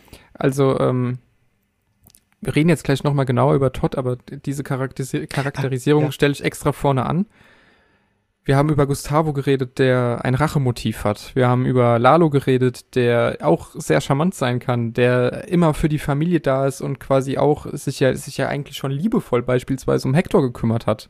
Wenn er ihm ewig lang zugehört hat, äh, wenn er hier auf diesem ABC, auf diesem Alphabet, auf dieser Tafel rumgezeigt ja. hat, bis der richtige Buchstabe da war und es dauert drei Stunden, bis ein Satz gebildet ist. Aber er macht das, ja. Mhm. Ähm, also wir haben bei jedem Bösewicht immer noch mal in irgendeiner Form eine emotionale slash menschliche Komponente, an die du dich in irgendwie, die nochmal Kontext gibt. Und Jack und Todd, das ist jetzt meine These, ist einfach böse. Mhm. Da ist einfach das abgrundtief böse. Also Todd hat, äh, dem würde ich jetzt auch keinen Vaterkomplex unterstellen, dass er sich irgendwie Jack beweisen will oder mhm. so. Das, das habe ich da jetzt nicht gesehen. Jack hat einfach nur Interesse Geld und Gewalt und mhm. Hass und das sind ja aber keine, keine greifbaren Punkte in dem Sinn. Mhm. Äh, deswegen sage ich, die sind einfach tatsächlich das reine Böse, auch deswegen, weil Breaking Bad nach Gas nicht noch eine Stufe hätte drauflegen können, ohne einfach ganz tief in den Abgrund zu blicken. Ja. Siehst du auch so. Ja. Ich war noch gedanklich, sorry, muss ich ja, zurück, zurückspringen. Äh, gedanklich war ich in einer Szene, ich weiß nicht, ob es El Camino war oder Breaking Bad. Ähm, da erzählt dann Walter White nach dem, ähm, nach dem Ausrauben von der einen Bahn, nach dem Methlamin, mhm. was passiert ist und dass Todd halt dann plötzlich halt die Waffe gezogen hat, oder es war Jesse, der es gesagt hat, und halt diesen kleinen Jungen erschossen hat. Und du merkst ja. halt kurz diese Stille und ich weiß nicht, ob ähm, dann, ich weiß nicht, ob dann Jack plötzlich dann Todd angeschaut hat, aber du hast halt dann echt gemerkt, dass da so eine Spur Respekt drin war mhm. wegen der Situation, auch, dass er unerwartet war, aber dass er nicht deswegen schockiert war, im Gegensatz zu Jesse. Ähm, und sorry, an die Szene muss ich nur gerade denken, die halt mhm. eben schon fast zeigt, dass, oder eigentlich schon zeigt, dass Todd einfach noch viel gefährlicher und widerlicher ist als, als Jack. Ja. Ich weiß jetzt nicht, ob Soziopath oder Psychopath da jetzt der richtige, richtige Begriff ist quasi, aber ähm, ein, eins von beiden. Kommt da leider quasi. auch mal durcheinander, ja. Ja, und Todd ist da, in dieser Szene wird ja schon klar, der schießt einfach einen Jungen. Ja. So, ohne mit der Wimper zu zucken. So, er sagt sogar vorher noch so Hallo. Mhm. Zu, de, zu, dem, zu dem Jungen, der ja auch Hallo gesagt hat. Und dann erschießt er ihn und ab dann wird es ja nur schlimmer. Und ich finde bei Todd halt besonders pervers, er hat in seiner Interaktion mit Jesse, kommt auch immer mal wieder fast was Freundliches durch. Mhm. So, also er ist ja. manchmal fast wie, wie ein Kumpel. Ja. Aber anders als bei Gas oder bei Lalo ist es nicht gefaked in dem Sinne, dass er eine Maske aufsetzt und so tut, als will er das sein, sondern er meint es in dem Moment ernst, mhm. aber ohne eine echte emotionelle, äh, emotionale Basis dahinter zu haben. Ja, ja. Weißt, weißt du irgendwie, was ich meine? Ja, ja, total. Ich äh, habe ja letztens so El Camino gesehen und da gibt es die eine Szene, in der Todd die Putzfrau von sich tötet. Ich glaube, weil sie das Geld gefunden hat von, mhm. äh, von Walter White ähm, bei sich zu Hause in der, in der Wohnung. Und ähm, Jesse und äh, Todd bringen dann eben diese Leiche damit in die Wüste und ist dann, und Todd ist mal kurz nicht aufmerksam und Jesse schnappt sich die Waffe aus dem Auto von, von Todd und bedroht dann Todd. Und auf der einen Seite merkst du halt, wie unglaublich gerne Jesse jetzt abdrücken will, auf der anderen Seite hat er Angst, was dann passiert. Mhm. Und so, und Jesse ist ja auch schon mental unglaublich fertig und schon fast wie ein, wie ein, wie ein Hund, schon dressiert, einfach aufs Kommando mhm. zu hören und äh, ja nicht dem, dem Härchen zu widersprechen, ähm, dass er ihm dann die Waffe zurückgibt. Und Jesse ist, äh, und, und Todd ist dann nicht böse, sondern kommt dann zu ihm und umarmt ihn und sagt, ja, es tut mir leid und jetzt wird's besser oder irgendwie sowas. Und das ist auf der einen Seite so widerlich, auf der anderen Seite zeigt es halt genau das. Also er versucht, Emotionen zu zeigen, ohne dass er wirklich dieselben Emotionen gerade fühlt oder er, er glaubt, er muss jetzt diese Emotion zeigen, um eine Situation ja. aufzulösen, aber er spürt es überhaupt nicht. Aber hinter ja. den Augen ist nichts. Ja. Da ist ja. einfach, es ist einfach nur dunkler Abgrund. Ja, ja. Und das, finde ich, kannst du extrem gegen die Wand fahren wenn du solche Figuren mhm. hast, die einfach äh, böse sind, weil sie halt böse sind. Also ja. wir kriegen ja für Jack oder, oder Todd nie irgendeine tiefere Erklärung oder irgend nochmal einen Hintergrund oder einen mhm. Kontext oder so. Nee, das sind halt einfach, die sind halt einfach abgrundtief böse. Ähm, das kann komplett schief gehen, aber es, ich fand hier, es war für das Ende von Breaking Bad eben genau das Richtige, weil es einfach nach Gas nicht nochmal gesteigert werden konnte. Also nach ja. Gas konntest du nicht nochmal einen äh, charmanten Bösewicht haben, den man irgendwie doch noch gut findet, sondern alles, wo es jetzt für Walt ja und für Jesse auch noch hingehen konnte, war halt das Ende ja. der Fahnenstange im Prinzip. Und insofern äh, ein, eine Serie, wo man wirklich auch sagen kann, also da ist äh, auch in Sachen Bösewichten eigentlich, äh, heutzutage würde man 14 Spin-offs draus machen. Wenn es nicht Vince gelingen wäre, zum mhm. Glück. Ähm, ja, also nee, ich finde es einfach krass, dass, da, dass du so eine Varianz, äh, Vari ja, so eine Varianz an, an Bösewichten hast. Ja. Äh, und sogar diese Ich bin böse, weil ich böse bin Figuren, sogar die in dieser Welt glaubwürdig sind und äh, ja, eine logische Konsequenz der Handlung quasi. Ja, total. Weil, also, wenn ich eins halt nicht mag, sind es halt so Dr. Evil-Charaktere. Also jetzt mal ja. bei Austin Powers mal weggelassen, weil da ist es ja absichtlich.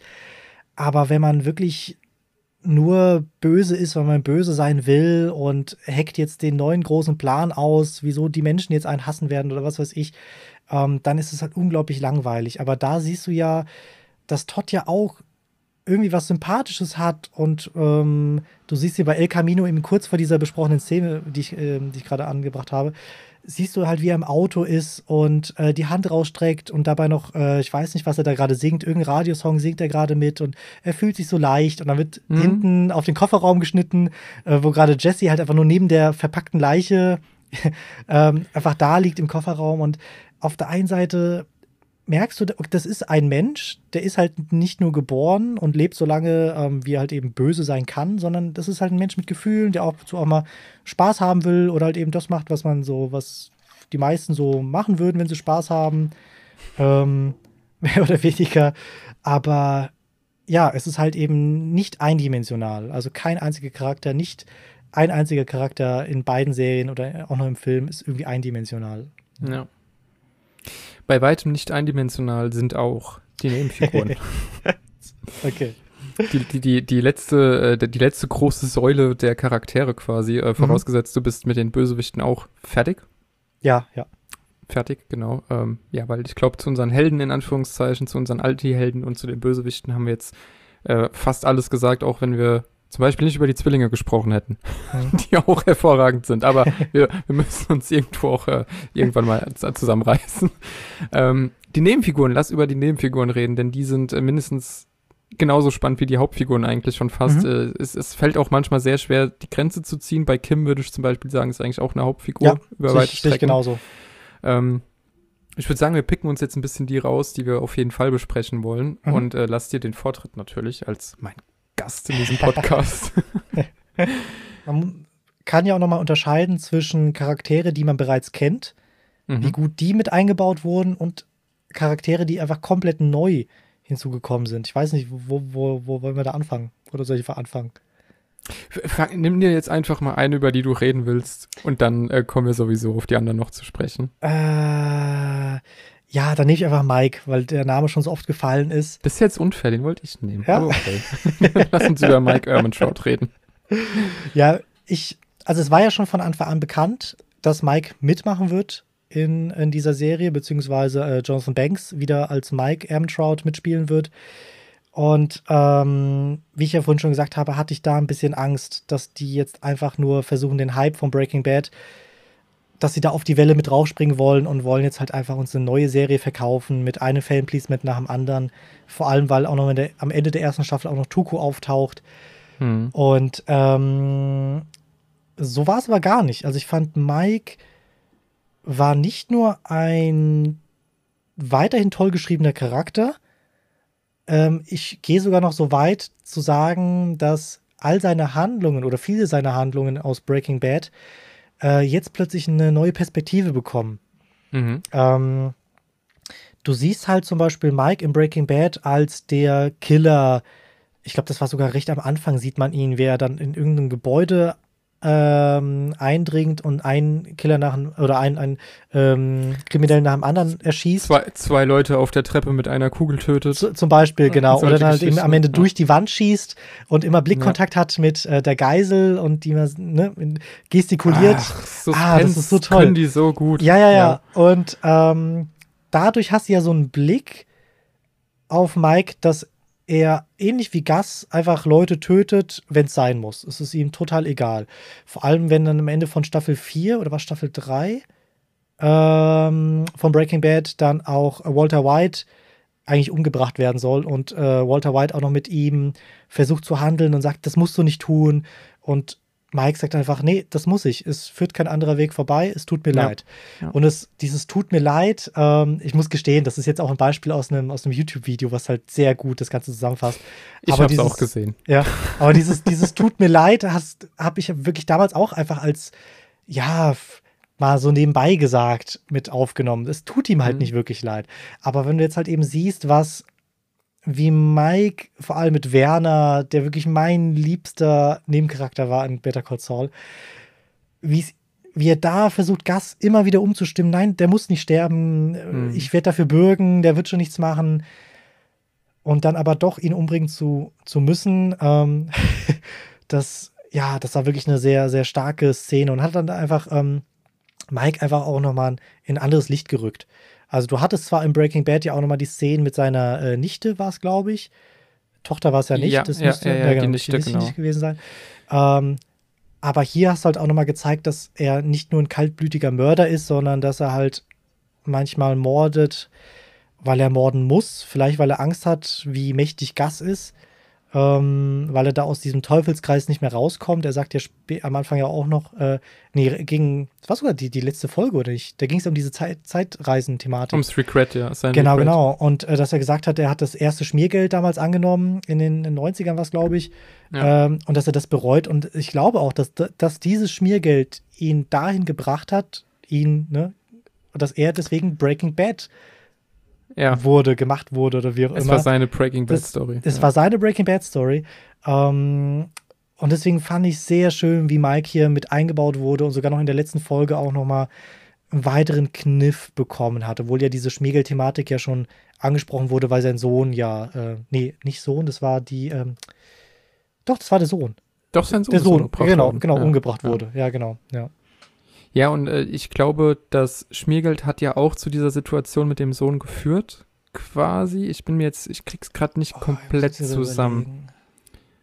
Aber ich glaube, sein Sohn, sein Sohn ist ja von Polizistenkollegen erschossen worden. Genau, weil er nämlich auspacken wollte, soweit ich richtig mich erinnern kann. In, ja, ja. Genau. Ich krieg's gerade auch weil, nicht weil er, weil er, glaube ich, den Mut hatte, ähm, den, den Mut, den Mike nicht hatte, nämlich zu sagen, nee, ihr hört jetzt damit auf und ich zeige euch alle an.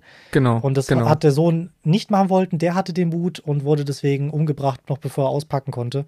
Ja. Ähm, und hätte Mike so gesehen sich vorher gewehrt ähm, oder vorher ausgepackt, dann hätte so gesehen vielleicht er dran geglaubt, aber nicht sein, ähm, ja, nicht sein Sohn.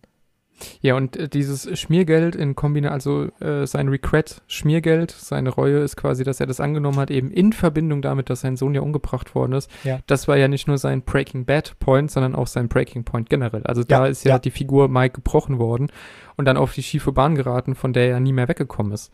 Ähm, ja. Wir haben ihn immer bis zum Schluss eigentlich als, als so eine Badass-Figur erlebt. Er ist aber tatsächlich auch einfach äh, auch eine sehr tragische Figur. Er ist jetzt auch niemand, wo man sagen kann, der hat irgendwas Heldenhaftes an sich, weil er ist ja tatsächlich letzten Endes auch ein Massenmörder. Also er bringt ja wirklich ja, unfassbar ja. viele Leute im Verlauf dieser Serie um. Ja. Ähm, und man kann auch sagen, ja, dieses, er hat eine Nichte, der Geld hinterlassen will, um die er sich kümmert, und eigentlich ist er gut, er hat ein gutes Herz und so. Das wäre in vielen anderen Serien wäre das banal gewesen. Mhm. Oder vorhersehbar oder irgendwie kitschig oder, oder, oder wie auch immer, zu, ja. zu viel Pathos oder, oder so. gewollt, ja, ja. Genau, genau. Bei Breaking Bad ist es aber furchtbar harmonisch einfach ja. alles, weil auch, äh, oder bei Better Call Saul, ähm, weil auch hier die Beziehung zu der Frau seines Sohnes, also zur Mutter seiner Nichte, ähm, ja auch wichtig ist.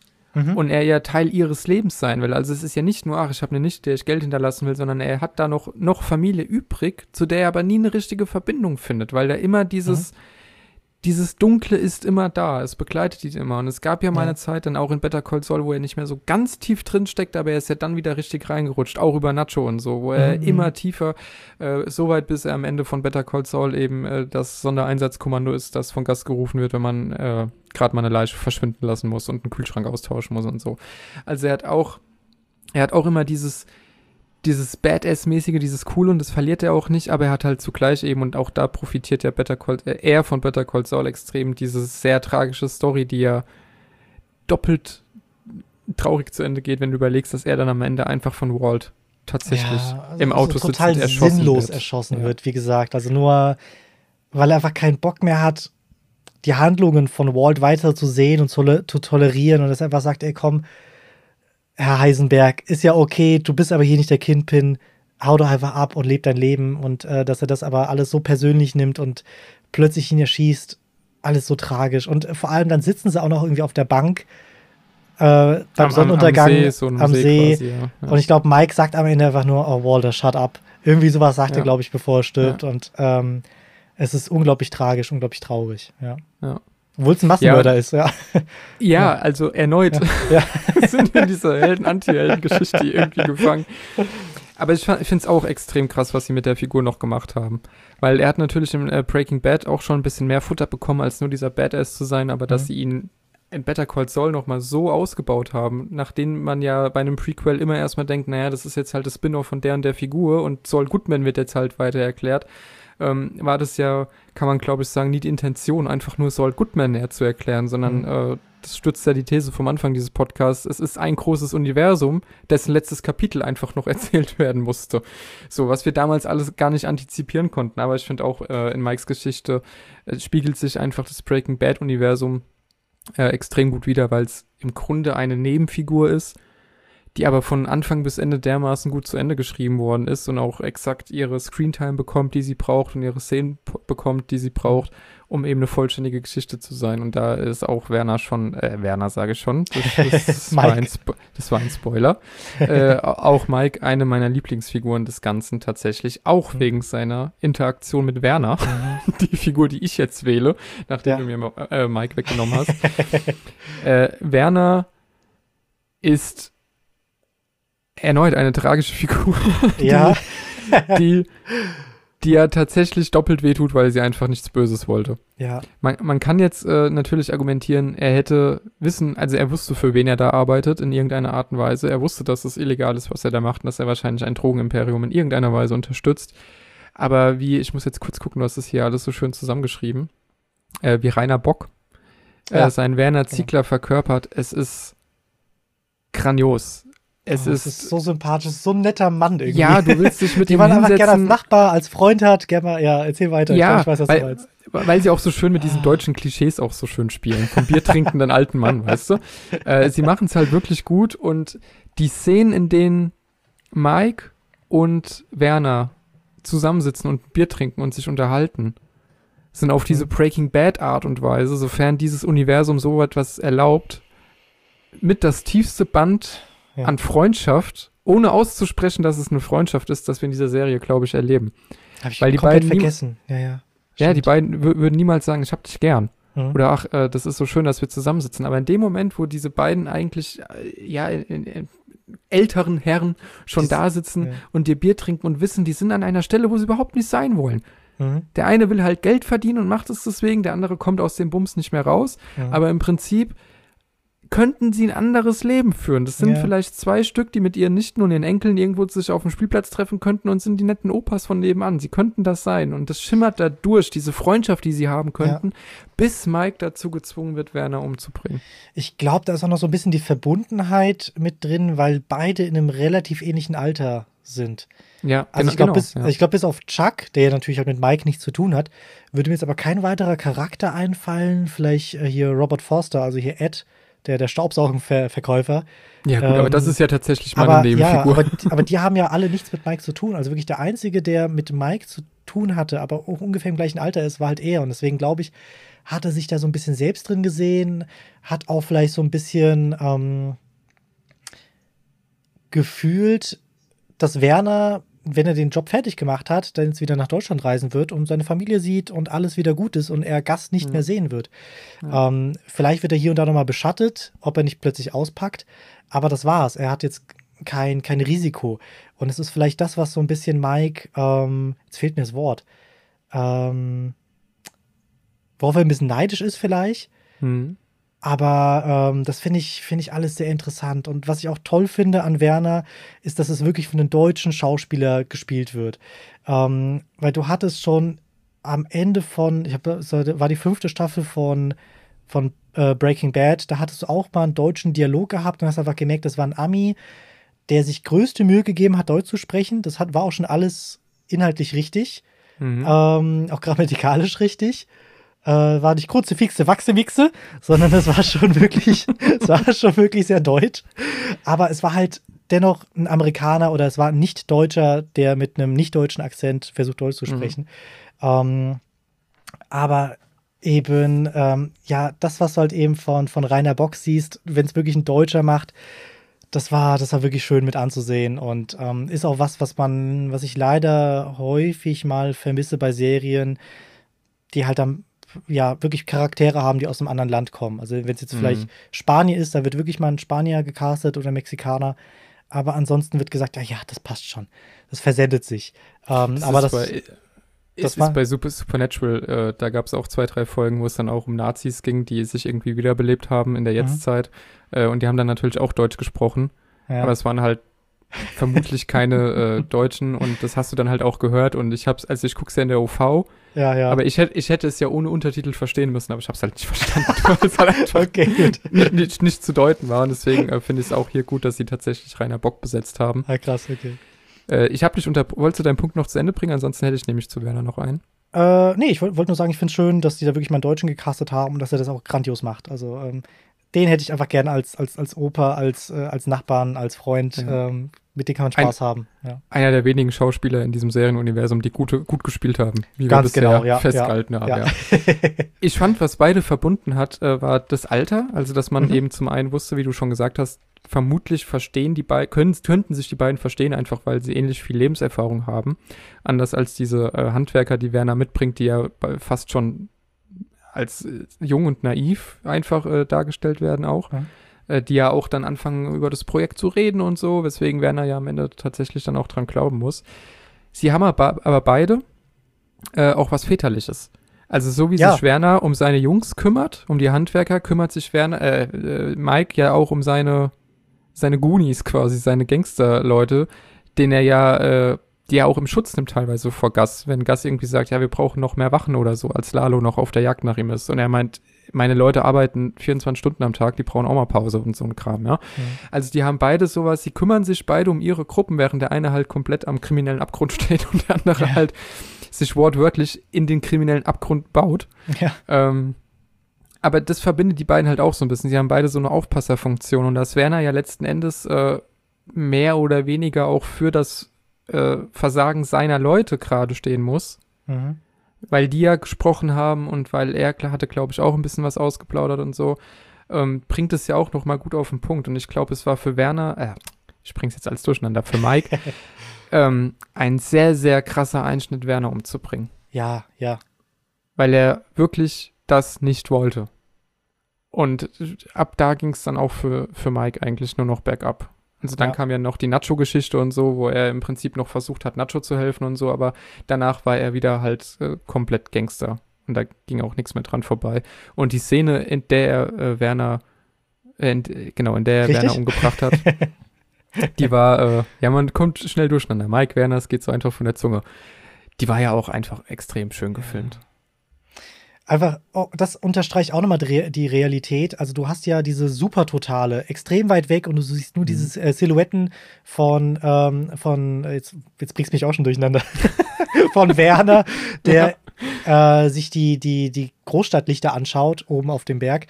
Und Mike, der so langsam auf ihn zuläuft, mit gezogener Waffe stehen bleibt, dann erschießt und du siehst diesen, das, das Aufblitzen der Pistole, du siehst den Schuss und dann dauert es noch ein, zwei Sekunden, bis du wirklich den Knall hörst. Das ist realistisch und inszenatorisch so toll gemacht. Ja. Ähm, weil jeder andere hätte gesagt, ja nö, der hat, hat gerade Bumm gemacht, du hast Bumm gesehen, jetzt musst du auch einen Bumm hören. Mhm. Ähm, aber dass da gesagt wird, nee, man wartet erstmal ein paar Sekunden, das zeigt oder das bringt einen auch nochmal in diese Realität zurück. Ähm, dass das, was man hier sieht, auch wirklich echt sein könnte. Ja, und, äh, und auch, dass Werner auf dem Weg dorthin ja weiß, was ihn erwartet. Ja, total. Und dass Mike weiß, was er tun muss. Und dass wir als Zuschauer wissen, was passieren wird. Aber Ja. wir trotzdem bis in die letzte Sekunde irgendwie hoffen, ey, ruf doch den Staubsauger-Typ an und hol dem eine neue Identität oder so. Lass dir irgendwas einfallen, Ja, um ja, Werner doch noch zu retten. Äh, es ist schon, es ist schon großes Kino. ja. Oh Mann. Werner. Ja, man, man will jetzt irgendwie direkt wieder einfach die Folgen mit ihm nochmal schauen. Ja, total. Oh Mann, ich glaube, ich gucke mir die wirklich nochmal an. Ach man, tolle Zumindest so ein Folgen. Best-of-Zusammenschnitt oder so. Ja, ja. Hast du es eigentlich in Deutsch geguckt oder in der UV? Ähm, ich habe es auf Englisch geschaut. Ich habe aber zugegeben, die letzte Folge vor allem erstmal auf. Jetzt muss ich überlegen, die habe ich auf Englisch angefangen, als dann diese ganzen Gerichtsthematiken kamen, habe ich dann auf Mhm. Deutsch geschaltet, beziehungsweise schon am Anfang, weil, na gut, in der Schule lernt man jetzt nicht so häufig, was Schmiergeld bedeutet. Ähm, Ja, okay. Deswegen ja. habe ich anfangs immer mal, weil ich, weil ich hasse es mit Untertiteln zu schauen, habe ich anfangs mal für hier und da ein paar Wörter mal umgeschaltet. Äh, ab dem Gericht habe ich dann gedacht, nee, hier will ich nichts verpassen und dann habe ich halt auf Deutsch weitergeschaut, aber ich habe es dann später noch auf Englisch geguckt. Äh, aber prinzipiell habe ich äh, sowohl Breaking Bad als auch ähm, Better Call Saul auf Englisch geschaut, weil ich finde, im O-Ton wirkt diese Serie auch nochmal anders. Also vor allem mit, ähm, also ich, Ich liebe bin der, der die, klopft. Ich wollte es gerade sagen. Es ist, ist nicht unbedingt das, das Wording allein und so sehr ich die, die deutsche ähm, Synchronszene bewundere. Ähm, Mhm. Es hat einfach eine andere Atmosphäre und es hat eine, eine reale Atmosphäre und die Stimme von Walter White ist im Original so düster, ähm, dass es einfach halt im Englischen einfach viel mehr packt und viel geiler ist. Obwohl ich diese Ja. fiepsige Stimme von, von, von äh, Saul Goodman auch extrem passend finde. Ja. Ja. Ja, äh, ich habe es zweimal auf Deutsch geschaut, einfach weil ich damals Sachen noch nicht in der UV geguckt habe und Mhm. guck's jetzt beim dritten Mal eben in der UV. Better Call Saul habe ich direkt in der UV geguckt. Oder ich glaube ab Staffel 2, ich kann es dir nicht mehr so genau sagen. Ähm, aber auch mit, mit Untertiteln immer. Ich bin mittlerweile für Untertitel, obwohl ich sie immer mitlese, blind geworden irgendwie. Also die stören mich beim Sehen mittlerweile gar nicht mehr, Okay. weil ich halt alles in der UV gucke und Ja. spiele und wie auch immer. Ähm, aber ja, das, es macht schon einen Unterschied. Also ich glaube, es ist sehr gut synchronisiert, weil mir zumindest damals nicht aufgefallen ist, dass ich irgendwas komisch fände Mhm. oder so. Ähm, aber allein für so Dialoge wie I am the one who knocks. Allein für diesen Monolog musst du es eigentlich auf Englisch gucken, weil es auf Englisch geschrieben worden ist und weil zu Schauspiel eben auch Stimme gehört. Und das, ähm, da gibt's Serien, Hashtag Resident Evil, das ist vielleicht egal. Aber äh, nee, bei, bei, bei solchen Dingen, ich glaube Samuel L. Jackson war es ja, der diesen Monolog sogar mal nachgesprochen hat. Einfach nur aus Bewunderung für diesen Monolog und Ach, für okay, Brian krass. Cranstons, ja, ja, musst du mal bei YouTube gucken, äh, und für Brian Cranstons Performance hat ja. der das, erst war Samuel L. Jackson. Ja, krass.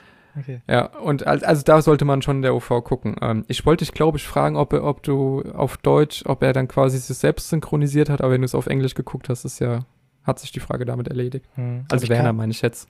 Ja. Das weiß ich gerade gar nicht. Ich kann ja mal, ich kann mal kurz, äh, kurz googeln. Also ich kann dir sagen, dass Walter Weiß sich nicht äh, selbst synchronisiert hat, aber Rainer Walter Hartgut Weiß. Ja, da, da habe ich jetzt gerade selber finde ich das denn raus? Warte mal, ich kann doch gucken. Werner Ziegler Synchronstimme. Aber warum sollte Walter Weiß sich denn selbst synchronisieren? Nein, das war auch nur, ich wollte einfach nur so. Walter Weiß einfach nur sagen. Okay. Ähm, das ist hier, das ist ja halt auch Synalog Live quasi, ne? Wenn man ja, einfach mal Rainer Bock, Rainer Bock hat ihn gesprochen. Hat sich selbst gesprochen, okay. Mhm. Sehr gut. Ja. Äh, ja, dann haben da die deutschen ja, äh, Zuschauer, ja. die es auf Deutsch auch gucken, äh, zumindest seine Performance vollumfänglich erleben können. Apropos, äh, apropos Synchronsprecher, ein Punkt. In der fünften Staffel ähm, ist es vielleicht ein paar Leuten aufgefallen, aber die Stimme von Kim ist ausgewechselt worden und die Stimme von Mike. Ähm, Ach so. Ich habe leider, leider habe ich mich da jetzt nicht vorbereitet. Es tut mir unglaublich leid, weil die Synchronszene sowieso sehr stiefmütterlich behandelt wird oder sehr, ja, nicht, ja. nicht den Respekt bekommt, den sie vielleicht bekommen wir, sollte. Wir meckern da auf sehr hohem Niveau ja, in Deutschland. Ja. Aber, äh, ja, es ist so. Aber ähm, die Synchronsprecherin von Kim Wexler ist leider gestorben. Und der ähm, Synchronsprecher von Mike Ehrmantraut, der hat ähm, so gesehen ähm, sich von der Szene nicht distanziert, das klingt jetzt gerade so komisch, aber mhm. der hat einfach aufgehört. Der ist in Rente okay. gegangen und äh, gäbe es vielleicht diese eine lange Corona-Pause nicht, dann hätte er vielleicht die letzte Staffel mitgemacht. Aber ja, so war es dann am Ende dann plötzlich doch ein anderer Sprecher. Ähm, aber es ist mir gerade nur in den Sinn gekommen, weil wir gerade bei Thema Synchronsprecher waren. Ja. Ich habe aber seine Stimme auch lustigerweise echt noch im Kopf, wenn ich an Mike denke. Obwohl ich es jetzt in der UV geguckt ja, habe, stelle ich ja. mir Mike immer noch mit seiner deutschen Stimme vor, weil es einfach auch so einprägsam war. Also ich glaube, synchronisiert sind die Serien schon alle gut. Ja, wir hatten gerade schon von Kim gesprochen, wegen ihrer Synchronsprecherin. Ähm, ich würde sagen, Kim ist jetzt auch die Nebenfigur, über die wir auf jeden Fall noch reden sollten. Mhm. Da die für Breaking Bad, für Better Call Saul, ich sag ja, es ist alles eins, äh, für Better Call Saul äh, extrem wichtig ist, auch für die Entwicklung von Jimmy halt extrem wichtig ist. Ich würde jetzt gar nicht so sehr auf die Jimmy und auf diese, auf diese Wechselwirkung, die sie mit Jimmy hat, nochmal eingehen, sondern einfach auf ihren Charakterakt tatsächlich selbst. Mhm ähm, weil sie fängt ja an als sehr, sehr gute Anwältin mhm. in einem sehr, sehr guten Unternehmen, die eigentlich auch erstmal nichts Böses an sich hat, würde ich sagen. Und dann kommt sie eben mit Jimmy zusammen, dann entwickelt sich irgendwann diese ganze Howard-Geschichte und dann ja. beginnt auch ihr Absturz. Ist aber auch sie eine Figur, die für dich dekonstruiert wird? Bekommt sie ihr mm. gerechtes Ende?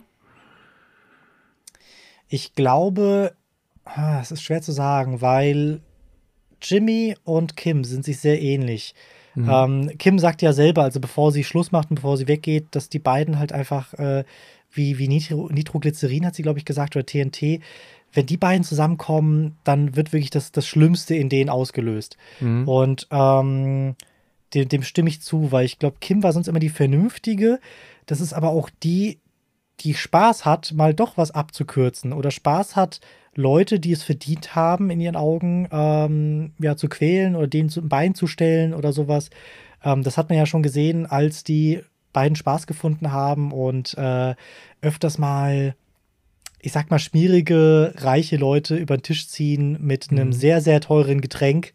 Ähm, mhm. Und ja, die Person so lange einlullen, das heißt, nee, nee, ich zahle ja. Und er dann hinterher sieht, dass dann, weiß ich nicht, irgendwie ein Glas 100 Dollar kostet oder sowas. Mhm. Ähm, und von daher, es, es steckt was Kriminelles in ihr, aber sie hat genug eigene Kraft, es zu unterdrücken, solange Jimmy es nicht versucht, wieder zu entfesseln. Mhm. Ähm, von daher, äh, plus sie hat ja selber die Eier gehabt und konnte damit nicht mehr leben und ist ja zu der, zu der Frau bzw. zu der Witwe von, von Howard gegangen und hat gesagt, hier, es war anders, als ähm, es die Polizei weiß, es war anders, als wir es dir auf der Party gesagt haben, äh, Party sage ich schon, bei beim, beim, beim Abschied, Abschied gesagt hat. Ja gut, Leichenschmaus klingt halt auch so spaßig. Aber ähm, ja, total, ja. Ja, da jedenfalls. Ähm, ja, ich bin dran schuld oder mitverantwortlich, dass Howard jetzt tot ist und dass du jetzt äh, keinen Mann mehr hast.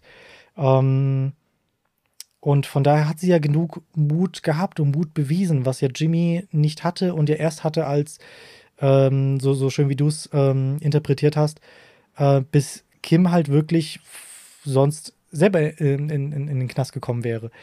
Mhm. Äh, von daher ist es schon irgendwie was anderes. Ich hätte es jetzt nicht so verglichen mit ja, Walter White, mit Saul Goodman und Co.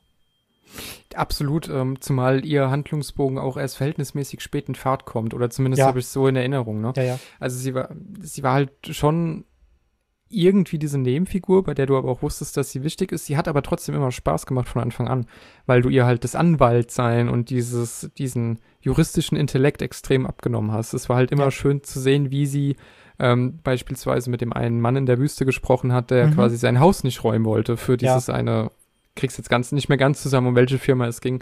Aber wie sie mit dem umgegangen ist, wie sie ihre Klienten behandelt hat, äh, sie wurde ja dann auch Pro Bono Anwältin, hat sich dann quasi Ja, Kostenfrei. war's.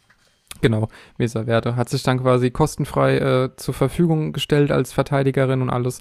Also bei ihr hat auch immer diese Anwaltsserie Spaß gemacht, einfach. Äh, sie hat sich da auch mit Jimmy schon perfekt ergänzt, weil sie halt im Vergleich zu ihm, der das ja in irgendeiner Fernuni oder so seinen Abschluss gemacht hat, ähm, sie war schon das, wo, was Jimmy gerne gewesen wäre im Prinzip. Aber Jimmy hat sich ja immer sehr schnell auf seine, ich sag mal, nicht ganz so legalen Machenschaften berufen. Auf die Aber sie hat- Abkürzungen. ja. Genau. Äh, Sie hat am Anfang aber nur mit dem Feuer gespielt. Und sie hat da einen Kick rausbekommen und es war auch ein Adrenalinschub für sie und es war auch eine Art und Weise, Jimmy näher zu kommen. Aber ihr Breaking Bad-Moment war ja dann tatsächlich die Howard-Geschichte. Und ich fand's äh, fast schon erschreckend zu sehen, wie sehr die beiden das schlecht Ja. aus sich herausgeholt haben, dass da eine Kim Wexler, die eigentlich eine bis dahin immer noch relativ moralische Person war, einen absolut perfiden Plan entwickelt, um einen Menschen in den Abgrund zu treiben. Mhm. Also sie haben nicht damit gerechnet, dass, äh, dass er von Lalo umgebracht wird. Das ist klar. Aber Selbstmord von Howard hätten sie als mögliche Konsequenz ihres Handelns durchaus mit einplanen müssen. Ja, ja. Und trotzdem haben sie das so gemacht und sie haben sich daran ja, ähm, sie hatten ja daran auch Ekstase und Rausch und Lust aufeinander, wenn das äh, so funktioniert hat. Also sie haben, sie, ne, sie hatten ja dann auch ihre Rom Romantik im Prinzip daraus gezogen, dass sie eben dieses äh, Paar sind, das jetzt Howard hier zu Fall bringt. Und das fand ich schon eine, äh, sehr krasse Entwicklung, die dann gemündet ist eben in diesem Schock, als Howard umgebracht wurde von Lalo, von dem sie sich nie erholt hat, weswegen sie sich ja dann am Ende auch äh, der Witwe auch gestellt hat persönlich. Und ich fand aber bei ihr halt besonders nochmal dekonstruktionsmäßig quasi, dass sie dieses völlig banale Leben danach hatte. Das ist, ah, was ich richtig geil fand, aber schon, es war schon schmerzhaft zuzusehen und zuzuhören, ähm, war dieses eine Essen, was sie mit ihren Arbeitskolleginnen oder Freunden hatte, Ja. ähm, draußen. Und da wird sich unterhalten, was denn so diese, diese neue Partydroge ist. Und ich glaube, es ist Heroin oder sowas. Äh, und wir als Zuschauer oder wir als Breaking Bad-Fans wissen, dass die da gerade gar keine Ahnung hat. Und dann reden die sich über, reden über weiter, weiterhin über irgendwelche Belanglosigkeiten und irgendwann wird einfach Mhm. mitten im Satz geschnitten. Und es war so eine Erleichterung. Und Ja, ich glaube, länger hätte ich es auch nicht ertragen. Und, und also Kim ist ja keine, sie ist, sie ist eine gebildete Frau, jetzt nicht nur, weil sie Anwältin ist, sondern sie kommt als gebildet rüber und das sind so Gespräche, die hat sie mit Saul nie gehabt und hätte sie auch niemals führen wollen. Und dass sie jetzt ja abgestraft wird oder sich jetzt so ein Leben hingegeben hat, hat einem echt wehgetan. Ähm, aber es war wirklich, das war einer der krassesten Szenen irgendwie aus dem Finale, obwohl es halt wirklich einfach nur um belanglosen Smalltalk ging. das war ihr Knast. Ja, Das ja, war im Prinzip so. ihr selbstgewählter Knast. Weil, also sie hat ja auch da gesagt, ey, ich habe heute den Kartoffelsalat äh, mit Miracle Whip gemacht, nicht mit Mayonnaise. Ja. Hm. Wo du denkst, die, die stand vor Jahren noch im Gericht und hat die krassesten Fälle Ja, behandelt und hat sich ja. durch Juristenkram gekämpft, für den Leute äh, ein Leben lang gefühlt studieren gehen, um Mhm. das irgendwann so zu können. Und dann saß sie da und das war ihr Leben. Sie hat diesen Freund gehabt, der Barbecue-Partys gemacht hat, mit dem sie dann irgendwie auch aus Regelmäßigkeit Sex hatte, mit dem sie dann eben auch die Spülmaschine eingeräumt hat und was weiß ich. Sie hat dieses völlig banale Vorstadtleben gehabt. Ja, das ja, das haben wir noch gar nicht erwähnt, so wie der Rest von Better Call Saul am Ende in wunderschönem Schwarz-Weiß gefilmt war, was dem Ganzen natürlich nochmal eine, noch, noch mal eine extra Wucht gibt. Ja. Sie hat diese Arbeitskollegen gehabt, die Geld für Geburtstage sammeln, die irgendwie einen Kuchen machen. Sie hat einen Job gehabt, bei dem sie Beschreibungen von Rohrteilen, Abflussrohrteilen auf eine Website eintragen muss. Also es war für sie insofern ein Knast, als dass alles, was sie jemals ausgemacht hat, mhm. weg war. Und alles, was sie erreicht hat, sie jetzt einfach ja. äh, weniger als bei Null ist. Ja, ja und ja. Äh, nein, auch weil sie ein Leben leben musste, das über niemals ihres gewesen wäre, wenn ja. äh, Jimmy nicht passiert wäre. Und das äh, auch schon der neue Haarschnitt, der äh, weg ist von, von, also sie hat ja vorher lange blonde Haare gehabt. Ähm, jetzt kann man natürlich in Schwarz-Weiß nur vermuten, was es war, aber ich nehme an, es waren schwarze Haare vermutlich. Ähm, die, dieser Kontrast von, von der Frisur an sich, ähm, von der Haarfarbe an sich, von der Art und Weise, wie sie sich anzieht. Sie hat vorher immer diese guten Kostüme angehabt, diese Frau, also diese Anzüge quasi, mhm, äh, mhm. Frauenanzüge. Ähm, musste für ihren Beruf quasi ja auch so aussehen, hat sich da in dieser auch männerdominierten Welt immer durchgebissen, hatte immer ein hohes Ansehen und jetzt ist sie so ein unscheinbares Mauerblümchen im mhm. Prinzip geworden, das sich hinter, ja, hinter dem Bild, das sie da abgibt, verstecken muss, um nicht erkannt ja. zu werden. Ja. Und ich fand es dann äh, auch sehr, sehr spannend, dass ihr ihr Punkt quasi war, in dem sie gesagt hat, ich stelle mich jetzt das Telefonat mit Jimmy war. Ja, ja. Der völlig offensichtlich nichts bereut hat, mhm. der sich wahrscheinlich ärgert, dass er halt jetzt einen Cinnabon leitet und so. Und also wir haben über seinen Charakter jetzt lange genug gesprochen, aber der in diesem Telefonat niemals so gewirkt hat, als würde er irgendwas bereuen, sondern er wirkte mhm. so wie, ey Kim, willst du nicht mal rumkommen und wir versuchen es nicht nochmal, so als wäre nichts gewesen. Und er mhm. könnte das wahrscheinlich auch. Und Kim sagt ja jetzt in dem Moment zu ihm, stell dich doch der Polizei. Das ist das einzige Gescheite, was du machen mhm. kannst. Und daraufhin macht sie es ja selbst. Das, das Tolle ist ja, ähm, wir sehen ja diese Szene zweimal. Einmal aus der Perspektive von, ähm, ja. von Jim, beziehungsweise noch ja. weiter weg. Und wir, wir hören ja, ja noch nicht mal, Ton. worüber gesprochen wird. Genau. Wir merken nur, Saul redet sich da irgendwie ein bisschen in Rage und hämmert dann halt irgendwann das Telefon ähm, dann auf die, auf die Station. Und äh, wir wissen halt nicht, was gesagt wurde, aber erst hinterher, wenn wir das Ganze das zweite Mal sehen, merken wir halt eben, wie ekelhaft Saul halt eben war. Dass er erstmal anruft und sagt, ja, weiß noch, wer ich bin. Und mhm. also Sachen. Und halt, wie du es gesagt hast, versucht zwar, dass sie sich nochmal noch mal treffen können, aber vielleicht hat er falsch angefangen. Mit anderen Worten wäre es vielleicht anders gewesen. Aber ähm, dass er da auch nicht locker lassen konnte und dass er dann halt wirklich sehr persönlich wurde und schon beleidigend, ähm, als er gemerkt hat, irgendwie kommt es gerade nicht an, was ich so gemacht habe und mach mich jetzt noch nicht so klein. Ich weiß, äh, Cinnabon hin oder her, ich bin fucking Saul Goodman. Ähm, das war schon wirklich eine, eine starke Szene. Und ja, dann habe ich, hab ich auch denken müssen, dass er so gesehen selber jetzt dran schuld ist, dass er jetzt so lange sitzen muss, weil hätte er sonst, hätte er das nicht gemacht, hätte er nicht ähm, Kim angerufen, dann wäre Kim nicht zur Polizei gegangen und Stimmt, ja. hätte sich so gesehen jetzt nicht auf, äh, was er sich, paar 70 Jahre halt irgendwie einlassen müssen. Ja, ja.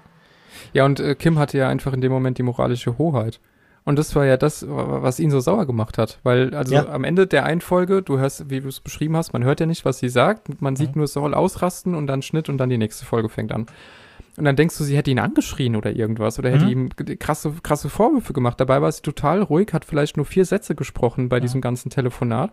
Und Saul hat sich selbst in Rage geredet und hat gemerkt, dass, dass sie nicht darüber hinweg ist, was passiert ja. ist ja. dass sie ihr selbstgewähltes äh, Knastexil quasi ähm, irgendwie akzeptiert, damit klarkommt, aber eigentlich das immer noch in ihr schlummert, was da alles vorgefallen ist.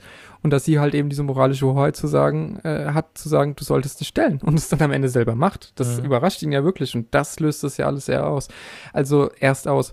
Ähm, also ich finde, äh, auch diesen, diesen Charakter haben sie extrem glaubwürdig zu Ende geschrieben und äh, dann muss man an dieser Stelle natürlich auch nochmal die letzte Szene von den beiden erwähnen, mhm, ähm, mhm. wie sie sich quasi erneut das Gesetz ein bisschen brechend in den Knast äh, manövriert hat. Sie hat wohl noch diese Karte gehabt, hat sie gesagt, mit der man sich eben ausweisen kann. Die hätte kein Expiration Date, auch wenn mhm. sie schon lange mhm. keine Anwältin mehr ist. Und dann stehen sie da und äh, spiegel, spiegeln eine Szene aus, aus den Anfangstagen von Better Call Saul wieder, wie sie an der Wand stehen und sich ja. eine Zigarette teilen. Ja, nicht nur eine, also die kam ja, also bestimmt in mindestens jeder Staffel vor, aber ja, ja, die ja. kam sehr häufig vor und das fand ich auch schön, schön gespiegelt, ja, schön gemacht. Vor allem, es war im Teilen dieser Zigarette Mhm. war alles gesagt. Ja, Du brauchtest kein Wort mehr. Und das haben die Drehbuchautoren erkannt. Du brauchtest kein Wort mehr. Sie stehen da und das Licht fällt auf beide und du, du siehst äh, Saul in seiner, und Jimmy zu dem Mhm. Zeitpunkt, in seiner Knastuniform und nebendran äh, das Mauerblümchen gewordene Kim Wexler, die jetzt aber, man weiß nicht, was mit ihr passiert, ob es zu einer Zivilklage kommt oder so, das bleibt offen. Die aber ihrer Zukunft, glaube ich, besser entgegenblickt, als es noch vorher war, weil sie zumindest ihre Strafe akzeptieren würde, aus moralischer äh, Perspektive auch. Aber allein dieses Zigarette teilen mhm. und allein, wie sie dann um die Ecke geht und ihn ein letztes Mal anschaut, bevor er um die Ecke hinterm Zaun verschwindet. Und dann hat sie endgültig mit James McGill abgeschlossen. Dieser letzte Moment, in dem sie wirklich, in dem alles nochmal zusammenkommt, dass sie sich wirklich geliebt haben. Dass da sich wirklich zwei Menschen auf ganz besondere Art und Weise verstanden haben. Das alles war in dieser geteilten Zigarette und das war phänomenal. Ja, vor allem, ich weiß nicht, ob, ob dir das aufgefallen ist, aber ähm, es gibt, gab zwei Elemente, die so gesehen für Gene Tekovic oder in der Lebenszeit oder der, der Phase von Gene Tekovic ähm, eine starke Bedeutung hatten. Das eine war halt eben, als er zu Hause war und ähm, sich seine alten Commercials nochmal angeschaut hat. Das Mhm. halt eben in dieser Schwarz-Weiß-Welt gesehen, dass auf der Brille sich alles in Farbe nochmal spiegelt, was er sich gerade am Fernseher anschaut. Und das andere ist halt eben diese Zigarette. Also dieser, dass das rote Brennen der Zigarette war noch in Farbe, während alles andere schwarz-weiß war. Mhm. Und ähm, das fand ich auch, hätte man nicht gebraucht, aber ich fand es schön, jetzt wie gesagt, vor allem mit, äh, mit, den, mit den Commercials, weil es halt einfach zeigt, dass es das, woran sich Saul Goodman halt eben gerne zurückerinnert. Also einmal, wer er mal war, ähm, aber auch, wer er mal vielleicht hätte sein können oder was er mal alles hatte, aber er wollte halt Mhm. noch mehr. Ähm, ja, Money. That's it. that's What it. else? Ja. Großartig. Ähm, ja, würdest du noch eine Nebenfigur nochmal hervorheben wollen? Ansonsten würde ich das Kapitel Figuren. Ah, ich weiß nicht, es gibt halt so Damit unglaublich viele. Also selbst die Kettlemans finde ich halt so unglaublich geil geschrieben. Ja, Äh, ja, ja, es ist tatsächlich. Ja, Kevin, also hier der von, von Mesa Verde, bei dem man halt einfach merkt, okay, der ist jetzt intellektuell nicht ganz so hoch, der hat halt viel Macht und viel Geld, aber sonst nicht viel Ahnung. Mhm. Ähm, Clifford und ach, es sind so viele dabei. Oder hier Bill, Oakley, den ich ja vorhin äh, oder ga- ganz zu Beginn ja, äh, zitiert ja, ja, habe. Das sind alles so unglaublich tolle Charaktere, aber ähm. Chuck, Chuck theoretisch müssten wir eigentlich auch noch, aber ja, den hatten wir ja mehr oder den hatten wir ein schon, bisschen aber- zumindest, ja. Von daher, mehr habe ich jetzt eigentlich, eigentlich nicht. Nee. Ja. Dann würde ich äh, zum finalen Punkt kommen, der erwartungsgemäß bei uns alles umfasst, was wir, was wir bisher nicht sagen konnten, aber unbedingt nochmal loswerden wollen. Ja. Ähm, ich hätte ein Thema, das ich aufmachen kann, ansonsten würde ich dir hier einfach den Vortritt lassen Mhm. und äh, mit Blick auf das Skript. Wir haben sogar einiges schon erwähnt, Ja. aber über was möchtest du unbedingt noch reden? Da fallen mir zwei Punkte ein, aber ich glaube, die kann ich auch beide gerade zusammenfassen. Das wäre nämlich die Inszenatorik. Ähm, das ist ein schönes Fremdwort, was du dir da ausgedacht hast. Danke. Die, Die die Inszenierung. Inszen- Das Da lassen fang wir ich dann auch neu an. drin. Ja, okay. Ähm, nämlich die Inszenierung. Mal als Beispiel, es gibt eine Folge, die wirklich von vielen gehasst wird, während das einer meiner Lieblingsfolgen, äh, Lieblingsfolge ist. Das ist nämlich die Fliege oder auf Englisch Fly. Äh, es ist die dritte Staffel, die auch wirklich mit, mit Abs- Abstand meine Lieblingsstaffel ist, weil da dann anfängt, sich bei Walter White einfach alles zusammenzubröckeln und zusammenzubrechen. Und er aber dennoch nicht sagt, okay, meine Frau will sich scheiden, ich höre jetzt mit dem, mit dem kriminellen Bums hier auf, sondern er sich halt so weiter irgendwie reinarbeitet und das alles jetzt wirklich für sein Ego macht, ähm, dass er das gar nicht in Betracht zieht, ähm, die, äh, die Familie vor seinen Job zu ziehen. Äh, jedenfalls gibt es halt eben diese Folge, die Fliege, die ein Kammerspiel ist und ähm, bei der Jesse und Walt unten im Labor sind, zusammen kochen und äh, Walter einfach ver, verrückt ist nach einer Fliege, die im Labor gelandet ist, weil die ja das komplette Meth kontaminiert. Und das kann nicht sein. Und äh, es muss hier jetzt erstmal aufgeräumt werden. Ähm, und das halt so lange macht, bis er dann wirklich halt kurz vorm Einschlafen ist. Jesse ist genauso fertig mit den Nerven. Und ähm, ich weiß nicht, ob es im Halbschlaf war oder ähm, ob Jesse dann schon eingeschlafen ist und Walter eigentlich noch was sagen wollte, aber er wollte ihm eigentlich beichten, dass er für ähm, Janes Tod verantwortlich ist, beziehungsweise Ach, sie retten können. Und es passiert von der Handlung nichts, weil es geht die ganze Zeit um eine Fliege in einem Labor. Mhm. Also kleiner könnte das Problem von Breaking Bad nicht sein. Aber im Großen und Ganzen geht es darum, ob Walt jetzt Verantwortung übernimmt zu seinen Taten und ob er so gesehen jetzt weiter in die Fassade aufrecht hält ähm, und so tut, als wüsste er von nichts oder halt eben Gefahr läuft, dass dann vielleicht Jesse sich gegen ihn wendet und wer weiß, was dann Gas halt mit beiden machen würde. Ähm, und deswegen das alles dann doch noch aufrecht erhält. Und äh, es passiert so unglaublich viel zwischen den Charakteren. Ähm, und wie gesagt, das ist ein Kammerspiel und der Raum ist nicht besonders groß und das Einzige, was es vielleicht hier und da noch gibt, ist halt eine Perspektive von der Fliege, was das Ganze aber unglaublich nochmal auflockert und das zeigt halt eben, wie inszenatorisch gut diese Serie ist oder beide Serien mhm. sind, ähm, weshalb ich auch diese Folge unglaublich liebe, aber ich bin auch großer Fan von, von Kammerspiel und ähm, für mich ist halt eben eine, ähm, eine sinnvolle oder eine, eine glaubwürdige, glaubwürdige, glaubwürdige Charakterentwicklung einfach wesentlich wichtiger als eine Story, die passiert.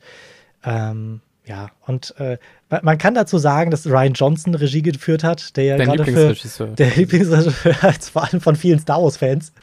ähm, aber äh, ja, wie gesagt, das ist für mich einer der, der, der tollsten Folgen, die halt eben zeigt, dass so klein die, die Stories vielleicht sind, ähm, umso packender kann das Ganze dann doch inszeniert sein, ja. Hm. Ich finde vor allem auch, schön bei der Folge, ich habe sie nicht mehr so gut in Erinnerung wie du. Äh, ich glaube, du hast ja jetzt sogar noch mal gesehen, Vorbereitung. Ist, ist schon länger her, aber ich habe ja, mich okay. sehr damit befasst, weil ich mit vielen schon mich drüber gestritten habe, die mir gesagt haben, nee, die, Story, die, nee, die Folge können man streichen. Weil ich sage, nein, also das ja. zeigt ja noch, dass noch ein bisschen Walter White in Heisenberg steckt. Ja, ähm, also äh, ich habe auch oft das Argument gehört, das wäre quasi so eine Filler-Episode, so als hätte man ja, ja. die Staffel sonst nicht voll bekommen, wo Vollkommen. ich mir denke, die Serie hat nur 62 Folgen. da da gibt es keine Filler-Episode. Alles hat seinen Sinn und Zweck, wie wir ja. schon festgehalten haben.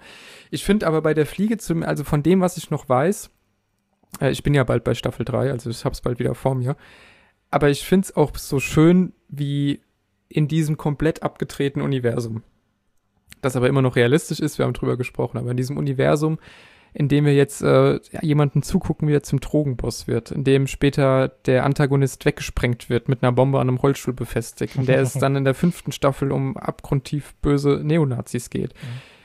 Dass in diese Serie, die sich tatsächlich auch mal eine Folge nimmt, in der sie sehr, sehr viel erzählt, in der sie aber auch einfach nur die völlige Banalität der Aufgabe zeigt, die Walter und Jesse da haben. Ja. Weil in dem Moment diese ganze Glorifizierung des Böseseins, diese ganze, das Gangstertum, all das, oh, wir kochen Drogen und werden hier super reich und alles, was man als, als, in, auch in der Mafia-Serie irgendwie als äh, Schauwert hätte, ja, als, als bösen Schauwert quasi, an dem man sich als Zuschauer freuen kann, die, äh, dieses kriminelle Leben da zu sehen. Das wird hier einfach mal komplett verneint. In dem es heißt, im Grunde, ja klar, die werden gerade super reich und na klar sind die an einem Drogenkartell beteiligt und na klar werden ihre Drogen irgendwann weltweit verschifft.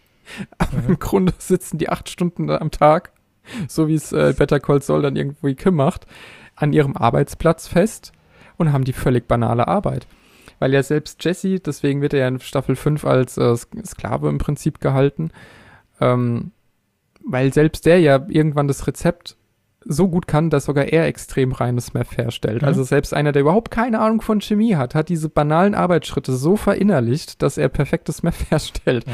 Und letzten Endes ist es am Ende das geworden. 9-to-5-Job. Also auch dieses ganze Imperiumsgelaber von Walter White am Ende ist im Prinzip das, was er haben will. Aber diese, diese Banalität der Arbeit einfach mal zu zeigen, fand ich in der Folge schon besonders witzig einfach auch. Ja. Auch sehr gut. Also ich fand die, äh, ich habe mich auch schon beim Schauen damals gefragt, so okay, das war jetzt komisch, aber ich fand es trotzdem nicht schlecht. äh, ja, aber lass uns noch kurz über das Handwerk reden. Das ist äh, eigentlich schlimm, dass wir erst jetzt zu diesem Punkt kommen. Aber wir hatten noch viele andere wichtige Punkte zu besprechen. Aber Breaking Bad ist eine, äh, oder das Universum ist einfach sagenhaft schön gefilmt. Ja, einfach unglaublich cineastisch und äh, es wirkt halt wirklich, also schon allein die erste Folge, die wirkt halt einfach wie ein, wie ein Kinofilm, der vielleicht zu früh endet ähm, aber mit tollen Slow-Mo-Shots, mit generell sehr kreativen Shots. Da sind auch Shots dabei, bei denen ich auch bei den, in der letzten Folge mit unglaublich viel Headroom, also wenn eigentlich mhm.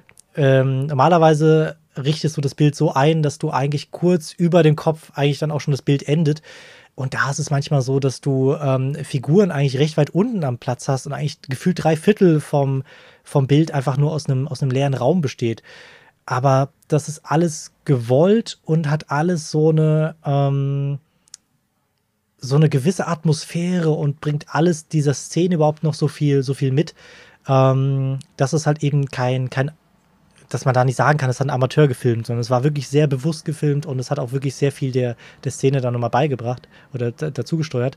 Ähm, aber ja, wie gesagt, also so viele Slow-Mo-Shots. Äh, bei Breaking Bad hattest du ja vor allem dann noch die ganzen Zei äh, Zeitraffer-Shots, wenn gezeigt mhm. wird, ähm, dass gerade ähm, dass gerade Zeit vergeht. Da hat sich meine Ex damals ziemlich aufgeregt, weil es immer Zeitraffer gab, mindestens einmal in der Folge. Aber ich finde es auch alle unglaublich schön gefilmt und ähm, ja, ich glaube, das wurde auch bewusst bei Better Call Saul dann weggelassen, damit es halt äh, mal wirklich wie, wie, ein, wie ein eigenes Werk wirkt und nicht einfach wie ein neues äh, Breaking Bad mit, mit Saul in der Hauptrolle. Ähm, aber ja, also wirklich alles, was gefilmt wird, ist so schön inszenatorisch, so, so schön inszeniert. Ähm, es gibt aber eine Folge, ich glaube, das war sogar, ähm, das war, glaube ich, der Anfang der Folge, in der dann Chuck und äh, Saul vor Gericht gehen. Mhm. Da sieht man mhm. noch am Anfang, wie die aktuelle Freundin, glaube ich, von Chuck noch zu Besuch kommt und die machen gerade ein Essen und Chuck erzählt eine Lüge, dass er hier gerade keinen Strom hat, weil es geht jemand anderen mit einem ähnlichen Namen und er hat seine Rechnung nicht bezahlt, aber ab morgen mhm. gibt es Strom und sowas. Und dann sieht man auch schon, wie ähnlich eigentlich Chuck und Saul sind. Also, dass die beide sehr gute Verkäufer, sehr gute Lügner sind. Mhm. Ja, aber da, da war das alles so dunkel gedreht, dass das ganze Bild sehr häufig gekrisselt hat und pixelig war. Und es war, mm, war schon unglaublich schade für so eine Serie, die halt sonst wirklich hochglanzpolierte polierte Bilder hat. Ähm, das ist jetzt aber, der typische Tobi-Kritikpunkt, auf den ich so lange gewartet habe. es ist leider unglaublich auffällig. Also, wenn man sich das auf dem Handy anschaut, vielleicht nicht, aber halt auf dem großen Fernseher ist es auffällig. Wenn man sich denkt, okay, also die Skype-Kamera von dir sieht jetzt gerade besser aus als äh, das, was ja ne, Sony gerade abliefert. Aber ähm, nein, äh, wie, wie, gesagt, bis auf solche Patzer ist, ist das halt wirklich, wie viele Folgen sind es? 63 Folgen lang ist das halt wirklich Kino. Das sind 63 bei Better Call Saul? Das sind 63 Folgen, ja. Und 62 waren es bei Breaking Bad? Äh, nee, 56. Echt? Mhm, ja. Okay, gut, gut. Ja. Okay. Ich hatte irgendwie auch das Gefühl, wären es 62 gewesen, aber angeblich 56. Ich hoffe, ich habe mich nicht geirrt. Ist ja jetzt auch nicht so schlimm. Ist ja auch egal.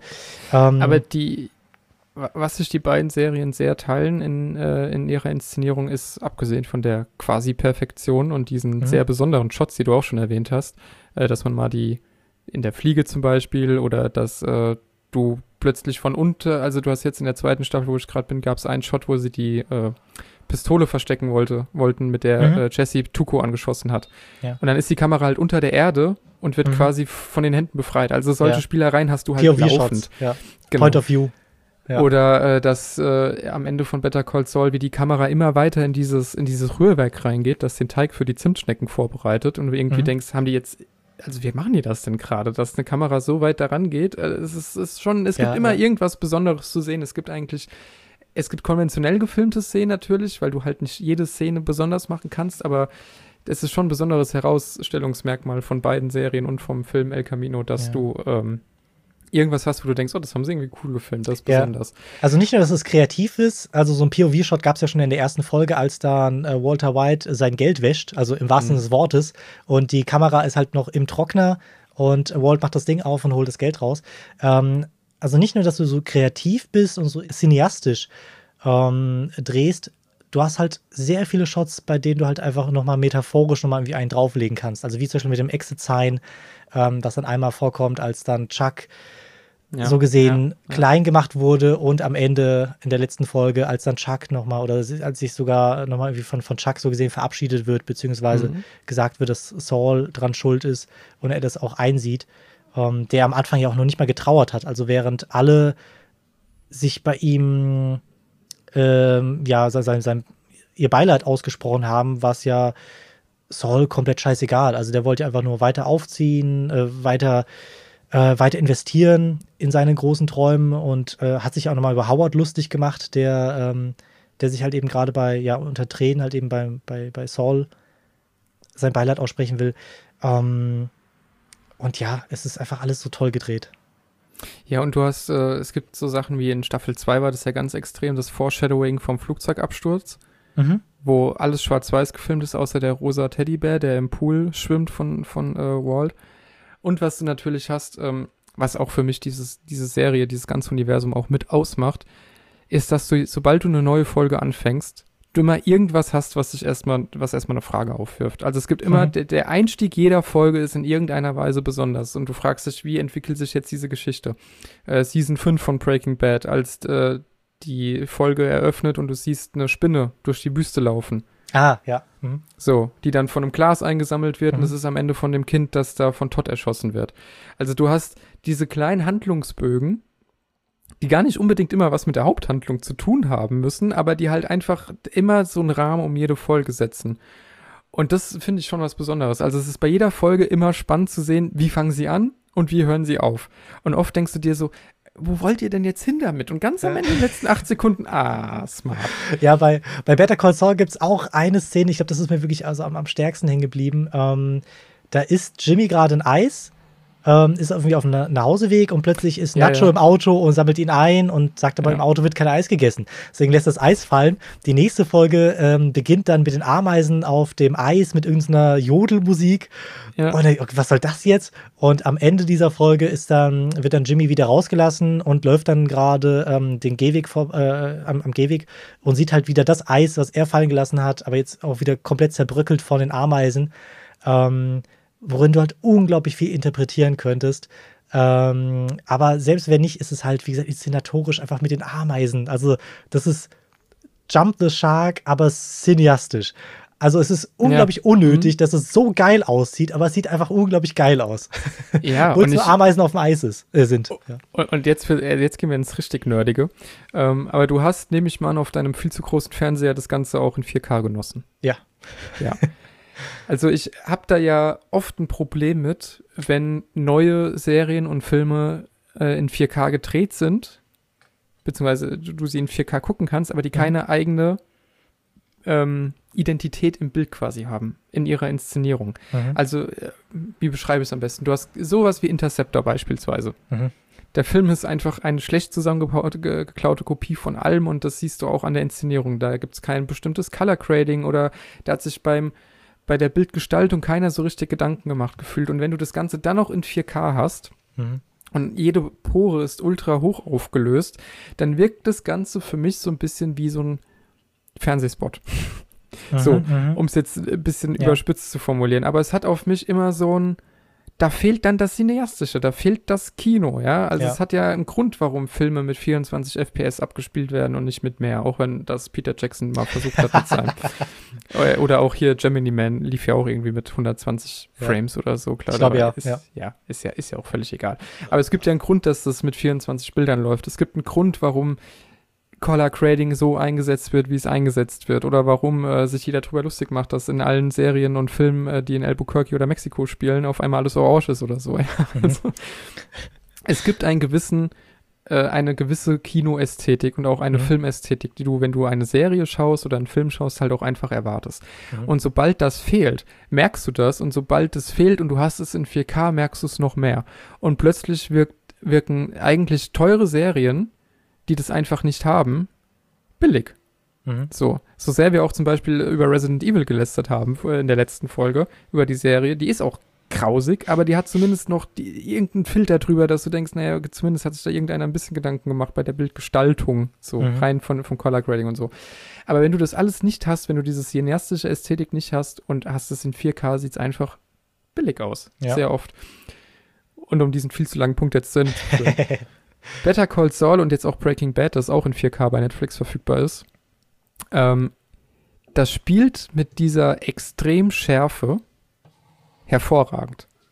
Weil jede Hautpore, jede Textur von, von Kleidung, jedes Stoff oder eben solche Szenen wie das mit den Ameisen ähm, einfach so einen furchtbar realistisch greifbaren Touch haben, aber immer noch diese cineastische Ästhetik dahinter. Mhm. Also es sieht halt in keinster Weise cheap aus, sondern es sieht wirklich so aus, dass sie wussten, wir haben ein extrem hochauflösendes Format und haben das für sich auszunutzen gewusst. Und ich finde sogar Breaking Bad profitiert jetzt nochmal von der 4K-Auflösung. Also das macht einfach Spaß, das so hoch mhm. aufgelöst zu sehen, weil es Sinn ergibt, ne? Ja, äh, ja. Weiß nicht, gutes Beispiel ist da immer Tanz der Teufel. Man darf ja mittlerweile drüber reden. äh, davon habe ich ja auch die Blu-ray da. Mhm. Schön in HD abgetastet. Aber da siehst du halt, dass der Film halt nicht so viel Budget hatte und wo jedes Make-up anfängt und wo jeder Effekt irgendwie vielleicht nicht so gut gealtert ist. Also nicht alles braucht eine 4K-Auflösung, aber ich finde, das ist jetzt hier schon sehr nerdy und sehr niche. Aber ich finde, bei Better Call Saul äh, passt es einfach extrem gut, weil es diesem ganzen Bild einfach nochmal einen realistischen Vibe dazu gibt. Mhm. Stimme ich dir vollkommen zu. Thanks for listening to my TED Talk über die 4K-Auflösung bei, ja, was, was man an, am Ende eines solchen langen Podcasts unbedingt erwähnt haben muss. Ja, äh, wir haben über Handwerk gesprochen. Wir könnten auch noch die Musik erwähnen. Wir könnten den Einsatz mhm. von äh, Liedern noch erwähnen, die immer auch auf die Handlung mhm. natürlich abgestimmt sind. Ja. Ähm, willst du da noch was ergänzen oder wollen wir sagen, dass es einfach sehr gut ist? Es ist sehr gut. Es ist sehr gut, es ist sehr passend und es ist nicht sehr klischeebehaftet. Ja. Ja, ja und äh, wenn du halt auf die Songtexte auch hörst, äh, gibt es ja. auch der ganzen Handlung immer noch mal eine extra Ebene. Äh, wie gesagt, da empfehle ich noch mal das Finale von Breaking Bad und die Lyrics. Äh, Crystal Song, Blue. Ähm, genau, genau, genau. genau. Ja. Äh, nee, Baby Blue war es, genau. Ja, Crystal ist, ist, ja, sowas, genau. ich weiß es nicht, aber irgendwas mit der Farbe Blau auf jeden Fall. Baby Blue, ja. Äh, ansonsten Ach, ist es äh, handwerklich schon große, große Klasse auch durchgezogen und äh, also ich mag auch den Score, den kann ich mal kurz erwähnen. Der, der mhm. ist jetzt bei Better Call Saul nicht so häufig ähm, Action geladen, weil ja die Serie eher ein bisschen ruhiger ist als äh, Breaking Bad. Aber die ist oft sehr, ähm, sehr treibend, hat aber auch viele verzerrte Klänge ähm, und erinnert mich hier und da so ein bisschen an, äh, an Terminator. Du hast zwar nicht, so. diese, nicht diese krassen Melodien, aber du hast halt eben diese, ja, diese Schläge auf, weiß ich nicht, auf irgendwelche Ambosse oder was weiß ich. Äh, und das Ganze auch noch mit elektronischen Sounds. Ähm, das finde ich sehr passend. Also mein, mein Arbeitskollege fand das irgendwie nie so richtig passend. Ich kann es nicht verstehen. Ähm, ich könnte es mir auch fast gar nicht mit einer anderen Musik vorstellen. Also irgendwie habe ich mich da so verliebt. Ähm, vor allem, weil es einmal was anderes ist. Ich finde, die Musik ist vor allem, was sie dir erst gar nicht so auffällt, weil sie einfach die Szenen, in denen sie eingesetzt wird, immer sehr gut unterstützt. Mhm. Aber jetzt, wo du es erwähnst, ja, es ist tatsächlich immer so ein sehr ambientmäßiger, also industrial also, fast schon Sound. Also vor allem, wenn es dann in, in die Action-Szenen oder in, ja. in Spannungsszenen geht, oder schon kurz bevor unfassbar treibend, ne? Oder kurz bevor so. Walt einfach schreit, Where's the money? Und, ja. ähm, ne, und dann, dann, dann Skyler sagt, I gave it to Ted. Äh, kurz bevor er anfängt zu schreien, hast du auch eben diesen richtigen treibenden Song, oder Sound, ähm, den du nicht gerade, also da gibt es keine Melodie, das sind einfach nur irgendwelche Rhythmen, aber alles treibt dich so voran und unterstützt halt mhm. einfach, dass, dass Walt einfach gerade verrückt wird, also noch bevor er wirklich verrückt wird, äh, weil er das Geld nicht findet. Und ähm, ja, und dann natürlich, sobald er losschreit ähm, und sie dann halt eher und Skyler antwortet, ist es dann auch wesentlich ruhiger. Aber ja, nicht gerade, nicht gerade, wie sie sagen, aber gleich weiterhin faszinierend und toll und passend. Das ist, wie gesagt, bei Better Call Saul so ähnlich. Und halt immer auch äh, extrem gut auf die Situation abgestimmt. Und äh, also ich meine, müsste jetzt wirklich sich noch mal ein bisschen was dazu angucken, also spezielle Szenen. Mhm. Aber dieser treibende Score bei beiden Serien entsteht ja auch ganz oft durch relativ wenige Töne, mhm. die sich so wie die Suspense-Szenen ja selbst erstmal langsam aufbauen. Also die, es fängt ja nicht mit 100% Spannung an, sondern ja. äh, darüber müssen wir jetzt noch reden, über Suspense und wie sie es machen. ähm, sondern der Soundtrack baut sich ja auch mit auf. Es ist manchmal so ein bisschen fast schon ähm, Christopher Nolan-like, ja, also fast ja, schon ja. Inter Interstellar, äh, wie hieß jetzt hier der Hans Zimmer. Film? Dunkirk, äh, Hans Zimmer Soundtrack-mäßig. Du hast immer so einen Rhythmus, so ein Zeitgefühl mit dabei, mhm. was unglaublich treibend ist und was eben der Suspense, ich äh, bin schockiert, dass wir es beinahe vergessen hätten, äh, der Suspense extrem zuträglich ist. Also ich habe ich kann dir jetzt aus dem FF keine Serie nennen, die einen ähnlich hohen Spannungsbogen erreicht wie Better Call Saul mhm. oder ähm, Breaking Bad auch. Ja, vor allem, wenn sich jetzt, ich muss jetzt gestehen, ich habe kein Beispiel, äh, vielleicht fällt dir eins ein, ob es ein Beispiel gibt von actiongeladenen Handlungen, die aber parallel laufen. Oder sei es eine actionreiche Szene und dann wird ab und zu mal was anderes geschnitten. Weil äh, als negativen Vergleich muss ich da irgendwie an die letzte Staffel von äh, Stranger Things denken. Ich, ich wusste so sehr, dass du es jetzt sagst. Ja, weil ich nicht verstehen kann, also ich bin echt froh, dass die Serie jetzt bald endet, weil es war schon schön, das mal mit anzusehen und ich bin auch großer 80er-Fan, auch wenn das alles äh, verklärte 80er-Jahre sind. Das, das ist Was, klar. Du bist 80er-Fan? Ja, hätte man gar nicht gedacht, ne? Ganz merkwürdig. Aber, An dieser Stelle seien die langen Retrospektiven empfohlen ja, über 80er-Jahre.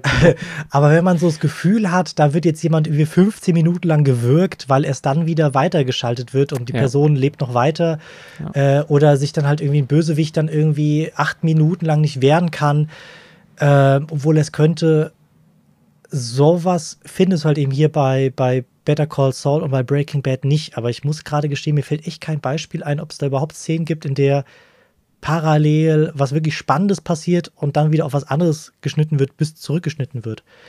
Ähm, ich glaube, die Handlung bleibt immer an einem Punkt. Aber ich bin ich mir gerade nicht sicher. Ich glaube, bei. Ich bin mir jetzt nicht mehr ganz sicher, ich krieg's nicht ganz zusammen, aber in der Szene, in der äh, Jesse Gale erschießt, bis er zur Tür geht und klopft und letzten Endes abdrückt, wird, glaube ich, schon hin und her geschnitten, auch nochmal zu Walt. Aber ich könnte es jetzt nicht mehr 100% sagen. Ja, beziehungsweise dazwischen liegt ja eine, eine ganze Pause, äh, weil ja die vierte Staffel ja dran anknüpft. Ja, das kommt um, dann ähm, natürlich, aber ja, aber ja. Um, de, um den Punkt Suspense nee, du, zu unterschreiben, ja. also deine Argumentation ist vollkommen richtig und wie sie ähm, Suspense hier auf, aufbauen, aufrichten, aufrechterhalten auch, ähm, ist beispielsweise in einer Szene sehr gut zusammengefasst, in der Jimmy, nachdem er äh, die Säcke Turnbeutel voll Geld durch die Wüste getragen hat mit mhm. Mike, was auch eine phänomenal gute ah, Folge ist, weil ja. einfach er und Mike so gut bonden in dieser Zeit ja, und du ja, nochmal ja. für Mike nochmal eine andere Form von Respekt bekommst, weil der Dude einfach in der Wüste überleben kann. ähm, äh, in dieser Folge, beziehungsweise als, als äh, Konsequenz dieser Folge ist ja dann Lalo auf den Fersen von Jimmy mehr oder weniger und er taucht irgendwann in der Wohnung bei ihm auf. Mhm. So, und da sind Kim und Jimmy in der Wohnung und Lalo taucht auf und sagt, äh, erzähl mir doch mal die Geschichte, wie genau das war in der Wüste, ah, was da ah, passiert ja, ja, ist. Ja, und Jimmy erzählt's und er sagt, okay, tell me again. und Jimmy erzählt's und er sagt, okay, tell me again und du sitzt als Zuschauer davor, was passiert denn jetzt? Und, ja, und, ja. und, und, Kim ist es ja dann, die irgendwann ausrastet und für dich als Zuschauer mit den Part mhm. übernimmt, äh, zu sagen, wie oft willst du es denn noch sagen? Er hat doch gesagt, was denn ist und so weiter und so fort. Und dann löst sich das Ganze auf. Aber der Spannungsbogen bis dahin, ja. obwohl ja eigentlich nichts passiert. Ne? Also du weißt ja auch, dass die Serie fortgesetzt wird. Also dir ist klar, das dass Jimmy in der Szene nicht erschossen wird. Aber Klone. du bist ja, ja Klone, ja, ja, ja, ja, ja. Albi und so. Aber du bist so sehr am Zittern ja. bei dem Ganzen. Ja. Und auch als Howard dann erschossen worden ist. Und also, ich meine, wir haben, du hast gesagt 56 plus bis dahin, was weiß ich, auch 55 oder 60 oder so, 120 Folgen in diesem Universum verbracht, einen Film gesehen und trotzdem saß ich davor, nee, irgendwie kommt Howard doch noch davon, oder? Irgendwie kommt er schon doch noch davon. Aber mhm. nein, das so funktioniert diese Serie nicht. Und bis dann tatsächlich der Ab Abdings ja. äh, getätigt wird, äh, der Schuss betätigt wird und wir diesen unerwarteten, heftigen, völlig unverdienten Tod für Howard haben. Mhm. Und dieses aber in der gleichen Zeit knallharte Blutspritze an die Wand, er fällt auf den Tisch, er ist tot, es ist vorbei. Mhm. Nicht pompös, nicht eine Zeitlupe, nicht mit einem Jimmy, der noch Nein schreit ja, und sich ja. noch vor die Kuh. Nein, es ist einfach knallhart Breaking Bad, Handlung ist gleich Konsequenz, ja.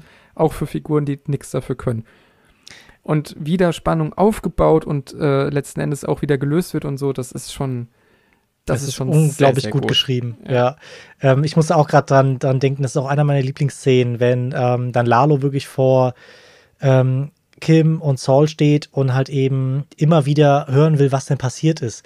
Und das ist so gut geschrieben, weil äh, Saul einfach sofort wusste, wenn er diese Story nochmal genauso erzählt, mit den gleichen Worten, weil er hat sich das ja mehr oder weniger ausgedacht oder zurechtgelegt, was er sagen mhm. will. Wenn er das mit den gleichen Worten sagt, dann ist klar, dass er lügt. Weil ja, niemand genau. eine Geschichte zweimal mit den gleichen Worten erzählen wird, außer sie ist auswendig gelernt. Ja. Ähm, und dass Saul das sofort durchblickt, sich das aber auch versucht nicht anmerken zu lassen, dass er es durchblickt hat äh, und dann immer wieder weiter lügt und Lalo aber immer wieder weiter fragt, weil er weiß, okay, irgendwann muss ich aber die Story dann ein bisschen doppeln, weil er weiß ja nicht mehr, was er erzählt hat und was nicht. Mhm. Es ist so unglaublich gut geschrieben. Und dann, ja, wie du gesagt hast, dass Kim dann auch plötzlich die ist, die die Initiative ergreift und sagt, ähm, er hat sie ja schon oft genug gesagt und so gesehen auf seiner Seite ist, obwohl sie ja, glaube ich, dann schon den Becher gesehen hat, der, der angeschossen wurde oder durchschossen Ja. wurde. Ja. Äh, was jetzt sagt, dass, ähm, dass da was wirklich sehr groß schiefgelaufen ist in der Wüste. Sie, sie, sie wusste schon, dass seine Story nicht die echte genau. ist. Ja. Und sie trotzdem halt die Eier hat und sie auch weiß, wer Lalo ist. Ähm, ja, da dann plötzlich die Initiative zu ergreifen, äh, das war wirklich krass. Ja. Oder eben auch die Szene bei Breaking Bad, die du jetzt schon äh, angesprochen hattest, als Walt nach dem Geld sucht. Ja, Und er halt am Ende in, in, in diesem Schacht unterm Haus da liegt ja, ja. und einfach nur lacht und weint und schreit gleichzeitig, weil, weil Ja. und als Zuschauer geht's dir ja ganz genauso. Also ich habe schwitzige Hände gehabt beim Gucken, weil ich dachte, oh, das, das kann jetzt nur schief gehen. Wie, wie wollt ihr das auflösen? Und am Ende dachte ich mir auch bei Walt, du kannst also ich würde jetzt schreien und heulen und Ja. lachen. Ich wüsste gar nicht, was man machen soll. Dann macht er das. Und, und Brian Cranston ist halt auch, den haben wir bisher noch gar nicht gelobt, aber natürlich auch spielt der überragend. Äh, es ist, es ist phänomenal. ja, und vor- und vor- da, ja. ja, nee, Ich wollte sagen, vor allem setzt die Szene ja nochmal einen drauf, weil dann ruft nur Marie an und sagt, äh, du musst irgendwie herkommen, Hank wurde äh, angeschossen. Ähm, Ja, das war, glaube ich, ja, die ja. Szene da mit den Zwillingen. Das heißt, nicht, dass du die riesen, riesen Spannung hast und Walt eigentlich hast, der jetzt das Geld mitnehmen will, um den, den äh, Staubsaugerverkäufer anzurufen, damit jetzt alle mal schnell abhauen und dann weiterleben können. Es ist ja noch schlimmer geworden, weil Hank ja noch angeschossen wird.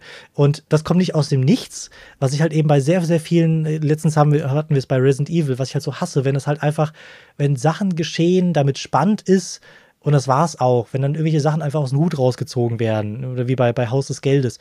Ähm, sondern es baut ja alles aufeinander auf und diese ganzen, äh, die, die Zwillinge, die ja äh, nach, äh, nach Henk gesucht haben, das wurde ja schon Folgen über Folgen schon aufgebaut. Aber dass es jetzt zusammenkommt, zu dem Zeitpunkt, an dem es einfach nur nicht noch schlimmer werden könnte, ja. äh, das ist so unglaublich gut geschrieben und unglaublich gut passend und Und, organisch. und wie sie auf dem Parkplatz dann auch auf ihn zugehen und der eine hat ja sogar eine Axt dabei. ja, ja, genau. Und dann wird Hank tatsächlich getroffen und du denkst dir, das kann nicht sein, dass jetzt Hank stirbt. Und dann im, im letzten Ja. Moment kriegt er ja noch die Pistole zu greifen. Ich glaube, er muss ja sogar die Pis äh, Kugeln noch einzeln nachladen. Ich glaube, da war ja auch noch irgendwas Ja, mit seinen ja, gut verschmierten Händen oder so. Ja. Also, und dann schlägt die Axt neben seinem Kopf noch ein, nachdem er die Zwillinge dann erledigt hat. Es ist phänomenal. Und da natürlich auch ähm, als finale Szene, die ich in diesem Podcast noch ansprechen muss, Hanks Tod. Mhm. Als er dem Zuschauer, äh, nicht nur Walter, sondern dem Zuschauer ins Gesicht gesagt hat, du bist der schlauste Mann, den ich kenne. Du weißt doch schon längst, dass er seine Entscheidung getroffen hat. Mhm. Und du sitzt noch davor. Und, und Gomez ist ja schon gestorben und das war ja schon krass, aber Gomez war jetzt nicht die Figur, die du, wegen der du dir ein T-Shirt von Breaking Bad gekauft hast. Aber da dachtest du wirklich, das kann nicht sein. Und dann drückt Jack ab und Hank Mhm. ist tot. Und Walt fällt um und wir als Zuschauer fallen eigentlich um, weil wir nicht wirklich begreifen können, dass wir das da gerade gesehen haben. Weil was fünf Staffeln lang aufgebaut wurde, in dieser Folge Ozymandias, es ist einfach wirklich eine der besten Folgen, die je im Fernsehen von irgendwas zu sehen war, alles seinen Höhepunkt findet und zu Bruch geht. Und da dachte ich auch bis zuletzt, nee, die, das machen die jetzt nicht. Der, irgendwie kann er ihn belabern, aber mit was denn? Er sagt ja, Mhm. du kannst alles Geld haben, aber er nimmt sich das Geld doch eh. Also er hat ihm ja nichts anzubieten, weißt Ja, du? ja. Und äh, er kann ja nicht einen von der DEA da quasi am Leben lassen, nachdem der alles gesehen hat. Also es ist, ach. Ich glaube, wir finden es ganz gut so, Breaking Bad. Ich glaube auch. Ja, ich glaube auch. Ja, Mann. Dann lass uns doch zum letzten Tagespunkt kommen. Ähm, und nun habe ich ins Skript Ja. geschrieben. Und nun würdest du dir tatsächlich, wir machen das bei den Retrospektiven Mhm. ja so. Ähm, natürlich ist es heute keine Retrospektive, wir sind nur einfach auch wieder in einer Zweierbesetzung, weil wir den Nils immer noch überreden müssen, endlich Breaking Bad zu schauen. Aber äh, würdest du dir nochmal eine Fortsetzung slash Spin-off slash Miniserie in diesem Universum wünschen? Wenn ja, wie? Ich sag ja, weil ich eigentlich schon bei nach Breaking Bad Nein gesagt hätte. Aber Mhm. Better Call Saul hat mir gezeigt, dass diese Charaktere und dieses komplette Team an Writern so unglaublich gut sind und durchdacht sind und dass man so viel erzählen kann und so viel bewegen kann in einem. Ähm, und ich auch diese Weltliebe würde ich mir schon wünschen, dass es weitergeht. Und Vince Gilligan hat jetzt auch gesagt, er nimmt jetzt erstmal eine Pause, weil äh, wortwörtlich, was hat er gesagt, ähm, äh, kann er das Glücksschwein nicht noch länger irgendwie strapazieren oder sowas. äh, weil, naja, alles, was er bisher mit Breaking Bad gemacht hat, war halt einfach ein großer Hit. Also er kam ja von, von Akte X, äh, hat da ein paar Folgen gemacht, zusammen auch mit Brian Cranston, daher kennen die sich. Ähm, okay. Und der hat auch eine ähnliche Folge gemacht, die war sogar recht interessant, aber die ist schon ewig her. Ähm, da ging es, glaube ich, darum, dass Brian Cranston davon überzeugt hat, wie eine Art Tumor im Kopf zu haben und er immer an einen gewissen Ort fahren muss, damit sein Kopf nicht explodiert. Ähm, hm. Und deswegen fährt er natürlich viel zu schnell. Und er hatte noch irgendwann, glaube ich, eine Geisel bei sich im, im Auto. Ich weiß gar nicht mehr, wer das war, ob das nicht sogar Verwandte waren. Jedenfalls, äh, ja, wurde halt dann irgendwann halt von der Polizei geschnappt und es hat nicht lange gedauert und hast, glaube ich, von außen auch gesehen, dass es halt irgendwie macht und äh, ja. äh, ähm, das klingt aber, irgendwie wie ein Quentin Dupieux-Film. Nein, aber es, das ähm, war halt auch sehr bodenständig gezeigt, auch wenn es jetzt gerade total äh, krass klingt, aber es hat ja auch gezeigt, dass es halt eben auch ein Charakter ist, der nicht böse sein will, aber halt eben Sachen machen muss, um zu überleben. Mhm. Und ähm, ja, äh, wo wollte ich hinaus? Genau, und seine ne neue Serie, die jetzt Vince Gilligan machen will, soll auch Akte X mäßig sein. Echt? Also ähm, also so Richtung Mystery, Sci-Fi Genau, genau. Ja. Krass, okay. Und er hat zwar sich ein, ja, eine, eine, Tür aufgelassen und gesagt, ja, er würde auch gerne mal wieder zu Breaking Bad zurückkommen, aber ähm, ja, er muss auch was anderes machen, weil er will so gesehen jetzt auch nicht der sein, der Breaking Bad gemacht hat und das war's. Also so gesehen kein getypecasteter mhm, äh, mhm. Showrunner sein. Ähm, aber ja, er hat Lust zurückzukommen. Nur eine Sache, die wir halt leider schon bei El Camino gesehen haben, ähm, ist, dass Menschen altern. Und ähm, oder halt mal sich optisch halt stark verändern, wie, wie wir es halt eben bei Todd gesehen haben, was so ein bisschen die Immersion kaputt macht. Und deswegen kann ich mir gut vorstellen, dass wir keine Prequel-Serie mehr bekommen zu irgendeinem Charakter, wenn dann eine Sequel-Serie. Äh, oder komplett andere Charaktere. Oder, was mir jetzt gerade spontan äh, eingefallen ist, was ich Fangen auf der einen Seite Drehbücher zu schreiben. Ja, auf der einen Seite sehr hasse auf der anderen Seite ich sehr ähm, plausibel finden würde. Wir haben ja schon festgestellt, dass Love, Death and Robots manchmal auch unglaublich cineastisch und schön aussieht. Und oh nein, ich, mir gefällt nicht, wo du gerade hingehst. Ah, ah, ah, ah, ah. und ich hasse den Gedanken auch, aber ich könnte mir vorstellen, dass es vielleicht eine Prequel-Serie zu Mike gäbe, ähm, die nun anhand, dass da jetzt vielleicht sogar noch mal zehn Jahre dazwischen liegen, er halt dann sichtlich mehr gealtert ist und vielleicht gibt es Deepfake, aber vielleicht ist es halt wirklich auch animiert. Ich würde es mir nicht wünschen, aber ich hätte mir auch kein Spin-off gewünscht und es war grandios. Ähm, von daher will ich es nicht gleich, gleich niederschmettern. Ähm, aber ja, wie gesagt, also an, einfach schon, weil Love, Death and Robots so unglaublich cineastisch aussehen kann, ähm, kann ich es mir da doch irgendwie ganz gut einfach. Ja, kann ich es mir halt da sehr gut vorstellen. Aber äh, ja, weil sowas auch unglaublich teuer ist, ähm, wäre es vielleicht nur ein Film. Ähm, ja, aber ich, ich würde mir echt wünschen, dass da noch was kommt. Aber wie siehst du das denn? Was, äh, erst Gegenfrage, was würdest du denn bei Mike noch erzählen wollen, was wir noch nicht wissen? Diesen kompletten Werdegang, vor allem mit seinem Sohn und wie sehr ihn das mitnimmt, äh, das würde ich schon gern sehen. Ich weiß nicht, ob das Futter ist für fünf, sechs Staffeln.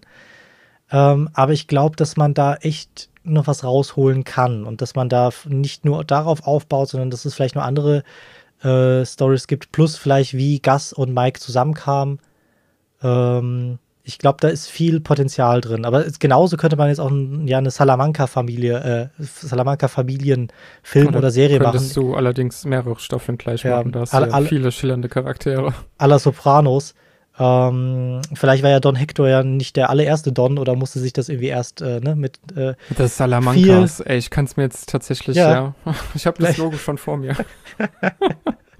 Jetzt habe ich leider habe ich jetzt irgendwie die Titelmusik von äh, The Sopranos im Kopf mit den Bildern in der Wüste, alles in Orange, aber, aber gut. Ja, oder du hast halt eben Ed, wie er halt ne, zu seinem äh, Staubsauger-Imperium äh, kommt. Ähm, wer weiß. Ja. ja, natürlich, klar. Das ist die, ja, die eine absolute was, Nebenfigur. Was, was, leider nicht mehr gehen wird, weil äh, Robert Foster, ich glaube, 2020 oder 2021 gestorben ist. Leider. Hm, okay. Ähm, aber ja, oder Howard, ich weiß nicht, der so ein sehr, sehr unsympathisch ist, aber Patrick Fa Fabian, ein Schauspieler ohne Nachnamen, ähm, das unglaublich toll verkörpert hat. Schauspieler ohne Nachnamen. ja, aber aber äh, also, wenn wir noch bei Anwälten sind, wäre dann nicht eigentlich Chuck interessanter? Wobei du dann natürlich Jimmy noch mal bräuchtest. Das würde sich dann ein bisschen totlaufen, aber so. Ja, gut, aber hättest du auch gleichzeitig auch Howard. Ähm, das könnte man Also es- machen, ja. Aber also so ja, HHM, HHM Spin-off quasi. Ja.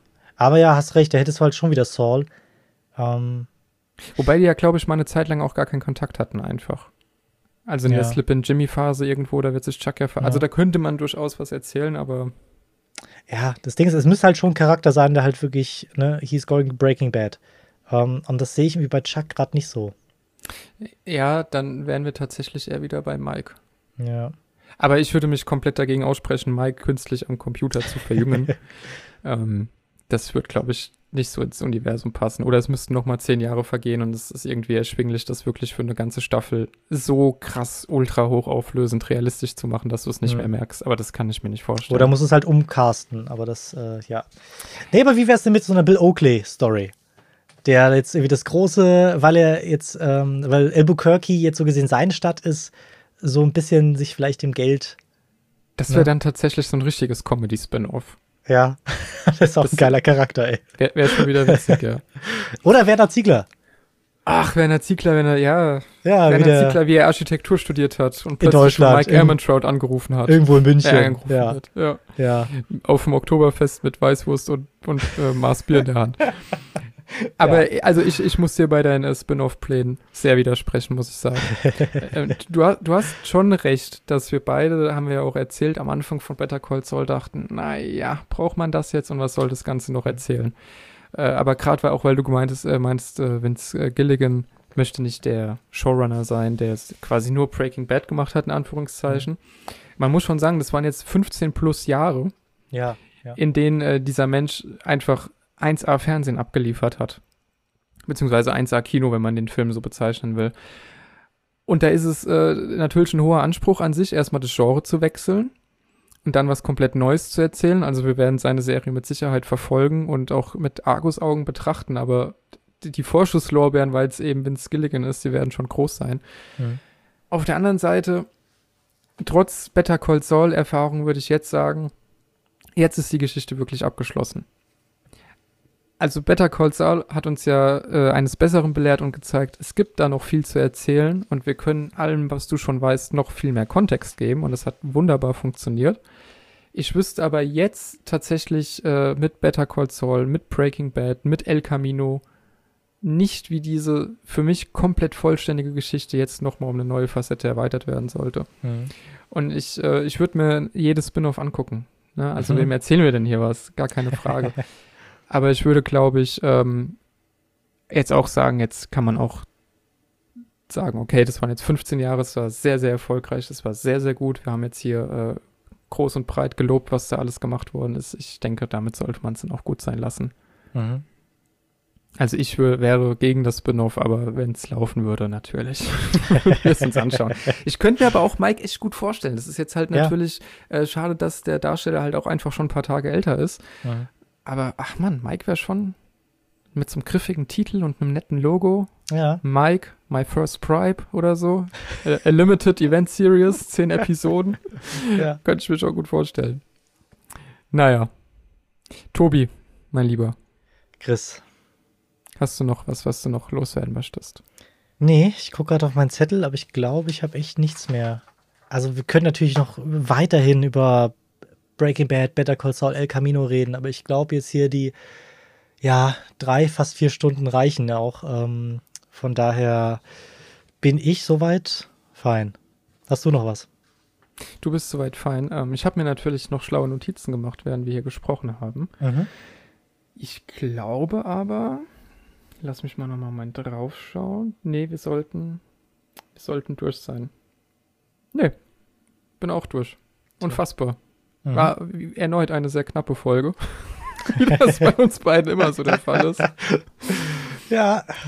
Nee, aber ich hatte, äh, ich hatte großen Spaß mit der Serie. Ich bin, äh, auch wenn ich mich jetzt gegen das Spin-off ausgesprochen habe, doch ein bisschen traurig, dass es jetzt tatsächlich zu Ende geht. Mhm. Gibt es denn jetzt überhaupt irgendwas, wo, wo, du, wo du sagen würdest, da hätte ich jetzt. Also wir reden bald, je nachdem, wann ihr diesen Podcast hört, Ja. liebe Zuhörer, äh, über das Game of Thrones Spin-off, Mhm. äh, House of the Dragon oder House of Dragon, The Dragon, glaube ich. Auf The Dragon, ja. Und äh, die neue Herr der Ringe-Serie von Amazon. Äh, das heißt, wir müssen natürlich gerade ein bisschen motiviert auf neue Serien sein, aber nach Resident Evil, nach dem Podcast, hatten wir eigentlich beide nicht mehr so viel Lust. Jetzt haben wir mhm. über was sehr, sehr Gutes gesprochen. Jetzt wissen wir noch nicht, was mit den beiden anderen auf uns zukommt. Aber hast du die Hoffnung, dass du irgendwann demnächst noch mal sowas sehen kannst wie Breaking Bad? Leider nicht. Also, das hatte ich zwar, also klar, habe ich nach Breaking Bad gedacht, und dann kam Better Call Saul. Aber das sind leider wirklich sehr so die einzigen Ausnahmen, weil ich bin generell auch kein Serienfan. Darüber haben wir uns ja auch im letzten äh, Podcast ja schon, schon, schon, zu Resident Evil ausgekotzt und bin total deiner Meinung. ausgekotzt klingt auch sehr richtig, ja. Es ist, nein, und ich war da auch bei, bei allem, was du gesagt hast, auch deiner Meinung.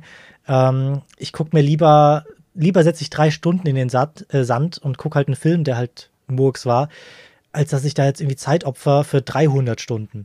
Mindestens. Mhm. Ähm, das, das, das sehe ich nicht mehr ein. Und ähm, von daher hat es bei mir eine Serie sehr schwer, äh, muss ich gestehen. Aber auf der anderen Seite ist halt die Erwartungshaltung mit Breaking Bad und Better Call Saul so unglaublich gestiegen. Hm. Von daher habe ich jetzt aktuell keine Serie, zumindest nicht, dass ich wüsste, auf die ich mich gerade so wirklich freue. Hast du denn irgendwas?